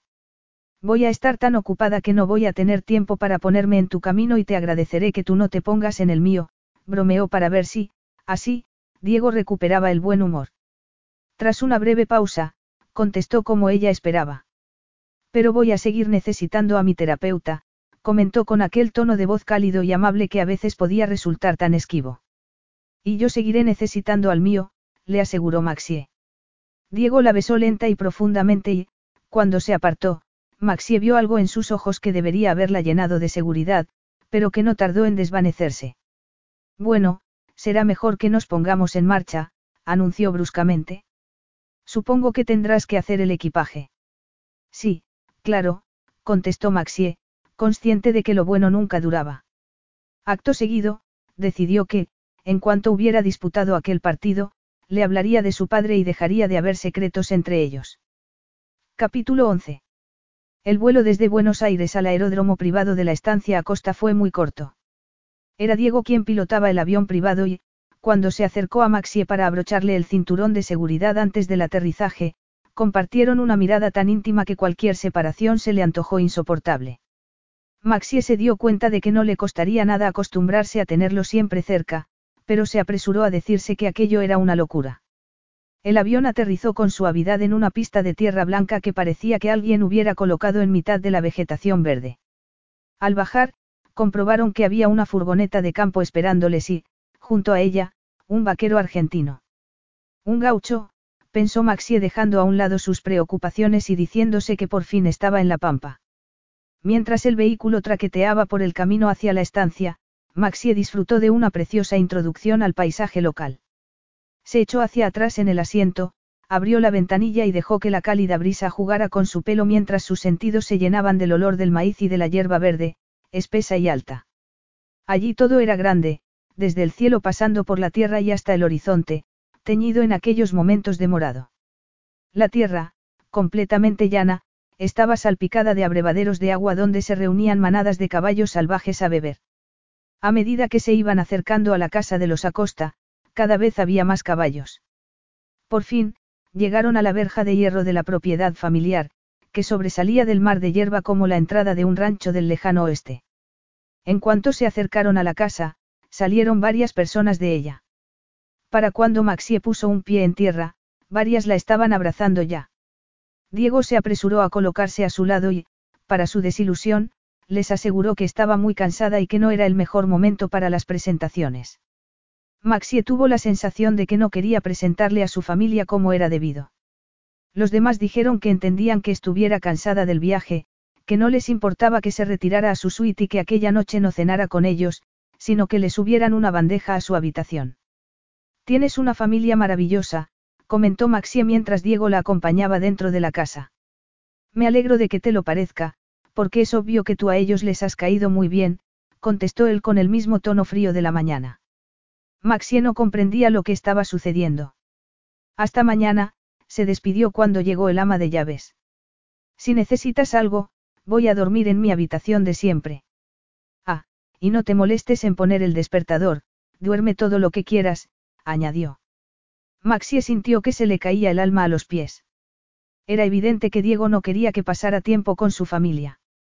Por un lado, le habría gustado despertarse pronto para desayunar con todo el mundo y, además, lo último que hubiera pensado era que iba a dormir sola. Tenía que comprender que, ahora que estaba en su casa, lo más probable era que Diego no quisiera que los demás supieran que habían tenido una apasionada aventura. Pero ¿qué esperaba? ¿Acaso creía que le iba a presentar a su familia para anunciar que se iban a casar o algo así? Maxie se dijo que no debía olvidar que estaba allí por trabajo. Diego caminó hacia las cuadras con las mandíbulas apretadas. Había vuelto a sospechar. Su detective privado todavía no le había presentado un informe, así que no tenía manera de saber si Maxie tenía algo que ver con Peter Parris. Aún así, la había llevado a su casa familiar, aquella casa en la que solía jugar con Orestes de pequeños, aquella casa que contenía tantos recuerdos preciosos. Su familia le había dado la bienvenida con los brazos abiertos, sin sospechar nada. Solo Diego se preguntaba por qué Maxie parecía tan encantada de estar allí. ¿Por qué estaba tan contenta? ¿Acaso estaba en una misión secreta para captar información para Peter Parris? Diego se dijo que estaba siendo ridículo. Maxi había ido allí para realizar un trabajo para su familia y era absurdo pensar que le iba a entregar información a un supuesto enemigo. Desde luego, estaba perdiendo la perspectiva. Maxie se dio un baño de espuma en el maravilloso baño antiguo. Mientras lo hacía, intentó no sentirse demasiado triste, pero lo cierto era que la repentina ruptura por parte de Diego la había tomado por sorpresa y el hecho de que la distanciara de su familia como si se avergonzara de ella le había dolido sobremanera. Lo único que podía hacer era hacer su trabajo y hacerlo bien.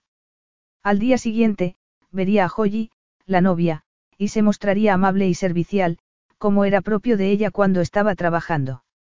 Habían sucedido tantas cosas aquel día que suponía que, cuando se acostara, se quedaría dándole vueltas a la cabeza, pero, en cuanto se metió en la cama, se quedó dormida.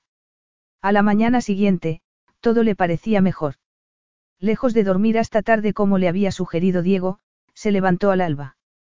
La estancia ya estaba en marcha, se oía gente en la cocina y a Maxie le apetecía mucho bajar y ver a todo el mundo, así que se duchó y se vistió y, antes de bajar, encendió el ordenador para consultar su correo electrónico.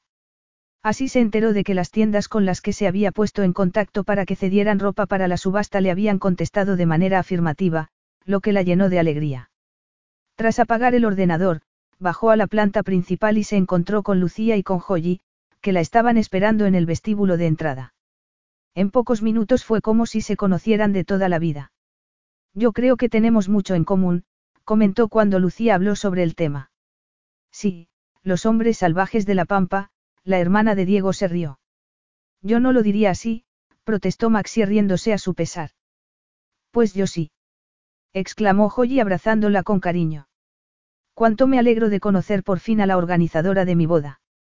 Esos hombres salvajes de los que hablo no han dependido de nadie en sus vidas, así que vamos a tener que meterlos en vereda de una vez. A ver si tú nos ayudas, Maxie, comentó Lucía. Yo. Exclamó la aludida decidiendo que era mejor dejar las cosas claras cuanto antes. Cuando he dicho que tenemos muchas cosas en común, me refería al trabajo que he venido a hacer para el acto benéfico y para tu boda, Joyi. Pero las otras dos chicas se negaban a aceptar aquella idea. Claro, claro, seguro que Diego no entra en la ecuación, ¿verdad? Bromeó Lucía mirando con guasa a Joyi. Maxie se dijo que así empezaban las grandes amistades y no tuvo corazón para explicarles a las chicas que entre Diego y ella no había nada. La semana siguiente pasó volando. Maxie no paró de trabajar, de atender llamadas y de ocuparse de varios asuntos a través del correo electrónico. Contactó con varios proveedores y lo organizó todo para el evento benéfico y, por supuesto, ató los últimos cabos sueltos para la boda de Joyi. Diego también estuvo muy ocupado, tanto con el entrenamiento como con las reuniones de negocios con sus hermanos. Afortunadamente, se había relajado y, por lo visto, le parecía bien que Maxie formara parte de la familia aunque fuera durante un corto espacio de tiempo. Maxie sabía que ocurría algo, aunque no sabía qué era. No pudieron permanecer separados mucho tiempo. Mientras disfrutaba del paisaje del atardecer desde la ventana de su dormitorio, Maxie se dio cuenta de que se sentía como en su casa. A pesar de que ya era tarde, los hermanos seguían entrenando para el partido. Diego elevó la mirada como si hubiera sentido que lo estaba observando. Maxie conocía perfectamente aquella mirada y su cuerpo y su corazón reaccionaron al instante. Diego se bajó del caballo, le entregó las riendas a uno de sus hermanos, saltó por encima de la valla y se dirigió a la casa. Maxie se apresuró a retirarse de la ventana, se quedó con la espalda pegada a la puerta, temblando. Así la encontró Diego cuando entró, la tomó en sus brazos desde atrás y comenzó a besarla por el cuello mientras deslizaba el albornoz que Maxie se había puesto después de la ducha. No llevaba nada debajo, estaba desnuda. No hubo palabras. No las necesitaban. Diego la tomó en brazos de manera que Maxie lo abrazó con las piernas por la cintura. La cabeza se le fue hacia atrás cuando la penetró. Aquel hombre era fuerte y seguro y siempre lo deseaba. Aquel día, no hubo ternura ni lentitud, sino pasión. Diego la tomó de las caderas y comenzó a moverse en su interior al ritmo que sabía que a ella le gustaba. Maxie no tardó en llegar al orgasmo, del que disfrutó sin reservas. Cuando la tormenta hubo pasado, se encontró entre sus brazos. Seguimos en la cama. Le propuso Diego. Solamente si me permites desnudarte, murmuró Maxie. Pero si ya estoy desnudo, Diego se rió. ¿Qué va? Maxie se rió también levantándole la camiseta y disfrutando de aquel torso que siempre la excitaba. ¿No has tenido suficiente? Le preguntó cuando vio que comenzaba a excitarse de nuevo. Diego se encogió de hombros mientras Maxie lo acariciaba. Nos vamos a la cama. Insistió él. Y, sin esperar a que le contestara, la tomó en brazos y la colocó sobre la cama.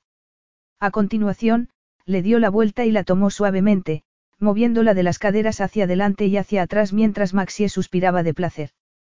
Aquella mujer era increíblemente receptiva y sensible. Parecía que, cuanto más hacían el amor, más lo deseaba y mejor respondía. Maxie estaba convencida de que Diego era un amante muy generoso. De hecho, no había dudado en darle placer donde y cómo le había pedido cada vez que se lo había pedido. Ahora, murmuró tal y como él le había enseñado, colocándose descaradamente y jadeando de excitación cuando Diego la tomó de las nalgas. No voy a poder, no puedo, es demasiado grande, protestó aferrándose a las almohadas que tenía delante. Afortunadamente, Diego no le hizo caso y siguió adelante. Poco después, emitió un grito salvaje y Maxie tuvo la satisfacción de que se dejara caer sobre ella disfrutando de su explosivo orgasmo. Mientras se duchaba y se vestía, Maxie pensó que no había nada más perfecto en el mundo que aquello. Aunque tuviera que volver a Inglaterra en breve, había probado lo que era vivir de verdad. Diego había vuelto al entrenamiento como si tal cosa y sus hermanos habían aceptado su interrupción como si fuera lo más normal del mundo. Maxie se dio cuenta de que aquel viaje estaba siendo mejor de lo que había esperado. Diego era, Diego. Además, en el plano profesional todo estaba saliendo a pedir de boca. Por supuesto, la amistad con Lucía y con Joyi era un extra maravilloso con el que no había contado. Le encantaba que Lucía le contara cosas sobre su hermano. Necesita a alguien como tú que lo saque de sí mismo, le había confesado Lucía. Diego puede ser muy introvertido a veces, se encierra y no nos deja entrar. Cuando se fue a Isla de Fuego para curarse, no nos dejó ayudarlo a ninguno. ¿Lo había hecho antes? Preguntó Maxie. Lucía había fruncido el ceño entonces y no había contestado, así que Maxie no había insistido y había cambiado de tema. En ese momento, vio a su amiga paseando por el césped y le hizo una seña con la mano para indicarle que bajaba. Lucía la abrazó al verla. No te puedes imaginar cuánto me alegro de tener compañía femenina, le confesó mirando hacia el prado.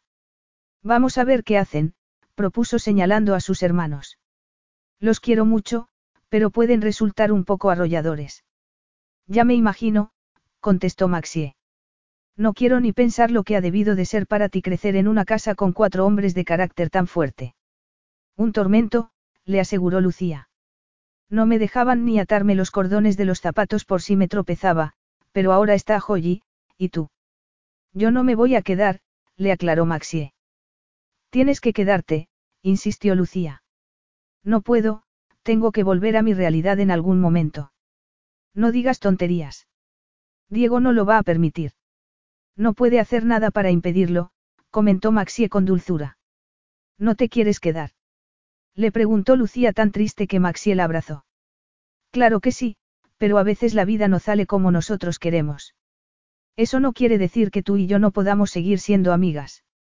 Maxie no quería ni plantearse perder la amistad de Lucía y tampoco le hacía ninguna gracia perder al único hombre con el que se había sentido bien y con el que sabía que podría disfrutar de una vida maravillosa en aquel rincón del mundo que Diego llamaba su hogar.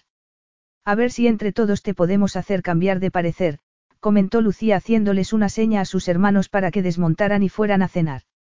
Puedes trabajar desde cualquier parte del mundo, no. Sí, siempre y cuando pueda viajar, pero... Nada de peros, insistió Lucía. ¿Acaso no estás enamorada de Diego? Maxie se paró. No sabía cómo expresar lo que sentía por Diego. Ojalá la vida fuera más sencilla, comentó. Puede serlo si tú quieres que lo sea, le aseguró Lucía. Maxie, tienes que luchar por lo que quieres. Maxie pensó que para Lucía todo era blanco o negro. Los hombres desmontaron y Diego y ella se miraron. Ojalá pudiera ella compartir la inocente visión que Lucía tenía de la vida y del mundo, ojalá pudiera creer en el amor y en la justicia natural, pero era demasiado realista. La boda de Joy va a ser maravillosa gracias a ti, comentó Lucía mientras cruzaban hacia la casa. A todos nos apetece mucho. Todo va a salir perfecto, le aseguró Maxie.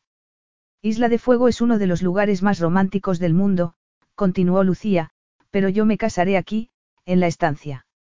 Toma nota, amiga mía, porque tú organizarás algún día mi boda, concluyó volviéndola a abrazar. Maxie se rió, contenta de que hubieran cambiado de tema de conversación. ¿Ya tienes al novio? Le preguntó. No, claro que no, contestó Lucía. Pero había algo en sus ojos que hizo sospechar a Maxie que no era así. Háblame del otro equipo de polo, le pidió. ¿Qué quieres saber? Le preguntó Lucía poniéndose a la defensiva. El equipo de Nero Caracas se llama Los Asesinos, la informó quedándose pensativa. Nero es muy guapo, pero no hay nada que hacer porque se acaba de casar con una mujer preciosa que se llama Bella y han tenido una niña adorable que se llama Natalia. Al resto del equipo solo los conozco por mis hermanos. Y. Insistió Maxie sospechando que Lucía le ocultaba algo. Y son todos muy guapos y muy divertidos, menos uno. Sí. ¿Y quién es? Luke Forster, contestó Lucía. Es estadounidense y la verdad es que no entiendo por qué lo han contratado teniendo jugadores de polo tan buenos en Argentina. Quizás porque es mejor. Sugirió Maxie contacto. Se supone que es el mejor fuera de Argentina, admitió Lucía. ¿Lo ves? ¿Y qué tal te llevas con él? Tendré que tolerarlo, claro, contestó Lucía. La verdad es que me interesa más hablar de Diego y de ti. Has hecho mucho por él. No puedes abandonarlo ahora. No es mi intención abandonarlo, le aseguró Maxie. Tu hermano también ha hecho mucho por mí, añadió. Y era cierto. Diego le había permitido olvidarse del pasado y mirar hacia el futuro con confianza. Sus ojos lo buscaron. Diego estaba mirándole una pata a su caballo. Maxie sintió que le daba un vuelco el corazón cuando sus miradas se encontraron. Había tenido claro en todo momento que la despedida no iba a ser fácil, pero, aún así, iba a ser más difícil de lo que había supuesto. Disfrute mientras pueda. No te puedes ni imaginar lo que significa para Diego que estés aquí, comentó Lucía sacándola de sus pensamientos. Lo que has hecho para organizar el evento benéfico, en tan poco tiempo, eres increíble. Y eso teniendo en cuenta que lo estás compaginando con la boda de Joyi, añadió señalando la colorida decoración de las cuadras, las banderolas y los grupos de animadores que Maxi había hecho ir desde Buenos Aires para el gran día. Eres una maravilla, Maxie. Me alegro de que tu familia y tú estéis contentos, contestó Maxie. Contentos. Qué modesta eres, Lucía se rió.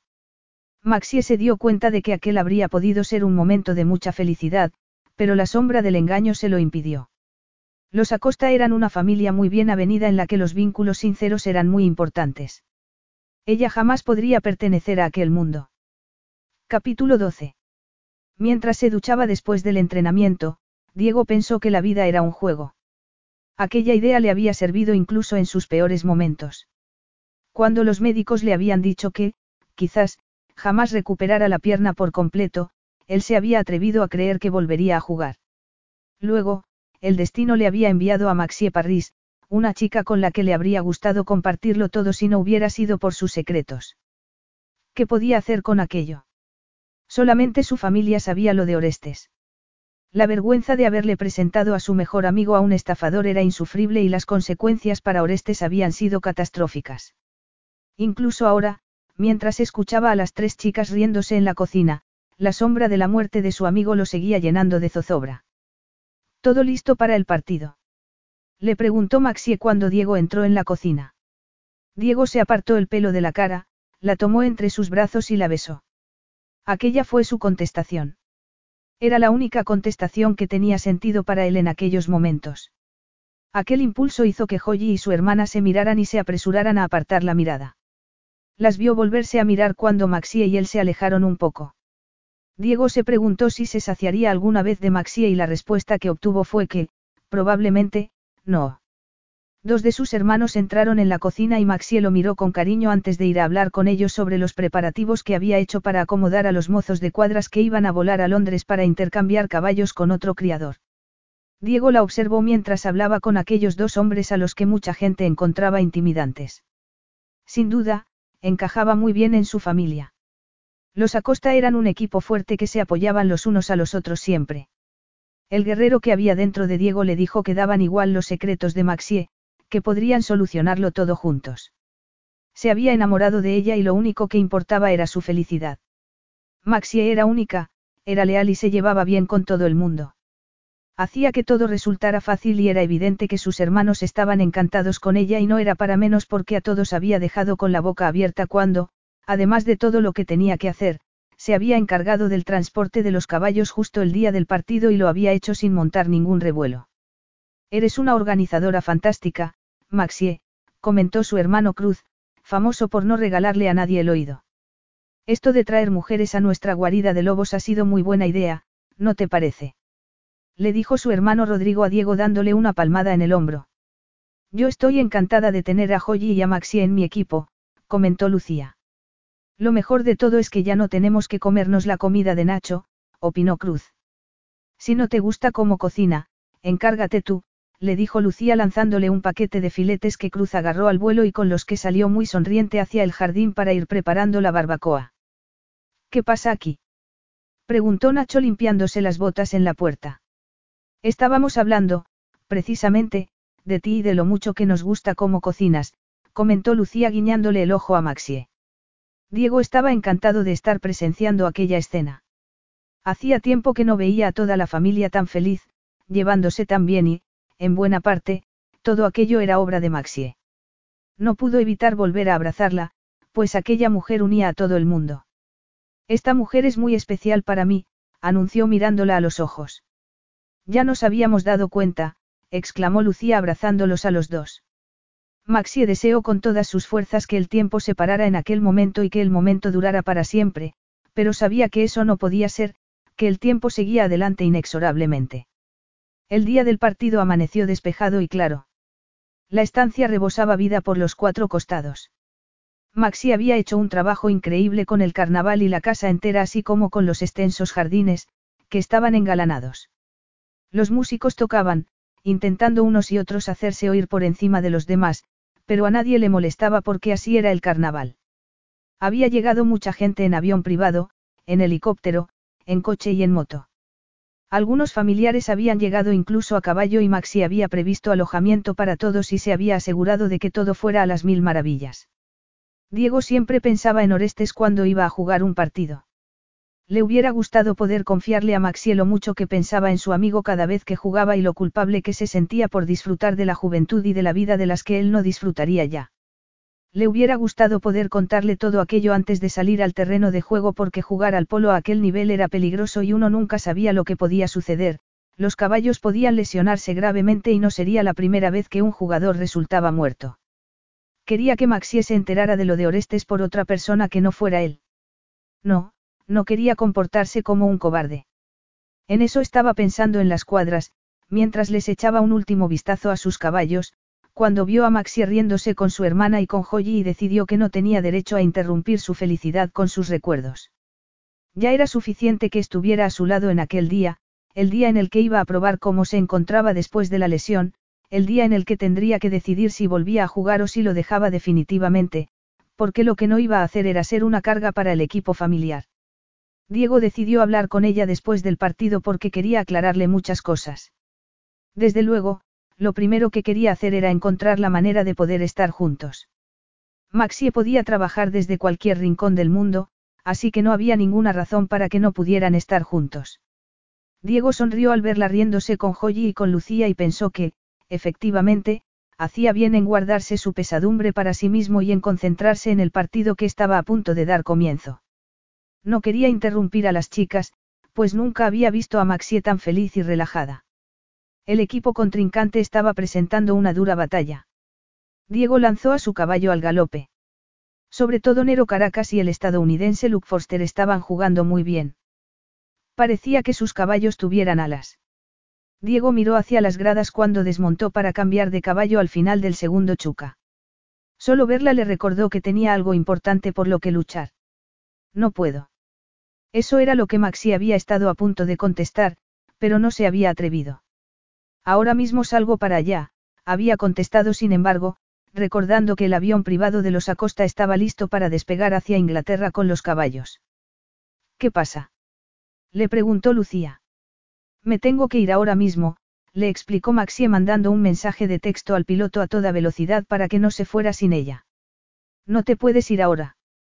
exclamó Lucía agarrándola del brazo. Diego te necesita aquí.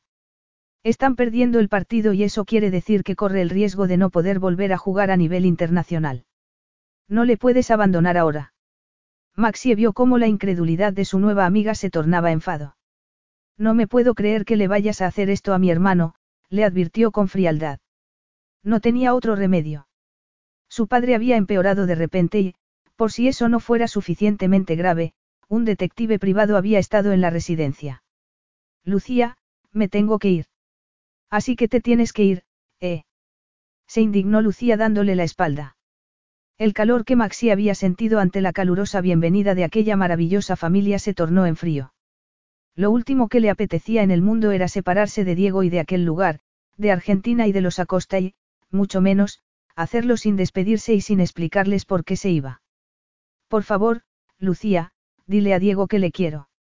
Díselo tú, contestó Lucía con frialdad. Lucía, por favor. Maxie, Estoy intentando entender qué está ocurriendo aquí. Te aseguro que no me iría si no fuera completamente necesario, le contestó Maxi agarrándola del brazo. Lucía tardó unos segundos en reaccionar. ¿Puedo hacer algo para ayudarte? Preguntó por fin. Maxi cerró los ojos y se dijo que no debía dejarse llevar por la emoción. Aquel gesto de enorme generosidad era típico de los Acosta. Ojalá pudieras, pero esto lo tengo que hacer yo, contestó Maxi abrazando a la hermana de Diego, secándose las lágrimas y bajando de las gradas. Estaban en la primera mitad del encuentro y las cosas para los Acosta no iban bien en absoluto.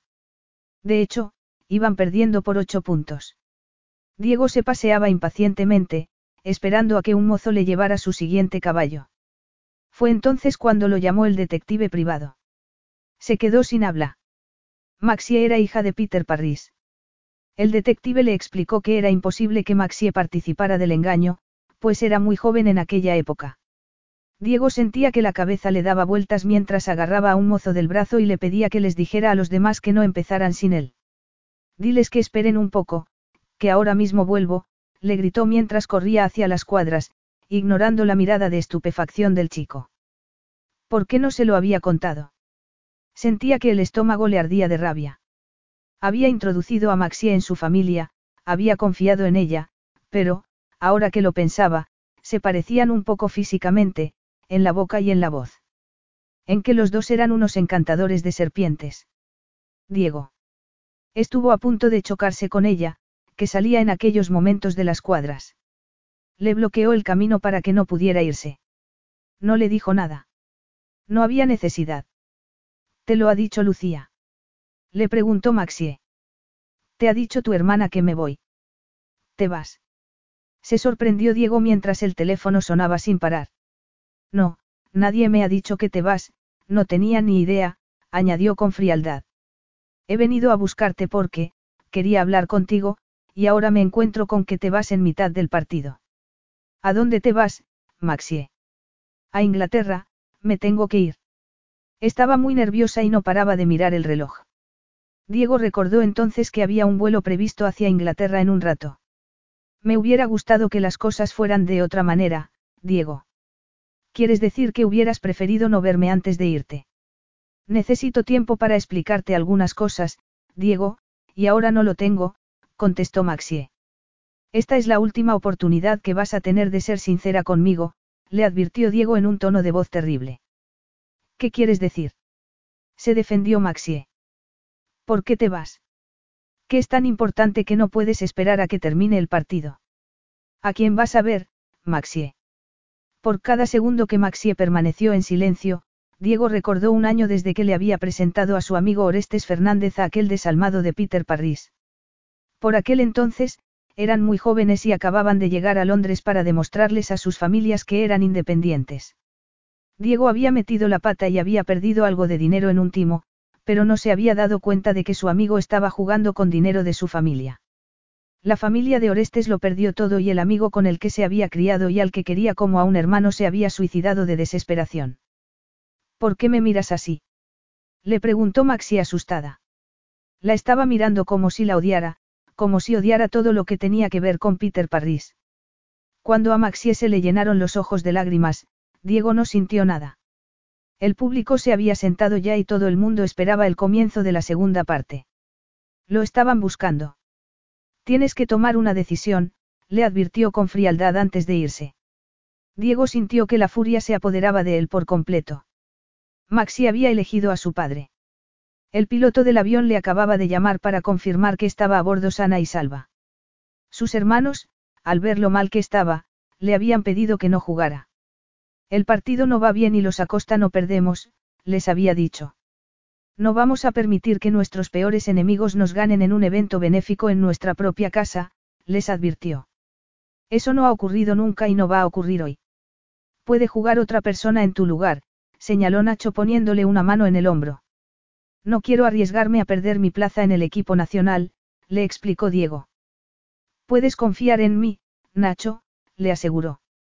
Diego jugó como un poseso, no dejó de marcar al gran Nero Caracas ni un solo segundo y estuvo a punto de desmontarlo. La gente solía decir que cuando Diego Acosta jugaba poniendo toda la carne en el asador era como si el diablo lo acompañara, pero aquel día él era el diablo.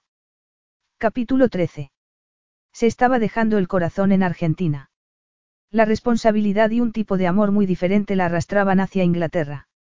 Era demasiado tarde para desear haberle contado a Diego lo de su padre.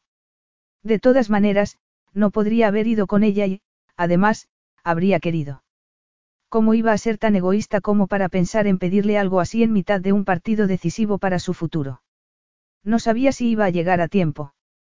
Tal vez, cuando llegara a Inglaterra, su padre ya habría muerto. Como nadie la veía, mientras el avión privado se elevaba por los aires, dejó que las lágrimas le corrieran por las mejillas mientras se alejaba de todo de lo que le gustaría haber formado parte.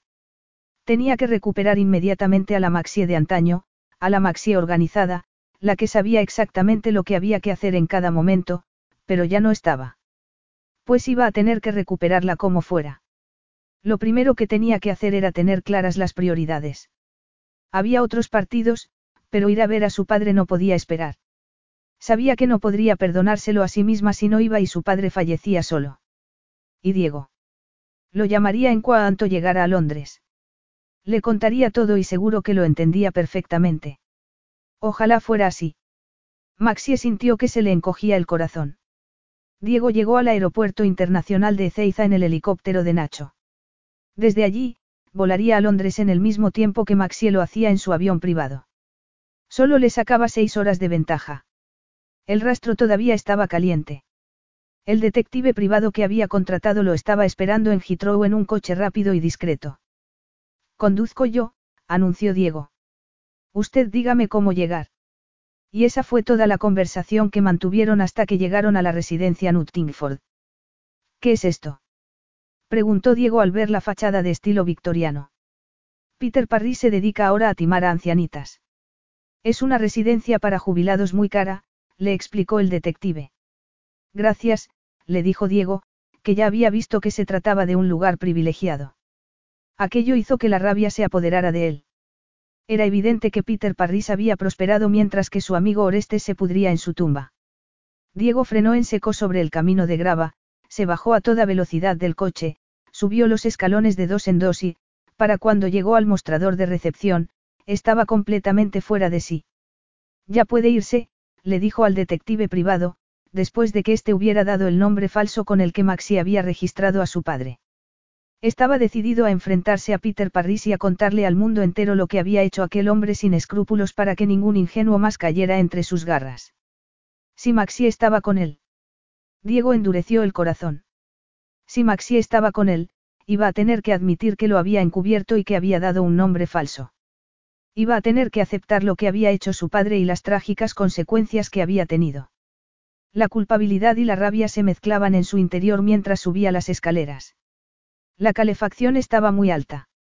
La idea de poder vengarse, por fin, lo impulsaba a seguir adelante.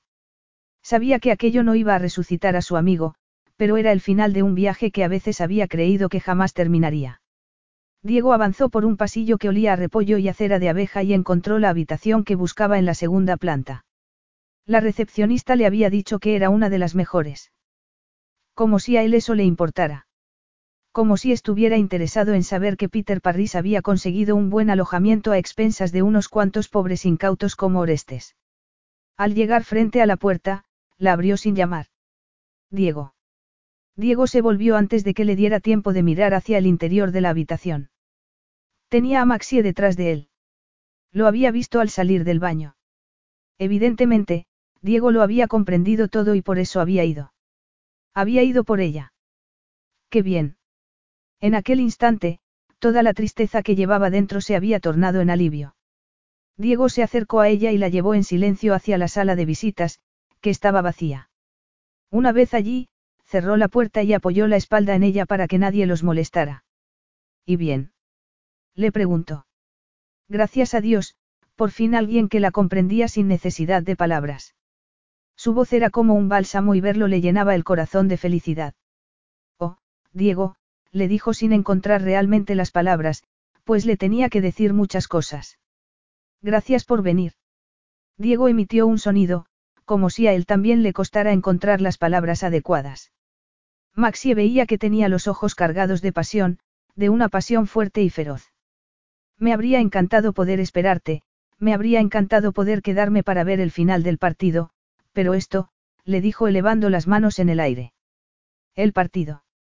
Sé lo mucho que significaba para ti, asintió Maxie mirándolo a los ojos. Tenías que venir, contestó él con voz calmada. Sus ojos seguían reflejando la inmensa pasión que lo embargaba por dentro. Sí, así es. Gracias por entenderlo. Entenderlo. Le espetó Diego zarandeándola y haciéndola gritar como un animalito asustado. Yo lo único que entiendo es que estás aquí con él. Sí, es cierto, sé que debería haberme quedado contigo. Conmigo. Le dijo Diego con desprecio. Tú nunca has estado conmigo. Pero, ¿qué dices? Le preguntó Maxie muy sorprendida, sintiendo que le temblaban las piernas. Diego, no te entiendo. ¿Qué es lo que no entiendes? Está todo muy claro, rugió. Siempre estabas con él, llamándolo, hablándole, solo pensabas en él. Diego, por favor. Diego la soltó tan repentinamente como la había agarrado y se echó atrás. Tenía la respiración entrecortada. Aquello era una locura. Aquel no era su tierno amante ni el amigo en el que había confiado. Diego, ¿qué ocurre? ¿Te refieres a mi padre? ¿Tienes celos de mi padre? Cuando llamaron discretamente a la puerta, los dos se quedaron muy quietos. Maxie sintió que se le contraía el corazón, pues sabía perfectamente lo que aquello quería decir. Me tengo que ir, anunció débilmente. Una vez a solas, la rabia se evaporó y a Diego solo le quedó la certeza de que amaba a aquella mujer con todo su corazón y de que la vida sin ella se le antojaba insoportable. Si quería estar a solas con su padre, lo entendía y estaba dispuesto a apoyarla pasara lo que pasara. Si Peter Parris elegía ridiculizarlo, tendría que afrontar aquella situación como pudiera porque el amor no entendía de límites ni de restricciones, el amor era incondicional. Diego se acercó a la ventana y se quedó mirando hacia afuera, recordando a Orestes mientras veía la lluvia caer. La puerta de la habitación estaba entreabierta y Maxi oyó a la enfermera hablando con Diego. Está muy mal. Por favor, no se quede mucho rato. La voz le llegaba amortiguada, como si la enfermera estuviera muy lejos.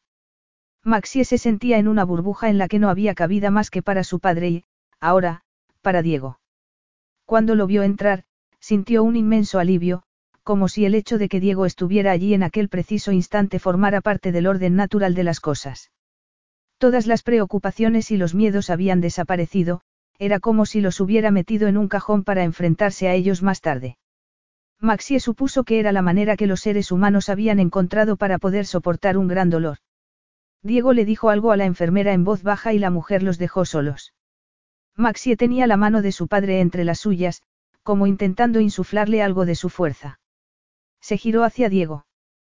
¿Por qué no se lo había dicho? Diego había permanecido en la sala de visitas hasta que había comenzado a temer que Maxie se hubiera ido de nuevo. Entonces, había ido a buscarla y una enfermera le había explicado la situación.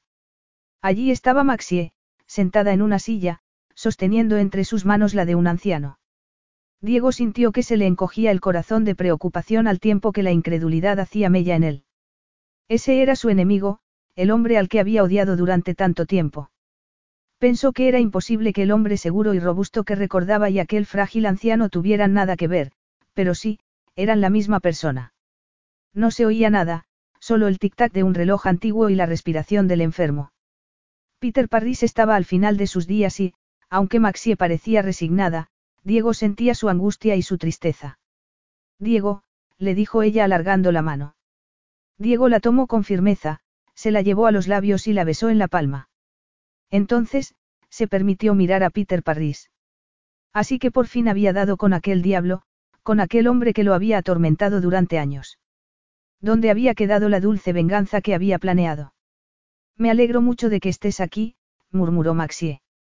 Diego la miró a los ojos y lo único que vio en ellos fue bondad. No podía culpar a Maxie de lo que su padre había hecho. Aunque Peter Parris no se lo mereciera, era su padre y Maxie lo quería, era evidente. Diego comprendía perfectamente la importancia de la familia. Entonces, entendió que lo único que podía hacer era perdonar a Peter Parris, como lo había hecho tiempo atrás la familia de Orestes. Diego observó a Maxie, que tomaba una esponja y le humedecía los labios al moribundo. Aquello era la vida real. Aquella era la vida de Maxie en aquellos momentos. Diego sintió que la vergüenza se apoderaba de él por cómo la había juzgado. No la había dejado entrar realmente en su vida. Si le hubiera contado lo de Orestes, seguro que ella le habría confiado quién era su padre. Habría abandonado el partido para estar contigo, murmuró. Jamás te habría pedido una cosa así, protestó Maxie. Sé perfectamente que era muy importante para ti. Diego se encogió de hombros. No soy imprescindible, otro jugador me hubiera podido sustituir. Me tendrías que haber contado lo que estaba sucediendo y yo mismo te habría traído a Inglaterra. No creía que quisieras ese grado de compromiso. ¿Por qué dices eso? Le preguntó Diego conduciéndola hacia una esquina de la habitación en la que podían hablar sin molestar a su padre. Porque he visto lo que el amor puede hacer, Diego, he visto lo destructivo que puede resultar, contestó Maxie mirando a su padre mientras se retorcía los dedos. Diego la tomó de las manos y dejó que Maxie le contara cómo se había comportado su padre con su madre y lo culpable que se había sentido cuando su madre había enfermado. Pero ya era demasiado tarde, concluyó. Y a mí ahora me pasa lo mismo, ya es demasiado tarde para decirle que le quiero. No es demasiado tarde, le aseguró Diego abrazándola. Estás aquí y estoy seguro de que tu padre lo sabe. Seguro que sabe que siempre has estado a su lado y que le perdonas por lo que hiciera en el pasado. ¿Tú crees? Le preguntó Maxie mirándolo a los ojos. Seguro, contestó Diego abrazándola con fuerza. Estoy tan seguro de ello como de que nuestro amor puede durar, lo sé porque no puedo vivir sin ti y espero que me puedas perdonar por no haber venido contigo, por no haberte dicho antes lo que siento por ti. Por no haber sabido expresar tus sentimientos. Diego, a los dos se nos dan fatal esas cosas, respondió Maxie sonriendo con tristeza. ¿Y qué me dices si te digo que te quiero? Maxie suspiró aliviada. Que jamás hubiera pensado que fueras tan romántico. Pues yo siempre he sabido que no eres ninguna cobarde, Maxie Parris, así que ¿qué me dices si te pido que te cases conmigo? Abrázame, contestó Maxie. De momento, simplemente abrázame. Luego, permanecieron unos minutos abrazados sin decir nada. Cuando Maxie se giró para volver junto a la cama de su padre, Diego la tomó del brazo. Ya me ocupo yo, le dijo. Por favor, déjame que te ayude, Maxie. Necesitas descansar, insistió al ver que lo miraba sorprendida. Siéntate fuera un rato y descansa. Te llamaré si te necesito. No me puedo creer que quieras hacer esto por mí. Estoy dispuesto a hacer lo que sea necesario por ti, le aseguró Diego. Cuando Maxie lo abrazó y descansó su cabeza sobre su hombro, se dio cuenta de lo exhausta que estaba y decidió que no era el momento de contarle el vínculo que tenía con su padre. De hecho, a lo mejor era preferible no contárselo nunca. Lo único que importaba en aquellos momentos era cuidar de Maxie y apoyarla en todo lo que necesitara. Diego dio gracias al cielo de que la vida le diera aquella oportunidad. Cuando abandonaron la residencia, Diego se dio cuenta de que Peter Parris le había enseñado una buena lección, mientras estaba sentado a su lado, intentando hacerle cómodas las últimas horas de su vida, había tenido tiempo para revisar su propia existencia y se había dado cuenta de que lo único que importaba realmente era el amor. Te tendría que haber hablado de mi padre mucho antes, se lamentó Maxie. No pasa nada, contestó Diego estrechándola entre sus brazos. Estaban en su cama, en el palacio de Isla de Fuego, donde se iba a celebrar la boda de Joyi y de Rodrigo. No habían hablado del padre de Maxie desde el entierro, cuando Diego había pronunciado unas palabras junto a la tumba sobre el perdón, la redención y el poder seguir adelante. Maxie todavía estaba apesadumbrada por la pérdida de su progenitor y necesitaba constante consuelo. Llevaba tanto tiempo soportando mucha tensión que ahora no sabía cómo liberarla. Diego comprendía que una persona fuerte podía pasar por momentos vulnerables y siempre estaba a su lado para ayudarla. ¿Por qué me cuentas esto ahora? Le preguntó. ¿Por qué lo quiero compartir todo contigo, contestó Maxie mirándolo a los ojos. No quiero que haya secretos entre nosotros. Y no los va a haber, le aseguró Diego besándola en los labios. Volver a Isla de Fuego, el lugar donde se habían conocido, donde se habían besado por primera vez, donde habían discutido por primera vez y donde habían hecho el amor por primera vez había sido una buena oportunidad para los dos. Diego jamás olvidaría lo que Maxi había hecho por él en aquel lugar y lo bonito que había quedado todo para la boda de su hermano, un enlace para el que Maxi había engalanado toda la isla con tal belleza que ya siempre la recordaría como un paraíso y no como una cárcel. Espero que no se me haya pasado nada, murmuró Maxie, pues aquel era el día de la boda, el gran día. Claro que no, contestó Diego abrazándola. Los invitados habían ido llegando en barco y habían bajado a buscarlos a la playa para trasladarlos en carros tirados por caballos hasta la casa principal. El tiempo era perfecto y todo hacía prever que la boda iba a salir muy bien. Incluso Rodrigo, al que no era fácil darle gusto, estaba en un perpetuo estado de éxtasis porque veía a su futura mujer encantada. Maxia y Diego estaban descansando en la cama después de la despedida de solteros. El sexo siempre era fenomenal entre ellos y permanecer abrazados luego también era estupendo. Quiero contártelo todo, insistió Maxie. Después, ya no tendremos que volver a hablar de ello, pero hay una cosa que quiero que sepas. Si te está preocupando y crees que contármelo te va a ayudar a sentirte mejor, adelante, la animó Diego. Mi padre no siempre jugó limpio, anunció.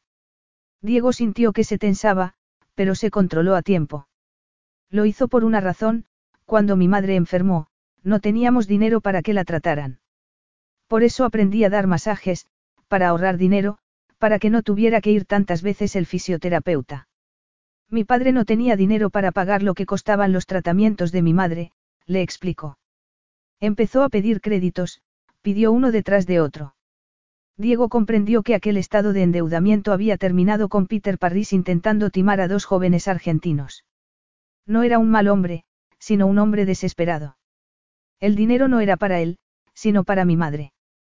Diego la besó en la frente y se dijo que nada de aquello importaba ya, pero Maxie quería continuar. Todo salió fatal, le contó. El plan de mi padre se torció completamente y alguien murió a causa de ello.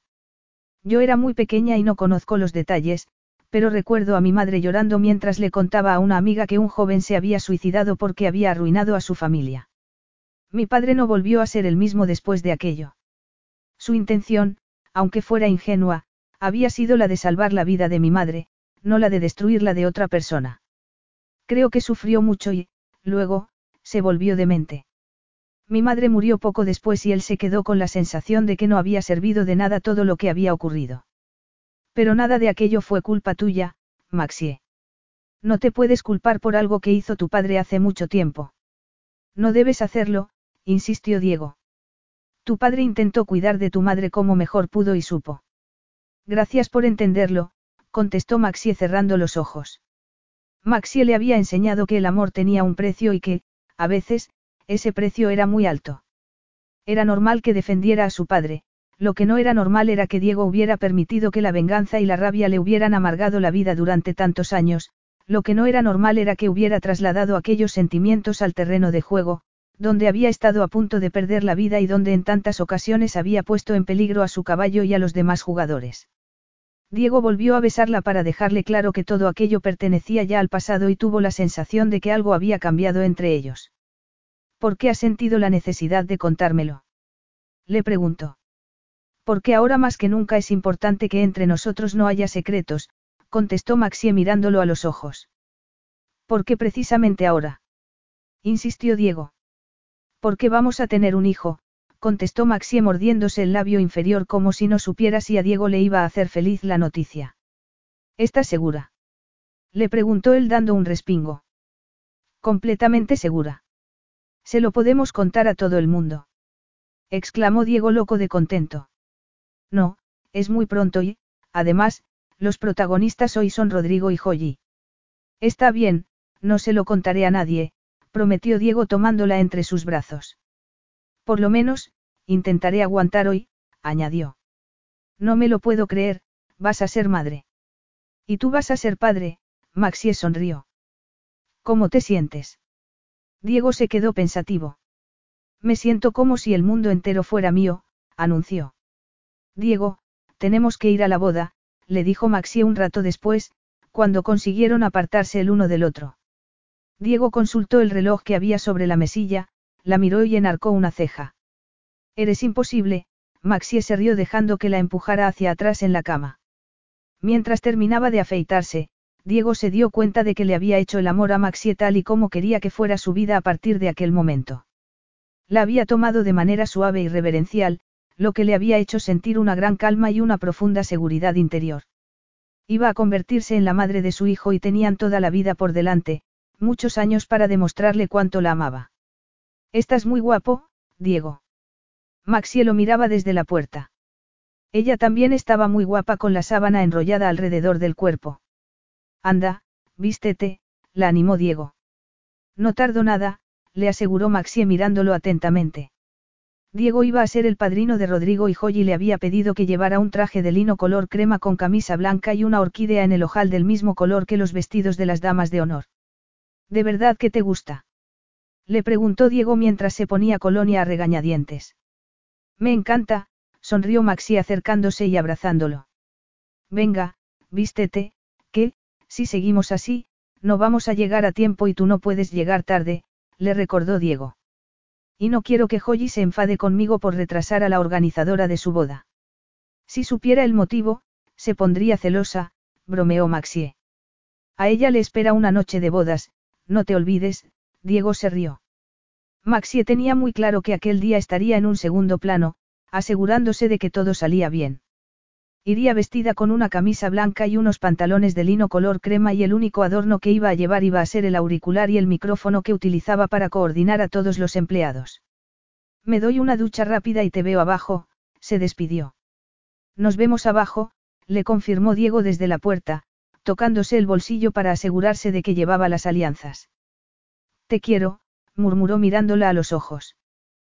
Capítulo 14. Incluso Maxi estaba encantada con lo bonito que estaba todo. Los jardines estaban adornados con multitud de ramos de flores de diferentes colores y la pérgola debajo de la cual los novios se iban a dar el sí quiero parecía un ramo gigante de flores blancas y ramas verdes. Habían colocado una alfombra roja en el suelo por la que iba a avanzar la novia y a ambos lados habían puesto sillas doradas con un cojín dorado también encima de cada una. Tras asegurarse de que todos los invitados estaban a gusto, Maxie se dirigió a la terraza de arriba, desde donde podía controlarlo todo. La orquesta estaba interpretando un elegante concierto de Bach mientras los invitados charlaban entre ellos. A Maxie le encantaba aquel momento, cuando estaba segura de que había hecho todo lo que estaba en su mano para que el día fuera perfecto y ya solo quedaba que los protagonistas cumplieran con ello. Cierta algarabía anunció la llegada de Rodrigo acompañado por su hermano Diego. Ambos avanzaron por la alfombra roja saludando a unos y a otros en su camino hacia el altar. Diego se giró y la buscó con la mirada, Maxielo saludó con la cabeza y anunció por radio que el novio y el padrino estaban en su sitio. Fue entonces cuando se dio cuenta de que algo iba mal. Todos los invitados estaban mirando hacia adelante, hacia Rodrigo y Diego, pero había una anciana de apariencia inofensiva que la estaba mirando a ella y el hombre que se encontraba sentado a su lado, también.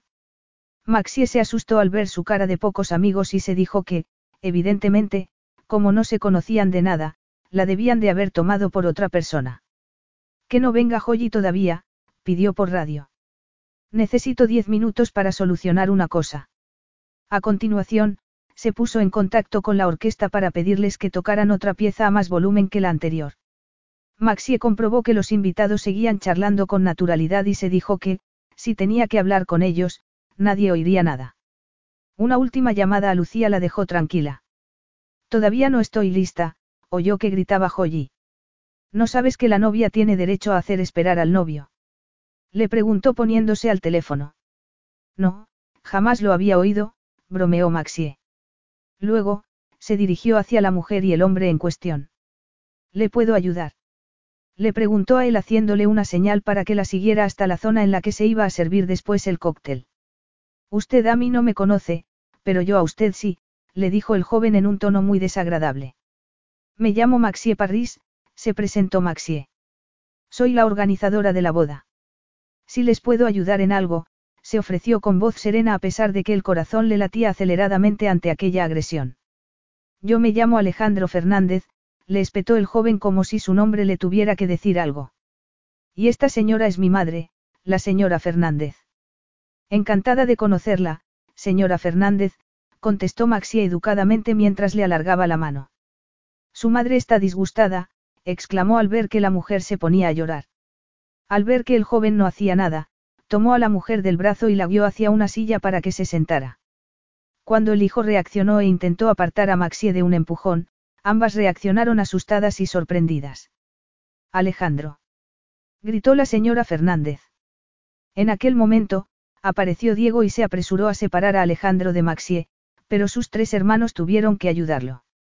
No se da cuenta del disgusto que le está ocasionando a su madre. Le espetó Maxie. No soy yo el que la ha disgustado, sino usted, señorita Parris, quien nos insulta con su sola presencia en esta boda. Soy la organizadora de la boda, así que es normal que esté aquí, le explicó Maxie. No entiendo por qué dice que se sienten disgustados por mi presencia, añadió buscando a Diego con la mirada. Este comportamiento no es propio de ti, Alejandro, intervino la anciana. Así no vas a resucitar a tu hermano, añadió mirando a Maxie. Parece que las únicas que entendemos de estas cosas somos las mujeres, comentó con tristeza. Maxie se preguntó qué habría hecho ella, que no conocía a nadie en Argentina, para causar tantas molestias. Alejandro, tu madre tiene razón. Esto no sirve de nada, le advirtió Diego mirándolo con severidad. ¿Y tú qué sabes? Le espetó el joven. Tú no tienes corazón, tú no tienes sentimientos, tú no puedes sentir absolutamente nada. Alejandro. exclamó su madre de nuevo. Has perdido las maneras por completo. Pídele perdón a la señorita Parris ahora mismo. Señora, ¿quiere beber algo antes de volver a la ceremonia? Le preguntó Diego. ¿Cómo has podido permitir que esté hoy aquí esta mujer? Continuó Alejandro muy enfadado mientras su madre aceptaba el educado ofrecimiento de Diego. Ahora no, Alejandro, le advirtió Diego, consciente de que Maxie no comprendía nada, pero lo miraba suponiendo que le había ocultado algo. Por favor, volved todos a vuestros asientos, sugirió Maxie. Rodrigo, le indicó al novio, no creo que quieras disgustar a Joyi, que ya te está esperando. Por supuesto que no, contestó el novio alejándose. Diego, Nacho y Cruz, por favor, iré con vuestro hermano, añadió con firmeza. Y dejarte aquí a ti sola. Se indignó Diego. Por favor, recuerda que estamos en una boda, le pidió la señora Fernández a su hijo. Si de verdad te preocupa el honor de la familia, tal y como dices, demuéstralo. Gracias, señora, le dijo Maxie cuando las dejaron a solas. No entiendo qué ha ocurrido, pero a lo mejor podemos hablar después de la boda. Por supuesto, contestó la señora Fernández acariciándole la mejilla. Maxie se puso en pie, tomó aire varias veces y rezó para ser capaz de tomar las riendas de la boda de nuevo. Diego, que había creído que lo había perdido todo después del accidente, comprendía ahora que nada podía compararse a la posibilidad de perder a Maxie. Había aguantado durante toda la boda de buen humor como pudo, pero había sido lo más duro que había hecho en su vida. No había tenido oportunidad de explicarle a Maxie lo que había ocurrido y ahora tenía miedo de perderla. La había ido a buscar varias veces, aunque siempre la había encontrado ocupada, pero ya había llegado el momento de hablar con ella. Maxie sentía la imperiosa necesidad de saber qué había ocurrido aquella mañana, pero tenía la obligación de ocuparse de todos los invitados, hasta el último, tenía que estar pendiente de todos hasta que se fueran a la cama. Insistió en quedarse hasta que todo estuvo recogido y Diego la fue a buscar para recordarle que tenía que pensar no solo en ella, sino en el bebé. Quiero hablar con la señora Fernández antes de acostarme, le dijo consultando su reloj y haciendo una mueca de disgusto al ver lo tarde que era. La señora Fernández está durmiendo ya y eso es lo que deberías hacer tú también, contestó Diego. ¿Qué ha pasado? Mañana te lo cuento. No, quiero saberlo ahora, insistió Maxie. Hemos dicho que nos íbamos a contar todo. Y lo haremos. Ahora. Diego la llevó a las cuadras y avanzaron frente a los caballos, que respiraban tranquilos. No me habías dicho quién había ganado el partido de polo, comentó Maxie. ¿Qué más da? Tú marcaste el gol de la victoria. Te lo ha contado Lucía. Lo único que quería era que se terminara cuanto antes para poder volar a tu lado. ¿Por qué me odia tanto Alejandro? Le preguntó Maxi yendo directamente al grano. Ni siquiera me conoce. Diego abrió la puerta del establo donde guardaban el heno y la invitó a pasar. Suelo venir aquí cuando algo me ronda la cabeza porque los caballos son buena compañía. Lo dices porque no hacen preguntas. Bromeó Maxie. Diego se rió, se quitó la chaqueta y la colocó sobre el heno para que Maxie se sentara. La señora Fernández y Alejandro son la madre y el hermano de mi mejor amigo. Hace muchos años, Orestes conoció a un hombre que le prometió que cambiaría su vida. Aquel hombre era tu padre. Maxie se llevó la mano a la boca. Yo los presenté. Creímos que podríamos ganar mucho dinero, pero desgraciadamente la historia no tuvo un final feliz. Me parece que ya estás sospechando cómo terminó. Fue el chico que se suicidó. exclamó Maxie. Ahora todo tiene sentido. Oh, Dios mío, no puedo soportarlo. Ahora entiendo por qué Alejandro estaba tan furioso conmigo. No podemos cambiar el pasado, pero podemos aprender de él. Yo ya me he despedido de mis fantasmas y ahora te toca a ti hacer lo mismo con los tuyos, Maxie. No me puedo creer que conocieras a mi padre.